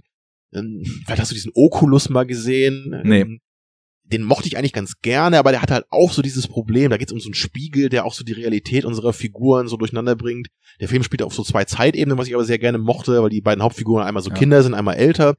Also als nur, positiven wo, Kandidaten wo auf der Watchlist, ja. ja. Also da, wo nur wo ich hin will, dieses, wie viel Regeln brauchst du insgesamt? Und, und, und wie ist das hier? Ist das für dich was Positives, dass das dass der Film halt hier mit dieser Realität spielt? Oder ist das für dich irgendwie auch zu platt oder willkürlich? Oder wie, wie kannst ich du das umschreiben? Ich finde es tatsächlich äh, spannend, dass du das fragst, weil ich, ich muss noch einen Zusatz machen. Also es ist völlig richtig, was du so über meine Wahrnehmung von Traum und Realitätsverzerrung in Filmen so gesagt hast. Das ist etwas, was eben sehr stark immer so mit meiner, sag ich mal, sehr auf direkter Empfindung basierenden Art Filme wahrzunehmen resoniert, weil äh, meistens mit solchen unklaren Zuständen ja auch irgendwie so gewisse inszenatorische Kniffe, die eben stark für Atmosphärenbildung genutzt werden und so weiter einhergehen. Also, und ich muss aber tatsächlich sagen, dass mir das am besten gefällt, je weniger klar ich sagen kann, was jetzt gerade der Fall ist. Ne? Also es ist zum Beispiel, deswegen liebe ich ähm, diese diese Sachen wie Lost Highway von Lynch zum Beispiel so. Ja, so haben wir uns kennengelernt hier. Ja, Lynch. ja. das war der erste große Moment in unserer Online-Bekanntschaft, als bei dir plötzlich sieben Punkte für einen Lynch-Film standen.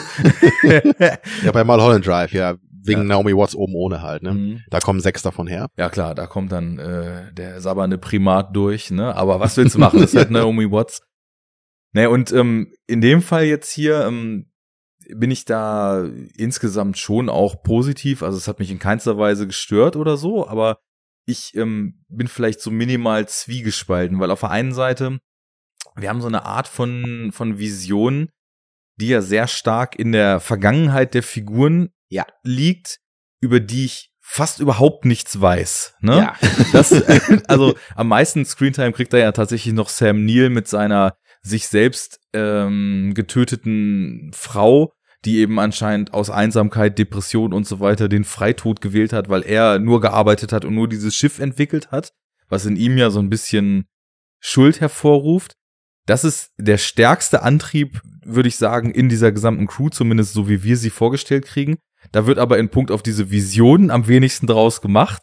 Und die anderen, da war gut, die eine, die hat wohl irgendwie ein Kind, was eine Behinderung hat und bei den anderen weiß ich nicht, was das noch war. Also Ähm, Cooper, äh, Lawrence Fishburne, der Captain, der, der, hatte der, halt so hat diesen, diesen Kumpel in seinem Squad gehabt oder in seinem Schiff gehabt, genau, der da deswegen hat er gestorben jetzt so ist. diese Faszina nein, nicht Faszination oder diesen, diesen, diesen, diese, ja, diese- Obsession. genau, ja, das ne? ist eher, ja, Ja. oder diese krankhafte Angst, noch jemanden zu verlieren, wo er für verantwortlich sein könnte. Deswegen versucht er ja auch mit aller Ja. Kraft einmal den, den einen zu retten, der sich da selber aus der Luftschleuse äh, spült.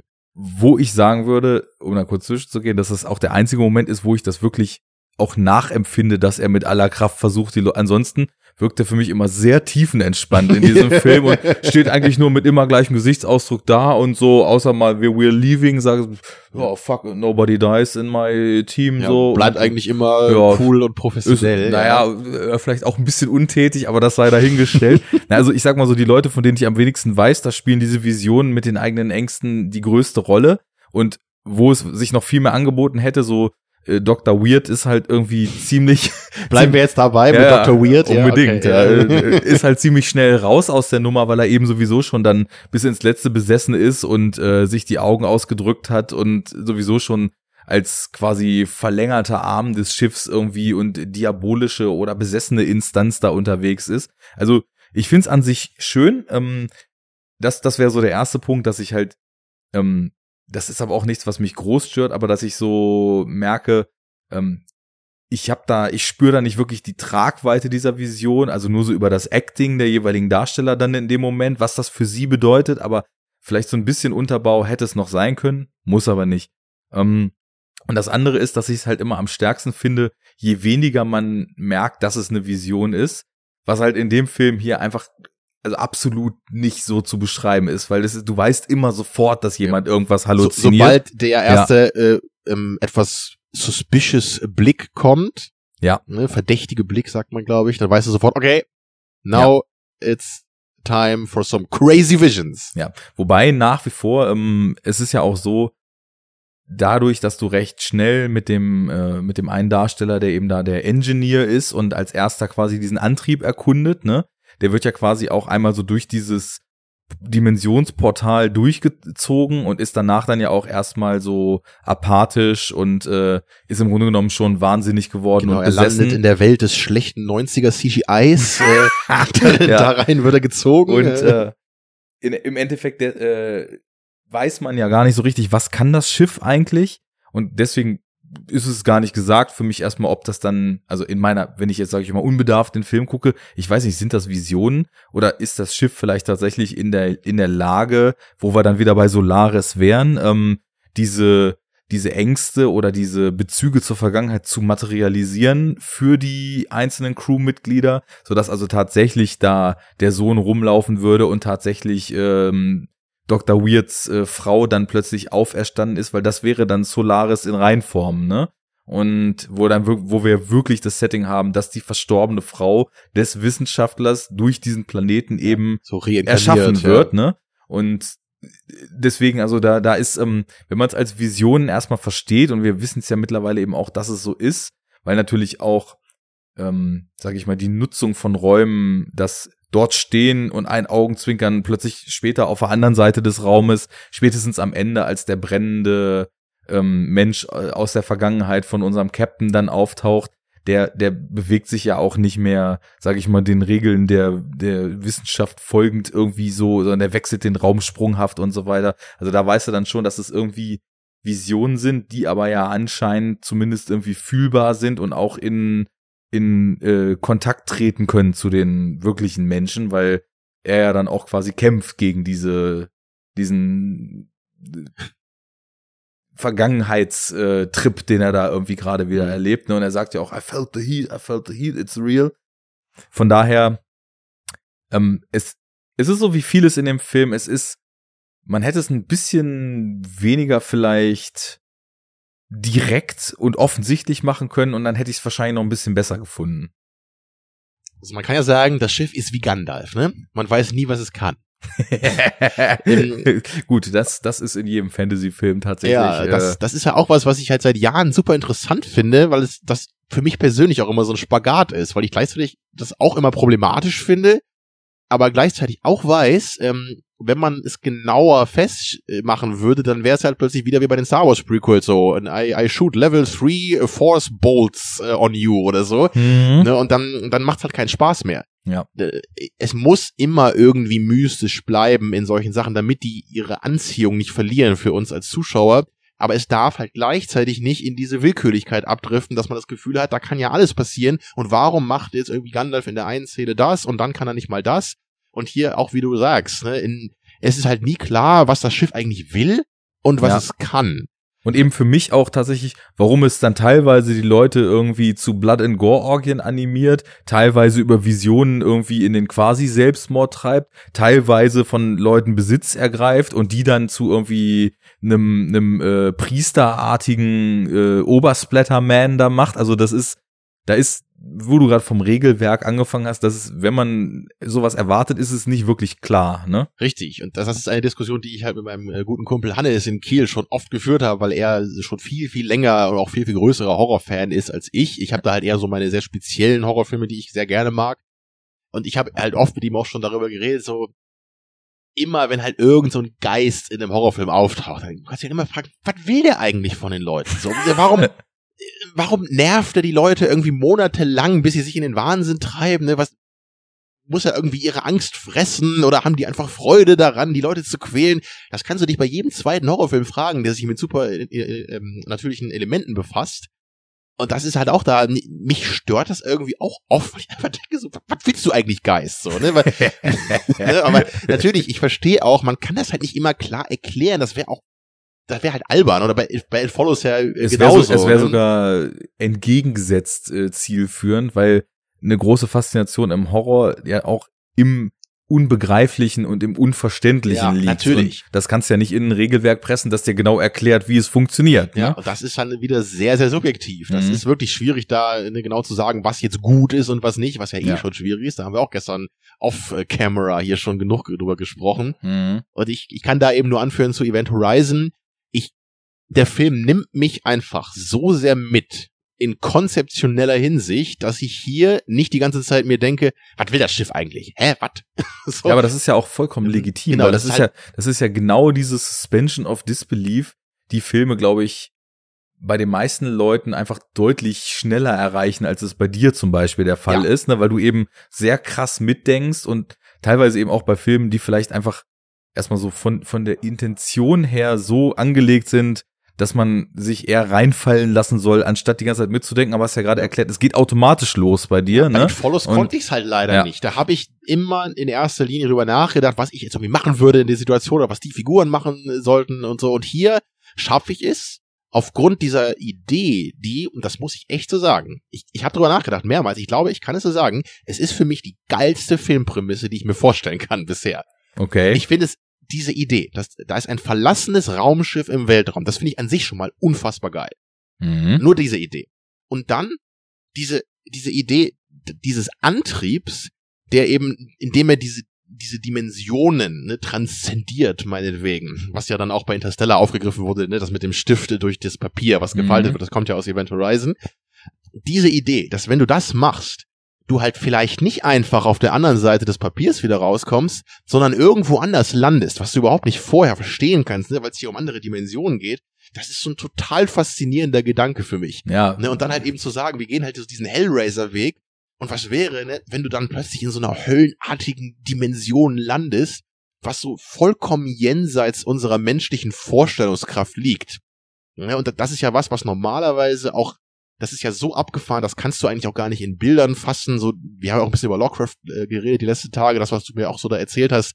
So, das ist halt das, weswegen vielleicht Leute sich auch nicht so trauen, bisher Lovecraft zu verfilmen, Ja, weil genau. so vieles so eigentlich fast unverfilmbar Genau. scheint durch die Beschreibung. das Unbegreifliche zu visualisieren. Ja. Und das ist tatsächlich ähm, auch einer der Punkte, weswegen ganz viele Horrorfilme bei mir dann irgendwann scheitern ab dem Punkt, wo sie enthüllen, was eigentlich die Bedrohung war. Weil in dem Moment, wo es konkret wird, wird's dann eben dadurch auch lame, weil es oft halt einfach auch nicht geil ausgedacht ist. Ja. Ne? Also so ein Film, der mir da immer einfällt, ist zum Beispiel Mama mit Jessica Chastain. Ich weiß nicht, ob du den kennst. Ähm, ich glaube, ich habe gerade an was an. Ich habe gerade an Big Mama gedacht. Das war was anderes. Auf jeden Fall, ähm, da geht's irgendwie darum, dass Ah, ich krieg das gar nicht mehr so richtig zusammen, aber dass es auch irgendwie sowas wie so eine Art Geist gibt oder so, und der die Leute irgendwie zu komischen Handlungen äh, bringt und von irgendeinem Ort so ein ganz mysteriöser Sog ausgeht und so weiter. Also super atmosphärisch inszeniert, irgendwie toll gespielt. Und irgendwann ist es dann halt einfach so ein Billo-Geist, genau wie du sagst. so, was will der Von A eigentlich? Ghost was Story, will ja. der eigentlich von den, von den ganzen, warum ist der da, was soll das eigentlich alles? So, und ab dem Moment, also es ist wirklich so, atmosphärisch war das so irgendwie echt so schöne, schöner, schöner acht von zehn super starker Horrorfilm, hat, hat irgendwie, hatte Spannung, hatte schöne Bilder, schöne Momente. Und dann ist das so, pff, kann jetzt auch ausmachen, so. Irgend so ein Computergeist, so interessiert mich einfach null, ne? Und Und da muss ich kurz eingreifen. Das passt so perfekt gerade. Kennst du Sinister mit Ethan Hawke? Hast du den ja, mal gesehen? der, der hat auch bei der Auflösung ganz viel verloren bei mir das damals. fällt mir nämlich Hm? gerade ein, weil das, das passt nämlich perfekt dazu, weil der hat nämlich auch einen Aspekt, der in Event Horizon vorkommt, den ich auch unfassbar faszinierend finde, aus irgendeinem Grund. Ich liebe das.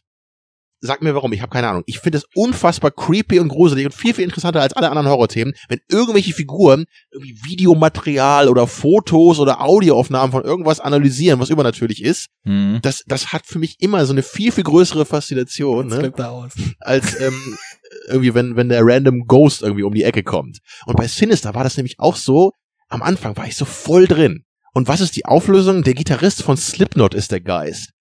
Und das ist halt so, äh, what? Ja, überhaupt, Mhm. also das Aber wobei ist, so manche Ideen, weißt du noch, nur dieses eine noch da, ähm, dieses einmal, einmal wo, du, wo er so am Rechner diese Fotos analysiert, ne, dann Mhm. siehst du halt im Hintergrund diesen Bildschirm, wo dieser Geist zu sehen ist, und dann bewegt er sich halt so kurz auf dem Bildschirm Mhm. nur, ne, das weißt du vielleicht noch. ja, ja. Das ist von der Idee her super geil. Fand ich super gut. Da würde ich dir mal ähm, den, sowohl den, ich glaube, den thailändischen Horrorfilm plus das US-Remake von Shutter empfehlen. Das ist nämlich auch irgendwie so ein Horrorfilm, wo quasi sich auf Fotos nach und nach so eine komische Instanz einschleicht und sich immer mehr den Menschen nähert, so. Äh, der ist auch, also, sag ich, Ich habe Polaroid gesehen. das war so ähnlich. Wo dann Also- auch nur die geilste Line in Movie History fällt, dann irgendwie so, oh mein Gott, dieses Ding verhält sich wie ein Foto.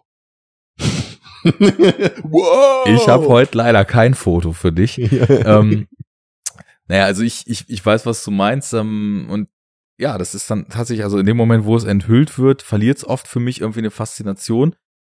Und hier so mit diesem Regelwerk, ähm, äh, was heißt dem Regelwerk, dieser, dieser Prämisse mit dem Schiff, das, das ist schon auch spannend so, ne? Da, da gehe ich auch so weit mit. Ähm, Aber verliert es die Faszination, wenn du diese Höllenausschnitte siehst? Das, darauf wollte ich nämlich jetzt hinaus, weil ich finde, hier ist das so gut gemacht, dass ich da voll mitgehen kann. Es ist Ja. halt nicht dieses, ah, ja, irgendwie random Splatter oder irgendwas und eigentlich hätte man es lieber gar nicht sagen sollen, dann kann ich es mir alles selber ausmalen. Das Tollste ist halt wirklich, wenn der Film das schafft, mir echt ein bisschen zumindest was zu zeigen und das mit mir wirklich was macht als Zuschauer und halt nicht nur irgendwie wie äh, 0815 Ghost Story Geist äh, mit Laken über dem Kopf, äh, äh, nämlich um die Ecke kommt. Ja, ich hatte nämlich eben den Faden verloren. Jetzt weiß ich wieder, wo ich drauf hinaus wollte. Du hast ja von diesen Lovecraft-Analogien angefangen, ne? Und deswegen, das, das ist nämlich auch so der Punkt. Also auch selbst, äh, deswegen hatte ich vorhin so gefragt, so ja, mh, wieso ist denn jetzt die andere Dimension in einem Film, der jetzt irgendwie auch überhaupt gar nicht so mit diesen Sexualthemen spielt und so, wieso ist denn das auch eigentlich so die BDSM-Hölle, ne?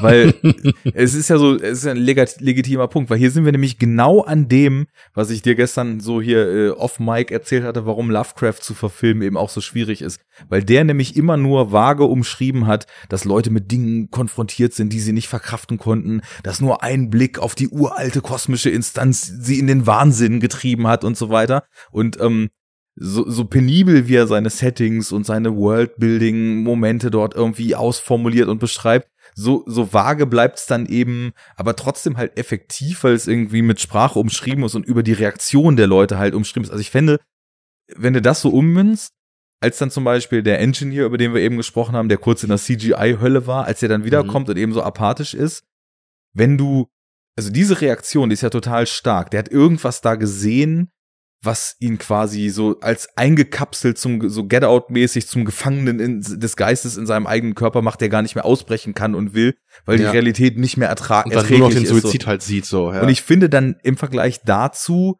passt halt irgendwie, sage ich mal, so ein aus heutiger Perspektive irgendwie für uns auch jetzt nicht mehr frisches Fleischerhaken und Madenmotiv irgendwie nur sehr bedingt, weil wie du schon vorhin so meintest, das ist halt so, das sind, sage ich mal, so sehr auch wenn es cool gemacht ist, so sehr, sehr gängige Gore-Motive, die wir da gezeigt bekommen, ne?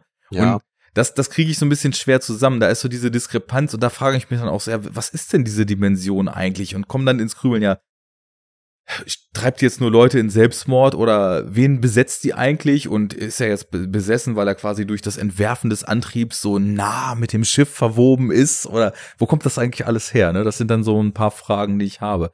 Und ne, Zeigen des Unzeigbaren ist auch hier schwierig, aber ich finde eben, dass der Film drumrum noch genug macht, dass es nicht so eine Riesenrolle spielt, weil irgendwie ist dann das, was die jetzt Crew jetzt erlebt, ist halt auch vom inszenatorischen her und so so, dass ich da mitgerissen bin und im Finale definitiv auch voll bei der Stange bin und irgendwie bei den Figuren und hoffe, also bei der Eisenstange, die mir von hinten durch den Kopf geschoben wurde, ne?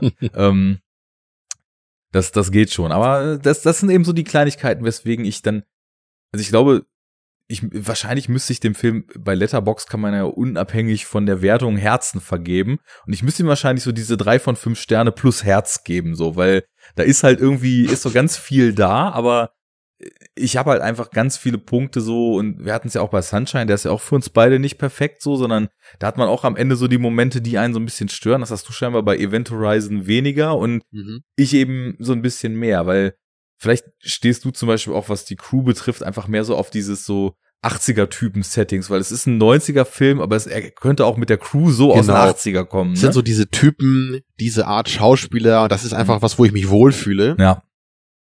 Das, ja, es ist wirklich eine sehr subjektive Sache hier, um mhm. mal ein anderes ewiges Thema bei uns anzusprechen, ne, nur kurz. Ähm, also du wolltest sagen, ist so eine Sache wie alle anderen auch, ja?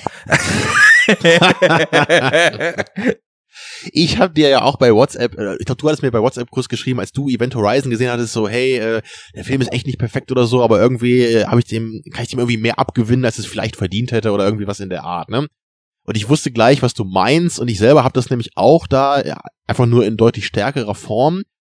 Und was ich hier nur mit diesem subjektiv-objektiv ein bisschen meine, ist, den Film, ich würde den Film eben verteidigen, weil ich ihn sehr gerne mag, aber echt auf einer subjektiveren Ebene, als ich das äh, und ich muss einfach diesen Beispiel, dieses Beispiel bringen, bei Heat machen würde. Ja. Weil Heat ist halt unser Filmbeispiel, was wir immer anführen.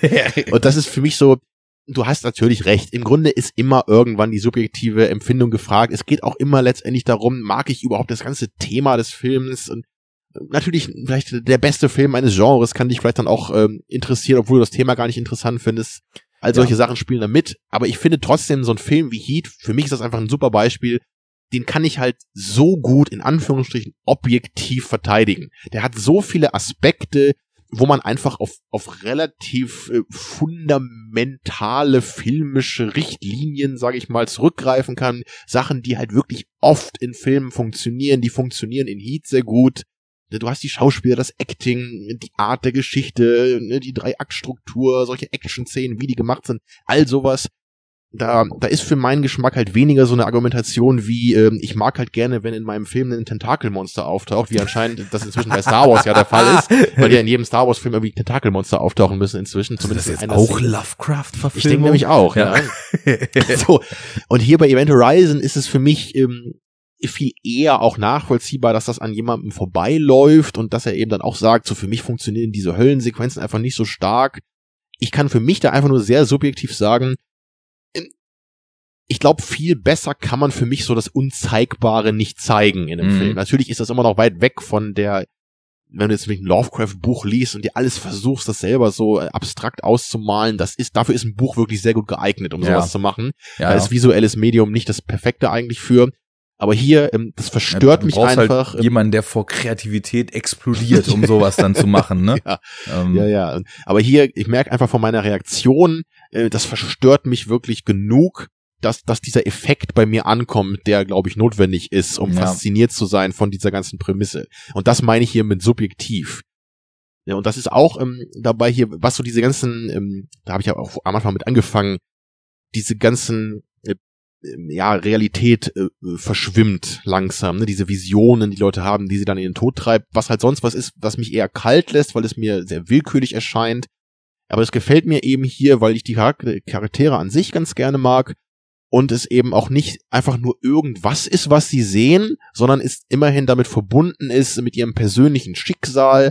Also Man Mhm. könnte ja auch andersrum sagen, wir erfahren dadurch ja auch ein bisschen was über die Figuren, auch wenn wir es vielleicht vorher nicht so viel wissen. Ja, würde ich auch mitgehen. Deswegen hatte ich vorhin gesagt, also es ist nicht zwingend notwendig, dass ich für jeden jetzt eine Backstory habe, um zu verstehen, Eben. was da passiert, weil aus ihrer Reaktion darauf lernen wir ja auch, wie sie damit umgehen und dass das anscheinend für sie gerade etwas sehr, sehr Bewegendes ist, ne? Ja, und das finde ich halt hier, das ist halt nicht brillant oder perfekt, aber das ist ähm, zumindest besser als einfach irgendeine random Vision, wo die Wände sich verknoten und sie einfach zerquetscht werden, was jedem passieren könnte, Ja. sondern so eine ganz persönliche Art, wie sie letztendlich sterben. Und da wir das eben bei, bei Dr. Weird eben dann etwas intensiver erleben, weil wir da mehr Flashbacks haben, kann ich dann eben das auch so ein bisschen auf die anderen Figuren projizieren und mir da auch vorstellen, wie das wohl so auf sie wirkt, weil es eben diese Tragik ist, die sie halt mal erlebt haben. So, das ist natürlich sehr wohlwollend äh, formuliert, aber es Mhm. ist so, wie es bei mir ankommt. Und ähm, dadurch wirkt der Film für mich einfach auch mehr, äh, also als mehr als nur so ein äh, etwas knuffiger 90s-Effekt äh, Horrorstreifen, sondern Er ist ja auch- tatsächlich äh, Sorry, aber effekttechnisch deutlich Mhm. besser als vieles, was sich dann einfach als so normaler 90s Horrorstreifen dargestellt Sicherlich. ne? Ja. Er hat natürlich echt, was CGI angeht, nicht das größte Budget gehabt und die Effekte sind logischerweise am schlechtesten gealtert.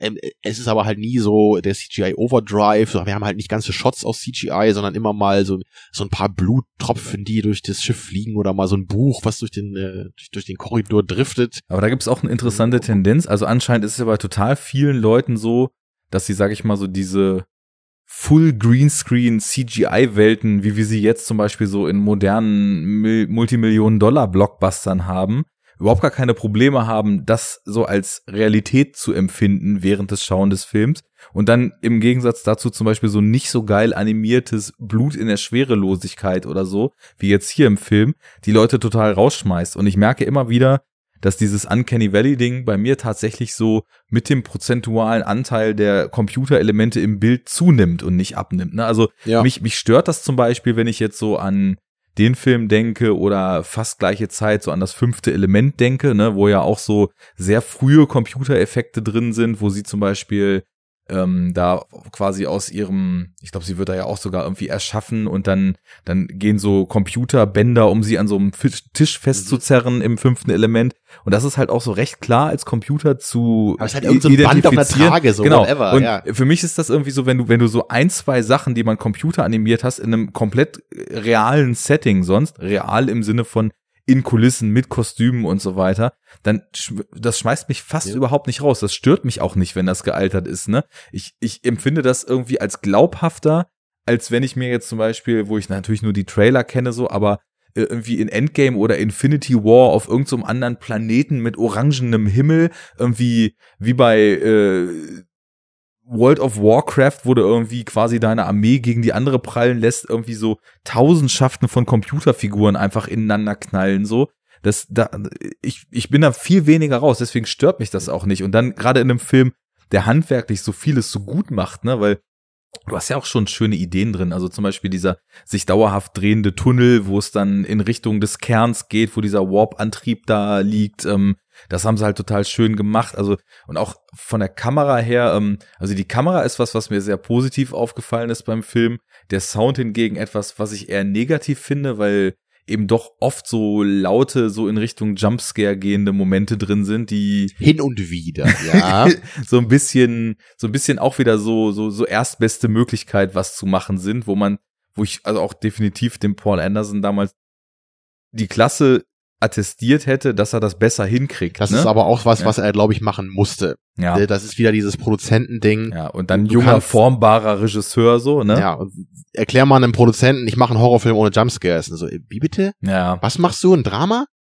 Coming-of-Age-Film oder was? Der wurde ja damals auch schon ganz gut eingenordet. Der hatte da irgendwie in dem einen Ausschnitt, den ich gesehen hatte, auch gesagt, so bei Mortal Kombat so, es war halt sein erster Film, er war irgendwie Ende oder Mitte 20 noch und kam halt irgendwann dann auch so eine Suit da rein beim Dreh, so einer der Produzenten und guckte ihn so an und meinte so, ah, Kid, you're doing great. Just don't fuck up. und das ist irgendwie für ihn so ein bisschen so ein Leitmotiv geworden ist. Das hat er dann auch so in seiner Ansprache an das, an dieses Team so von Event Horizon so, okay, we're doing great, we're shooting for two weeks and it's still everything fine. Just don't fuck up now. So. Ja, sie hatten auch echt nur wenige Wochen. Ich weiß gar nicht, Ja. wie viel das noch war. Ja, ja. Sechs, acht Wochen oder so. Das war echt krass für die ja, damalige auch für Zeit. den Cut dann super wenig so, ne? Also ich, ich glaube Ja. schon, dass er, ähm, dass definitiv da sicherlich auch so die Marionettenspieler so ihre Rolle gespielt haben, aber naja, das, das ist eben sowas, aber wo ich drauf hinaus wollte, die Kamera, du hast halt sehr viel runde Elemente in diesem Raumschiff und die Kamera greift das eben auch mit teilweise damit harmonierenden, teilweise gegenläufigen, runden Bewegungen auch total stark auf. Tracking-Shots gibt's Ja. einige sehr schöne durch die Gänge. Das ähm, ist definitiv ein Punkt, so den man dem Film dann auch wieder positiv anrechnet. Vielleicht der Opening-Shot, diese, diese Spin-Camera, ne, so raus aus dem äh, Shot von dem Schiff. Da hat er auch bei dem Audiokommentar erzählt, dass das wirklich unfassbar lange gedauert hat, diesen Shot zu machen für die damalige Zeit. Und er meinte, glaube ich, echt sowas wie, dass einer dieser Leute, die da dran gearbeitet hatten, die hatten danach irgendwie keinen Bock mehr auf den Job, hat er gesagt. Weil er sich halt irgendwie wochenlang mit diesem einen Shot befassen musste. Und Ja. der, der ist so fünf Sekunden lang in dem Film. Und er musste immer und immer wieder da was dran ändern. Ja, ja. Ich Ne? hatte auch gehört, er wollte halt, weil er immer so das Gefühl hatte, dass Kulissen oft so ein bisschen steril und wenig so, als wenn man es in Realität wirklich so benutzen würde, wirken, hat er halt sich überlegt, dass das Raumschiff doch authentischer ist, wenn er irgendwie ständig so Levelsprünge einbaut in die Kulissen, also dass es mal eine Rampe hochgeht, mal ein paar Stufen hochgeht, dann wieder runter, dass Mhm. teilweise irgendwie auch so in den Räumen tiefere Bereiche drin sind und die Kameraleute haben ihn umgebracht, als sie das gesehen haben, weil es halt total schwierig war, dann so Dolly-Shots und sowas zu machen, weil die halt nicht einfach nur irgendwie den Weg machen mussten, sondern teilweise über Gefälle ihre Schienen legen mussten und so weiter. Ne? Ja. Also es war dann auch eben sowas, wo dann so ein junger Filmemacher einfach denkt, so muss das sein, so wird das geil. Das und dann, ist doch toll. Ja, ja, die, die Leute mit Erfahrung ihn angucken und sagen, bist du bescheuert? Ach, Was willst du ja. hier machen? Ne? Also das fand ich eben auch eine schöne Anekdote dazu. Ich wollte noch kurz einhaken, was du eben noch meintest mit den, mit den äh, Greenscreen Overloads. Das ist so interessant, wie sich da einfach die Sehgewohnheiten so von Generation zu Generation ändern. So, weil ich da ja auch schon noch deine Generation bist, obwohl du ja fast mein Opa sein könntest. Ich, ähm, ich finde das immer wieder bemerkenswert, wie ich selbst so bei der alten Star Trek Serie aus den 60ern, ne, wie ich halt eher mit diesen völligen Billow-Sets klarkomme, wo du halt äh, als Himmel irgendwie so eine leicht blaue Tapete dann irgendwie so hinten hast, ja, und so, und so einen beigefarbenen Boden als Mhm. Sandwüste und so. Mhm. Natürlich ist das jetzt nicht äh, super immersiv, wenn ich das gucke, aber es gefällt mir tatsächlich besser, als wenn ich jetzt im Hobbit, ich weiß gar nicht mehr in welchem Teil das war, ich glaube im zweiten am Ende, wo ich da diesen einen Zwerg sehe, der aus so einem Dachfenster guckt und die ganze Stadt brennt ab um ihn herum und ich sehe eigentlich nur, da sitzt wahrscheinlich irgend so ein Typ auf dem Stuhl in einem Greenscreen-Raum Ja, und alles andere wird da hinten rangeklatscht. Du hast kein Gefühl für den Raum, es ist fake. Und ich glaube, der Knackpunkt dabei ist so, viele Leute empfinden das eben als weniger fake als so eine alte Kulisse. Ich bin da aber irgendwie echt immer noch so eher in so einem Theatermodus, glaube ich, wenn ich einen Film schaue. Das muss auch nicht perfekt realistisch an, äh, aussehen.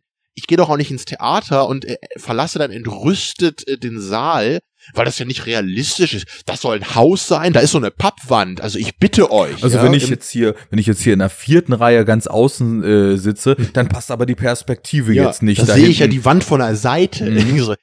Und ähm, Filme sind für mich immer noch so ein bisschen auch sowas. Mhm. Das habe ich schon öfter auch mal erwähnt.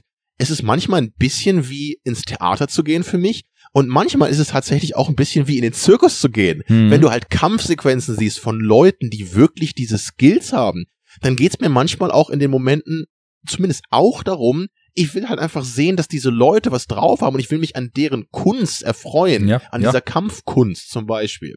Oder halt eben auch an, den, an der Kunst von praktischen Effekten. Da geht es mir dann manchmal in erster Linie gar nicht darum, ob das vielleicht ein Tick realistischer aussehen würde, ne, wenn man da jetzt irgendwie das The Thing äh, Remake da einmal mit dem Original vergleicht und ähm, ich ich will einfach diese praktischen Effekte sehen, weil das halt Meister ihres Fachs waren. Ne? Das Ja. ist auch eine Dimension, die anscheinend für manche Leute gar nicht mehr da reinspielt, die ausschließlich gucken, wie realistisch, schrägstrich glaubhaft ja. sieht es aus. Das, also dieses, dieses Wort Realismus ist, finde ich, auch zu einer großen Plage in sämtlichen Filmdiskussionen, in der Filmproduktion, in der Filmwahrnehmung geworden, weil ich habe so ein bisschen das Gefühl, also jetzt so sage ich mal in den Kreisen, so wo wir irgendwie mit Leuten zu tun haben, die sich echt viel und gerne und ausführlich mit Filmen beschäftigen, da ist das noch nicht ganz so stark. Aber sage ich mal, wenn man jetzt so mit ähm, aus filmgeschmacklicher Sicht normalos irgendwie mal so redet, dann wirkt das für mich Hashtag so. Hashtag Filmsnobs. Ja, natürlich. Ja. Hashtag We are the Elite.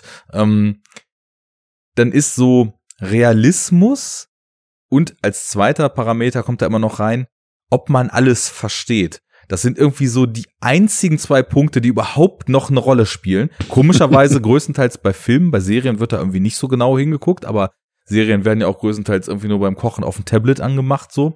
Ähm, das finde ich total komisch, so, weil das etwas realistisch ist, ähm, da, das schwingt ja drin mit, dass ein Film immer nur ein genaues Abbild unserer Welt sein darf. Und wenn ich das erwarte, dann ist ja im Grunde genommen auch 95 Prozent aller möglichen filmischen Erzählungen völlig hinfällig, ne? Ja. Dann kannst du es dir sparen, Filme zu drehen, wenn alles realistisch sein muss. Ich weiß natürlich und bin mir bewusst, dass das, was, wenn man jetzt die knallharte Definition des Begriffes, Begriffes realistisch sich anguckt, dass die vielleicht nicht unbedingt das damit meinen, ne, sondern realistisch vielleicht auch für den Ersatz fürs Wort glaubhaft oder so dann eben auch sein kann, ne? Wo ich dann schon wieder mehr mitgehe, natürlich muss es glaubhaft sein, aber das jetzt irgendwie ja, ich, ich habe so das Gefühl, es ist so eine fast schon so eine Feindlichkeit gegenüber Fiktion entstanden, ne? Also das kennst du diese Leute, die auch sogar sagen, warum soll ich mir sowas wie Star Wars angucken? Das ja. spielt doch in irgendeiner so komischen Welt, die gar nicht existiert. Und ja, ja. ja ähm, That's the point. ja. ja, because it's more interesting than our boring real world. So. Ja, das ist so der Punkt, aber da leben wir eben auch genau im richtigen Land, weil es halt, also allein schon, dass in Deutschland Eskapismus als negatives Wort benutzt wird, ne, ja. ist halt schon einfach ein totales Unding, weil das ist es doch. Du willst dich doch in irgendeiner Erzählung irgendwie auch äh, vereinnahmen lassen, von mir aus auch da rein fliehen, einfach was anderes haben als das, was dich täglich umgibt. So, Deswegen ne? stehe ich ja schon immer so auf Worldbuilding, ne? Ja. weil das halt am besten damit ermöglicht wird. Das, das habe ich halt hin und wieder in meinem Leben mal von ganz verschiedenen Leuten gehört, dass sie so denken, so, ah, so Herr der Ringe, so komischer Quatsch mit irgendwelchen Fantasy-Orgs und so, was, was soll denn das? Also, dass sie gar nicht verstehen, dass das halt gerade der Reiz ist, mal eine Welt zu erleben, die nach ganz anderen Regeln funktioniert als die unsere das ist für mich wirklich so ein, so ein Gedanke, der ist mir so fern, dass, also da nicht zu verstehen, wo da der Reiz ist, weil, weil eben seit frühester Kindheit bin ich ganz automatisch von diesen Sachen fasziniert gewesen. Je, je ferner es so von unserer Welt ist, desto besser im Grunde. Also das war früher meine Default Position und das ist eben bis heute bei mir irgendwo da beigeblieben, dass ich es immer liebe, so Science-Fiction, Fantasy-Filme mit einem tollen Worldbuilding zu sehen, was mir immer viel, viel wichtiger ist noch als die Geschichte selber. Also ich will eine tolle Welt haben. Und Herr der Ringe hat im Grunde auch nicht die geilste Geschichte, wenn du so willst.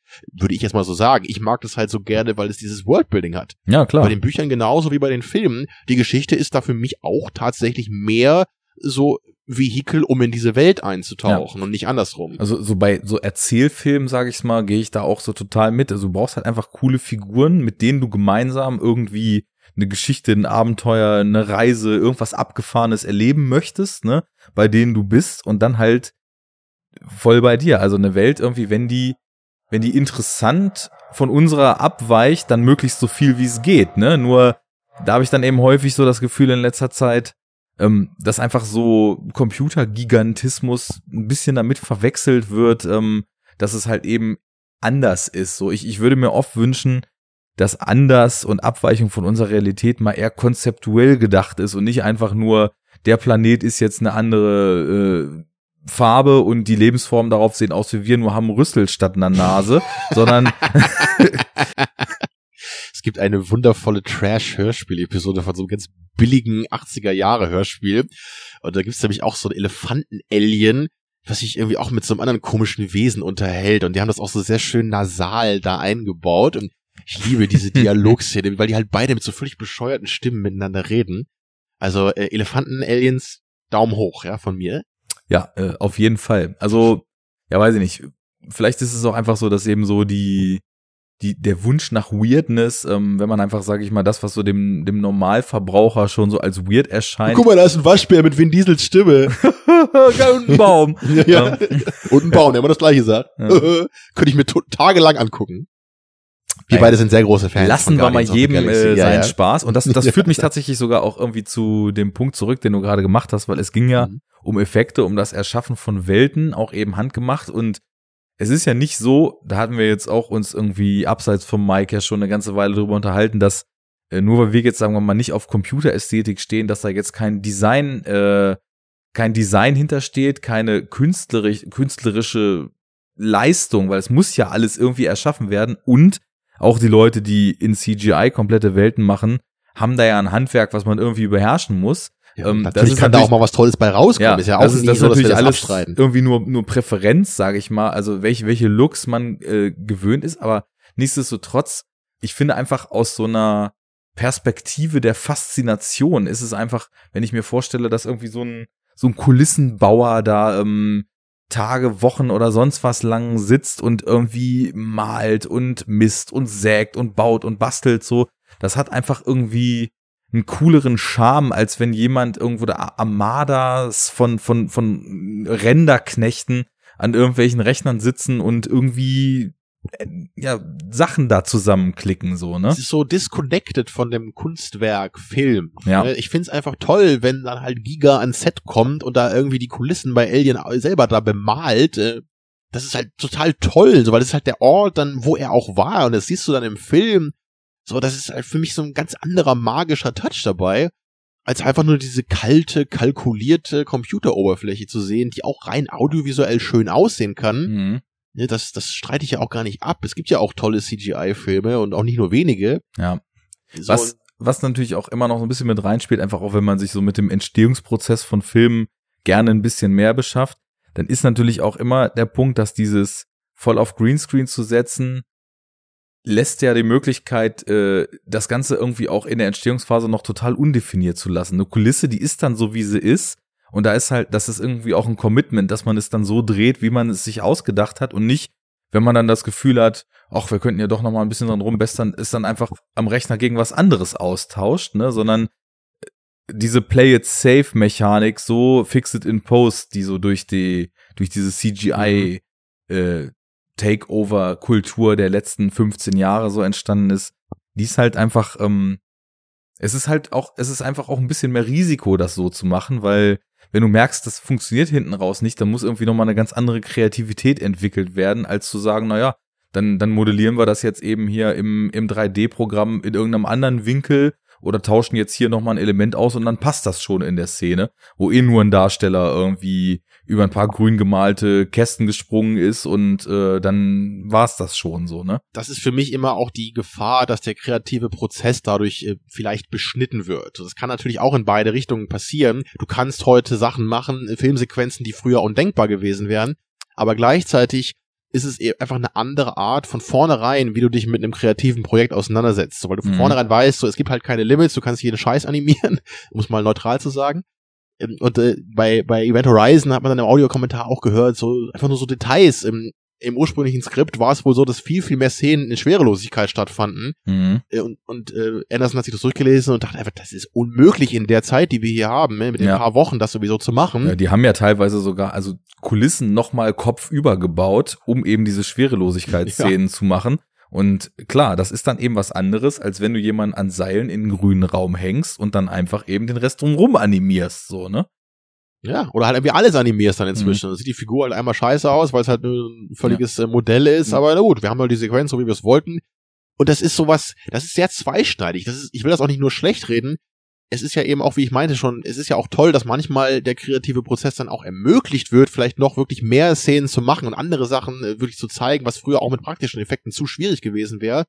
Das naja, habe ich auch schon immer gesagt. Ja. Das ist es, wofür wir Computereffekte brauchen. Aber da ja. muss man sich eben auch sehr klar sein. Also es muss meiner Meinung nach, damit das gut funktioniert, erst der Gedanke da sein, was will ich zeigen? Und wenn du dir völlig klar bist, was du zeigen, dann kannst du ja, kannst du ja eine Aufteilung machen das mache ich auf, auf klassischem Wege und das ist einfach zu groß dafür. Und dann kommst du irgendwie auch wieder an den Punkt, dass das CGI ein unterstützendes Ding ist und nicht ein erschaffendes Ja. Ding, ne? Und das war halt die goldene Ära des Filmemachens, in, zumindest in technischer Hinsicht für meinen Geschmack, die halt begann mit Jurassic Park, mit Terminator 2, ne, die beiden Klassiker, die zum ersten Mal gezeigt haben, wir können in einem riesigen Big-Budget-Film CGI so benutzen, dass es wirklich gut aussieht und es sieht bis heute für meinen Geschmack immer noch okay aus.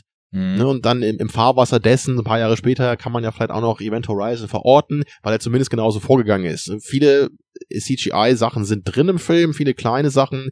Ähm, Anderson hat auch gesagt, viele, viele, viele praktische Effekte haben sie so ein bisschen enhanced ne, mit, mit CGI. Aber sie haben auch manchmal so ganz andere Effekte. Ähm, Zum Beispiel einmal, da siehst du halt so ein äh, so ein Kanal an der Decke, so, wo so Blut durchfließt. Und wie haben sie Mhm. das gemacht? Sie haben ein rotes Papierstück durchgezogen, hat er dann erzählt. Ne? Solche Mhm. alten Effekte, das ist ja völlig undenkbar heute, sowas zu machen. Ja. Ne, und so uralt ist der Film jetzt auch noch nicht mit seinen 22 Jahren. Aber sowas gibt's einfach heute nicht mehr. Ne? Und die praktischen Effekte sind einfach vollkommen weg. Das ist super traurig. Und da finde ich halt bis heute, äh, wenn du in einem Horrorfilm Ekel erzeugen willst, Mhm. für mich bisher, da kann, kannst du das beste CGI machen, was du willst. Das sieht man genau bei diesem neuen The Thing-Film, den ich nicht ganz gesehen habe, aber ich kenne halt so ein paar Effekte. Da kannst du sagen, die sehen vielleicht besser aus, in Anführungsstrichen. Auf irgendeiner Ebene kannst du sie besser nennen. Glaubhafter, realistischer, ich weiß nicht. Aber sie sind bei weitem nicht ansatzweise so widerlich wie diese alten praktischen Effekte da. Das ist das Ding. Also ich meine, wenn man mal sehen will, wie die ganz, ganz seltenen Vertreter von klassischer Effektkunst, die eben noch weiter perfektioniert wurde ins Jetzt, wie sowas heute aussehen kann, dann würde ich zum Beispiel mal den Horrorfilm The Void ans Herz legen. Der ist, glaube ich, von 2016, ist halt von so ein paar Typen, die richtig Bock hatten, einfach irgendwie so Practical Effects nochmal aufs nächste Level zu bringen Mhm. das Ding irgendwie auch kickstarten mussten, zwischendurch den Dreh unterbrechen, noch eine zweite Crowdfunding-Kampagne Auf machen. so weiter. warte ich, so eine praktische Effekte-Subkultur Und, endlich. und äh, die dann eben halt, also auch so einen sehr Lovecraftig anmutenden Film mit Tentakel und Schleim und Glibber-Horror gemacht haben, ne? Der richtig geil ist und der wirklich genau das, was du sagst, erzeugt. Es sieht einfach eklig aus auf einem Level, dass es sich wirklich in einem zusammenzieht, weil es so schleimig und widerlich alles ist, ne? und das ist also, das ist für mich, ich bin so weit, dass ich sowas, natürlich kann ich immer wieder die alten Filme gucken, ne? Aber so als jemand, der auch immer Bock hat, auch mal neuen Input zu kriegen, ich warte auf sowas so sehnsüchtig, dass allein so Effekte zu machen schon die Daseinsberechtigung für diesen Film für mich ist, ne? Und Ja, den würde ich sofort gucken. Jetzt habe ich auf jeden Fall Interesse dran, weil das, ne, wie ich gerade sagte, ich, ich warte schon auf diese Gegenbewegung. Ja. Das warte ich bei dem Superhelden-Genre ja auch immer, dass endlich mal so, wir wollen das nicht mehr, wir machen jetzt so, so wie damals so New Hollywood oder so, ne? Wir, Ja. wir brechen wieder so in, in die andere Richtung aus. Ähm, aber gut, kommen wir nochmal jetzt zurück zum Film hier. Um das Ganze nochmal wieder ein bisschen zu Ende zu führen. Was habe ich mir noch aufgeschrieben? Noch irgendwas nicht gesagt hier? Also generell sieht man auch hier, wir haben auch vorhin auch gesagt, ne, Alien ist natürlich immer irgendwie so eine Influence für diese ganzen Space-Horror-Filme.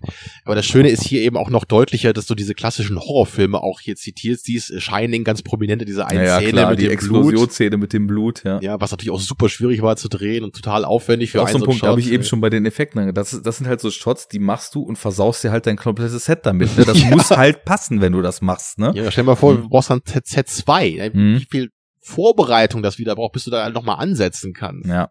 Und Anderson hat auch sehr sch schwer von diesem Haunting-Film gesprochen. Ich weiß nicht, ob du den kennst, den habe ich leider immer noch nicht gesehen. Der wird ja ganz oft auch als Referenzpunkt Ich genannt. kenne halt nur das Remake und ich glaube, das meint er nicht damit. so. Denke nicht, nee. Ja, äh, und ich will den alten auch mal sehen. Der soll ja wirklich so ganz minimalistisch sein und halt irgendwie so gar nichts zeigen. ne? Das ist alles so suggestiv, was da horrormäßig abgeht. Der ist, glaube ich, ist der aus den 50ern oder 60ern, ne? ich glaube auch schwarz-weiß noch. Ähm, Und äh, das ist halt was, was für ihn auch diese Idee wirklich von Anfang an hier war. Also, also wenn man so will, kann man sagen, Event Horizon war die Geburt des Space Horrors äh, vielleicht. Äh, ich weiß es nicht. Ähm, es gibt halt vorher noch mal diesen Galaxy of Terror heißt er, glaube ich. Den habe ich auch mal gesehen, weil Hannes den hatte. Weiß nicht, ob dir das was sagt. Der, Nee. der muss, oh Gott, ist der 80er, 70er, also der ist schon deutlich älter und da, da geht es auch so ein bisschen darum, dass so verschiedene Figuren im Weltraum auch so Visionen haben. Da gibt es auch so irgendwie so eine riesige schleimige Schnecke einmal, das weiß ich noch. Ich fand den Film aber nicht so toll, aber der ging schon etwas in diese Richtung. Aber für mich ist irgendwie so Space Horror, da denke ich halt immer an Event Horizon. Das ist für mich so der, ja. Du der, merkst der ja Film, auch, der das. äh, man braucht auch Geld dafür, ne? Also mit so, das klingt jetzt schon halt auch wieder nach so einem straighten B-Movie mit großer. Strecke und so weiter. ja, Und das, das also- war ganz okay, das Ding, ne? Es war nur leider Mhm. überhaupt nicht, weil ich bin ja auch mit der Sicht von Event Horizon dahin gegangen, Ja. um da mal zu gucken, was gibt's denn noch. Und wir haben ja auch so bei unserer Google-Suche mal kurz gefunden, ne, wir sehen halt immer nur Dracula 3000 und Leprechaun, also so Filme wie Event Horizon, so, da gibt's halt nur die zweieinhalb, die wir heute erwähnt haben, weil Pandorum haben wir ja nicht gesehen. Also das ist, ich, ich weiß halt nicht, warum es nicht mehr davon gibt. Also das ist doch bei der Fülle an Horrorfilmen, die wir haben. Ich meine, denk mal an Haunted House äh, Horrorfilme, da, da kannst du halt deine Wand mit tapezieren hier mit, äh, mit den DVDs oh, ja. davon. Aber die kannst du halt auch extrem kostengünstig produzieren, das ist so der Punkt. Aber letztendlich so ein Space Horrorfilm, so das habe ich auch am Anfang schon gesagt, man kann ja da auch viel suggerieren. Ne? Du musst ja nicht immer das Schiff von außen zeigen, da reichen ja im Grunde auch so ein paar Shots hin und wieder, um dich zu erinnern, du bist hier auf einem Raumschiff. Innen drin, das sieht ja auch nicht viel äh, teurer aus, ein bisschen schon als ein Haus, ne? Aber du kannst ja eigentlich auch da relativ billig jetzt so ein paar Sets bauen. Ne? Oder denk an diesen äh, Cargo-Film, das ja auch so eine ganz billig Produktion war, was jetzt kein Horrorfilm war. Ja. Aber auch der, ähm, der war auch schon sehr günstig, aber ich konnte das den Film abkaufen. So, ich konnte mit dem Film mitgehen in seinem Rahmen. Also ich, ich weiß halt nicht, warum dieses Genre so ein unglaublich seltenes Ding ist, weil ich in Sachen Horror ist das mein Lieblingsgenre und ich kenne halt irgendwie nur so zwei richtige Filme davon, die wirklich gut sind mit Sunshine und äh, Event Horizon, ne? Und selbst Sunshine ist ja auch nur so ein bisschen Horror eher am Ende. Ja, ich meine, gut, natürlich zählt man da Alien auch zu und das ist natürlich auch ja, ein großer gut. Klassiker, aber ich glaube tatsächlich, dass einfach auch die Problematik darin liegt, dass die Box Office technisch grundsätzlich bomben, die Filme. Also, die, der läuft ja keiner von so, dass man den als Erfolg sieht. Anscheinend ist es wirklich so, dass man, wie wir, einen gewissen speziellen Geschmack und so dieses, dieses Bedürfnis, so diese Kombination aufgrund dieser vielen verschiedenen Faktoren, die Space Horror eben so interessant machen können, darin zu suchen. Und anscheinend für einen Großteil der Leute ist es so, dass die lieber den 28. by the Numbers Haunted House, der ganz klar Horror ist, sehen wollen. Oder halt irgendwie reine Science-Fiction-Filme wie Interstellar und Co. Aber irgendwie dieses Hybrid nicht zündet, aus welchen Gründen auch immer. Also du hast natürlich den wichtigen Einschub gemacht, Alien gehört natürlich auch dazu. Mhm. Äh, das habe ich jetzt eben äh, blöderweise so ausgeklammert. Diese Art Alien Space Horror, die gibt's halt auch in vielen B-Varianten noch. Dieses so, ja. da ist ein Monster auf einem Schiff und frisst alle auf, ja. wenn du es halt so platt runterbringst. Ja. Diese Art von Space Horror gibt's durchaus, auch wenn es wenige gute Vertreter mhm. davon gibt. Aber diese psychologische Ebene, die scheint es halt überhaupt ja. nicht zu geben. Und das ist die, die ich eigentlich vermisse. Das ist ja die Sache. Die zwei Filme, die wir jetzt besprochen haben, die sind ja beide auf ihre Art, machen die ja auf in dem, in der Unendlichkeit oder quasi Unendlichkeit des Universums, da wartet irgendwie mehr auf uns, was einfach auch extrem viel mit uns ja. machen kann, ne? Und teilweise muss man nur so weit gehen, wie wir auch hier am Himmel hochgucken können und die Sonne sehen. Und teilweise ist es dann eben äh, to Infinity and Beyond, ne? so einmal raus und wieder rein, wo auch immer sie nun gewesen sind mit ihrem Schiff. Vielleicht ist es, was Helge Schneider sagen würde, es ist zu speziell. Vielleicht würde es auch Helge Schneider ausdrücken mit der weltbekannte Spürpilot kann herausfinden, warum Space Horrorfilme nicht so laufen. ist Event Horizon eine Skulptur? Schöne Skulptur. Tja, also das Sie ist der traurige, traurige Endpunkt. Eine Sache wollte ich nochmal lobend hervorheben, die ich mir noch aufgeschrieben habe. Äh, auch etwas, warum ich den Film halt noch so geil finde, ist auch diese, diese Bildsprache, die oft einfach auch viel Symbolik noch drin hat. Ja. Das, äh, das Schiff ist ja auch schon so ein Kreuz in der Form, sieht genauso aus wie so ein christliches Symbol. Mhm. Und du hast auch an Bord so ein paar Korridore in dieser einen Vision, die so eine Sargform haben, was auch super geil ist. Also macht überhaupt keinen Sinn, einen Korridor wie einen Sarg zu bauen, wo die Wände halt so nach oben breiter werden. Ja, so das ist das, was ich meinte. Das ist designtechnisch cool, auch die Zacken und die drehenden Röhren und und und. Aber es ist ja. halt nicht so wirklich irgendwie sinnvoll irgendwo begründet. Naja. Plotfanatiker hier. Ja, genau. Natürlich, das ist. Logikfanatiker. Ja. aber das gibt dem ganzen Schiff eben in seiner technischen äh, Seite gleichzeitig so eine symbolische Seite, die ich halt einfach, ich mag so diese Dualität von diesen beiden Aspekten. Mhm. Das, äh, das ist mich dieses Gesamtpaket ist, das, das triggert mich einfach auf einem ganz bestimmten Level. Da kommt meine in den letzten Jahren entstandene Liebe zum B-Film rein. Da kommt dieses äh, für mich so unterrepräsentierte Genre des psychologischen Space Horrors so auf seinen Höhepunkt.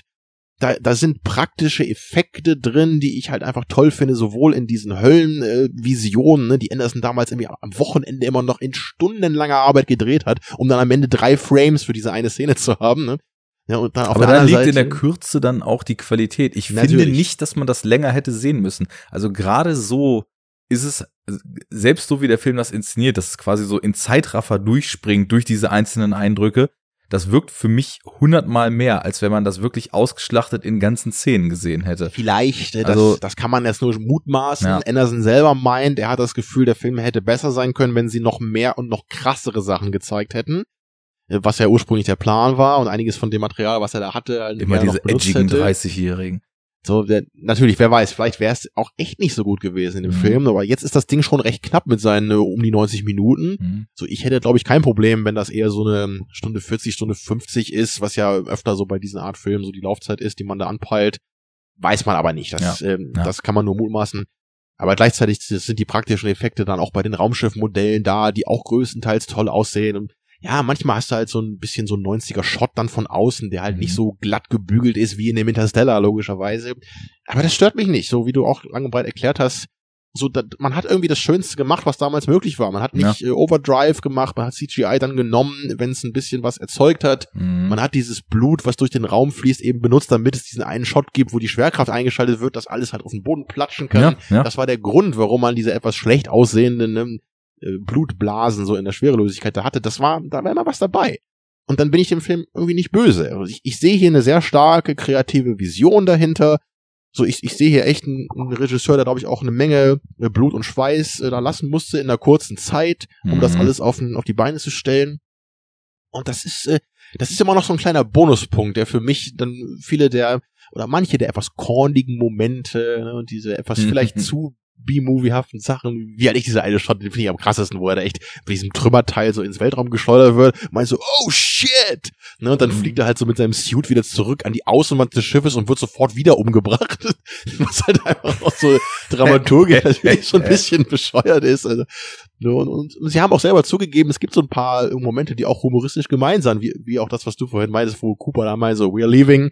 Also das Mhm. ist ja auch mit dem Augenzwinkern so gemacht. Also der Film ist da auch nicht völlig todernst durchgezogen. Er hat diese kleinen Momente. Er Ja. ist einfach, abschließend gesagt für mich, er ist was Besonderes. Das Da würde ich auch tatsächlich mitgehen. Ähm, und ich glaube, im Endeffekt spielt es nicht eine große Rolle, ob wir uns jetzt hier um ein, zwei Punkte oder einen Stern streiten oder so. Also ich, wie gesagt, ich mag den definitiv. Ich habe einfach ein paar Sachen, die mir mittlerweile so als Flaw auffallen, aber nichtsdestotrotz ist das auch aufgrund dieser Affinität zu dem Genre, ja, irgendwie drei von fünf und ein Herz. Ähm, das passt, Ja, glaube ich, ganz Für gut. mich ist es halt so eine objektive 7 und eine subjektive 9. Ja. um es so rum zu das, formulieren. das, ne? das haut doch hin. so tick ich da. So, und jetzt reden wir noch zwei Stunden über Pandorum. Nein, das tun wir nicht. Ich glaube, wir haben eine ganz gute Note, um zu enden gefunden. Würde ich Ähm, auch sagen. Ja, ähm, die Diskussion darüber, wie man Filme gucken kann, darf oder sollte, ähm, ich finde es sehr spannend. Ich würde es gerne mit dir auch in Zukunft irgendwann noch mal führen. Da kann man ja tatsächlich einfach mal irgendwie so ein bisschen so eine Freestyle-Sendung zu machen. How to watch movies Ja. with enough talk. A guide in five podcasts. Ja, das machen wir in Form von Audiokommentaren zu indischen Action-Szenen. Wo man mich Ähm. nur schreien und lachen hört die ganze Zeit. Ja. Ah, Sehr gut. Nee, also ich, ich glaube, ähm, wir haben es ganz gut geschafft, unsere Meinung der Filme und äh, vielleicht die Ups und Downs, die sie beide äh, bieten, mit also definitiver Verschiebung zu mehr Ups als Downs irgendwie ganz schön zu durchforsten. Äh, für die Hörer ist das jetzt auch schön, weil bei der Veröffentlichungs- oder eben Nicht-Veröffentlichungstaktik, die wir in letzter Zeit haben, gibt's jetzt erstmal mit irgendwie, ja, bald drei Stunden 45 auch ein bisschen was auf die Ohren, dass sie mal wieder ein bisschen Enough Talk am Start haben. ähm, ja, bleibt mir nur zu sagen, cool, dass wir mal face-to-face äh, wieder so lange aufnehmen konnten. Ja, das Sehr war geil. eine super Erfahrung. Ne, Wir haben uns ja einmal schon gesehen vorher, aber damals bei unserem Live-Podcast in Berlin 2016, aber das war halt dann eben ein Abend und da An dem ich auch die größte Zeit, größten Teil der Zeit noch aufgelegt Richtig, habe. da warst du im Grunde eher so äh, angestellt an dem Ja, Abend. genau. Ne, Da war nicht und so das viel Zeit. ohne Bezahlung. Ja, so gehört sich das heutzutage. Also deswegen so ein Podcast über Skype äh, ist okay, Ja. aber so hier, äh, es ist schon noch mal was anderes. Ja, und äh, ansonsten kann ich nur sagen, wenn ihr mehr Lust auf den Taminotaurus habt, ne, dann kommt noch mal zu Second Unit. Ich werde da auch in dem Jahr wahrscheinlich nicht so oft zu hören sein, äh, weil Christian eben mit seiner Babypause da andere Sorgen hat gerade. Wir machen aber äh, Ende Januar, ich weiß nicht, wann diese Folge hier rauskommt, äh, da nehmen wir noch mal einen Podcast auf da drüben zu Versprochen ist Versprochen. Ein Film, den du ja gar nicht kennst anscheinend. Ähm, nicht weil es der geilste Film ever ist, aber es wundert mich, dass man von dem noch nie gehört hat in deinem Alter, also weil du halt so genau da auch Fernsehen geguckt haben wirst, als der immer irgendwie im Fernsehen lief, rauf und runter, also der, der olle Weihnachtsfilm mit Ani. Da sprechen wir dann so ein bisschen als, als Kinderfilm passenderweise, ne, zu Christians Nachwuchs mal drüber. Ist wirklich kein guter Ani-Film, aber es ist interessant, was damals äh, so der, der gute Herr Schwarzenegger mit seiner Karriere gemacht hat. Der Podcast wird, glaube ich, irgendwann im Februar dann bei uns auf Sehr der gut. Seite zu sehen sein. Zu dieser Auswahl an Filmen kann ich nur sagen, ja, mach doch deinen Scheiß! Denn äh, wir haben ja auch noch was in der Pipeline und äh, zu der Sendung fällt mir im Vorfeld nur ein, er hat eine Peitsche genommen Und ihm in die Fresse gehauen! Du dumme Sau! Ja, kundige Hörer könnten jetzt eine Ahnung haben, wofür, worüber wir Lust Ja. haben, demnächst mal zu sprechen. Da kommt noch was bei Enough Talk, da kommt was Großes aus einer undefinierbaren Dimension. Da kommt was mit deutschen Tentakeln. Ähm, Dazu sage ich nur, we're leaving. Danke fürs Zuhören. Macht's gut. Ciao.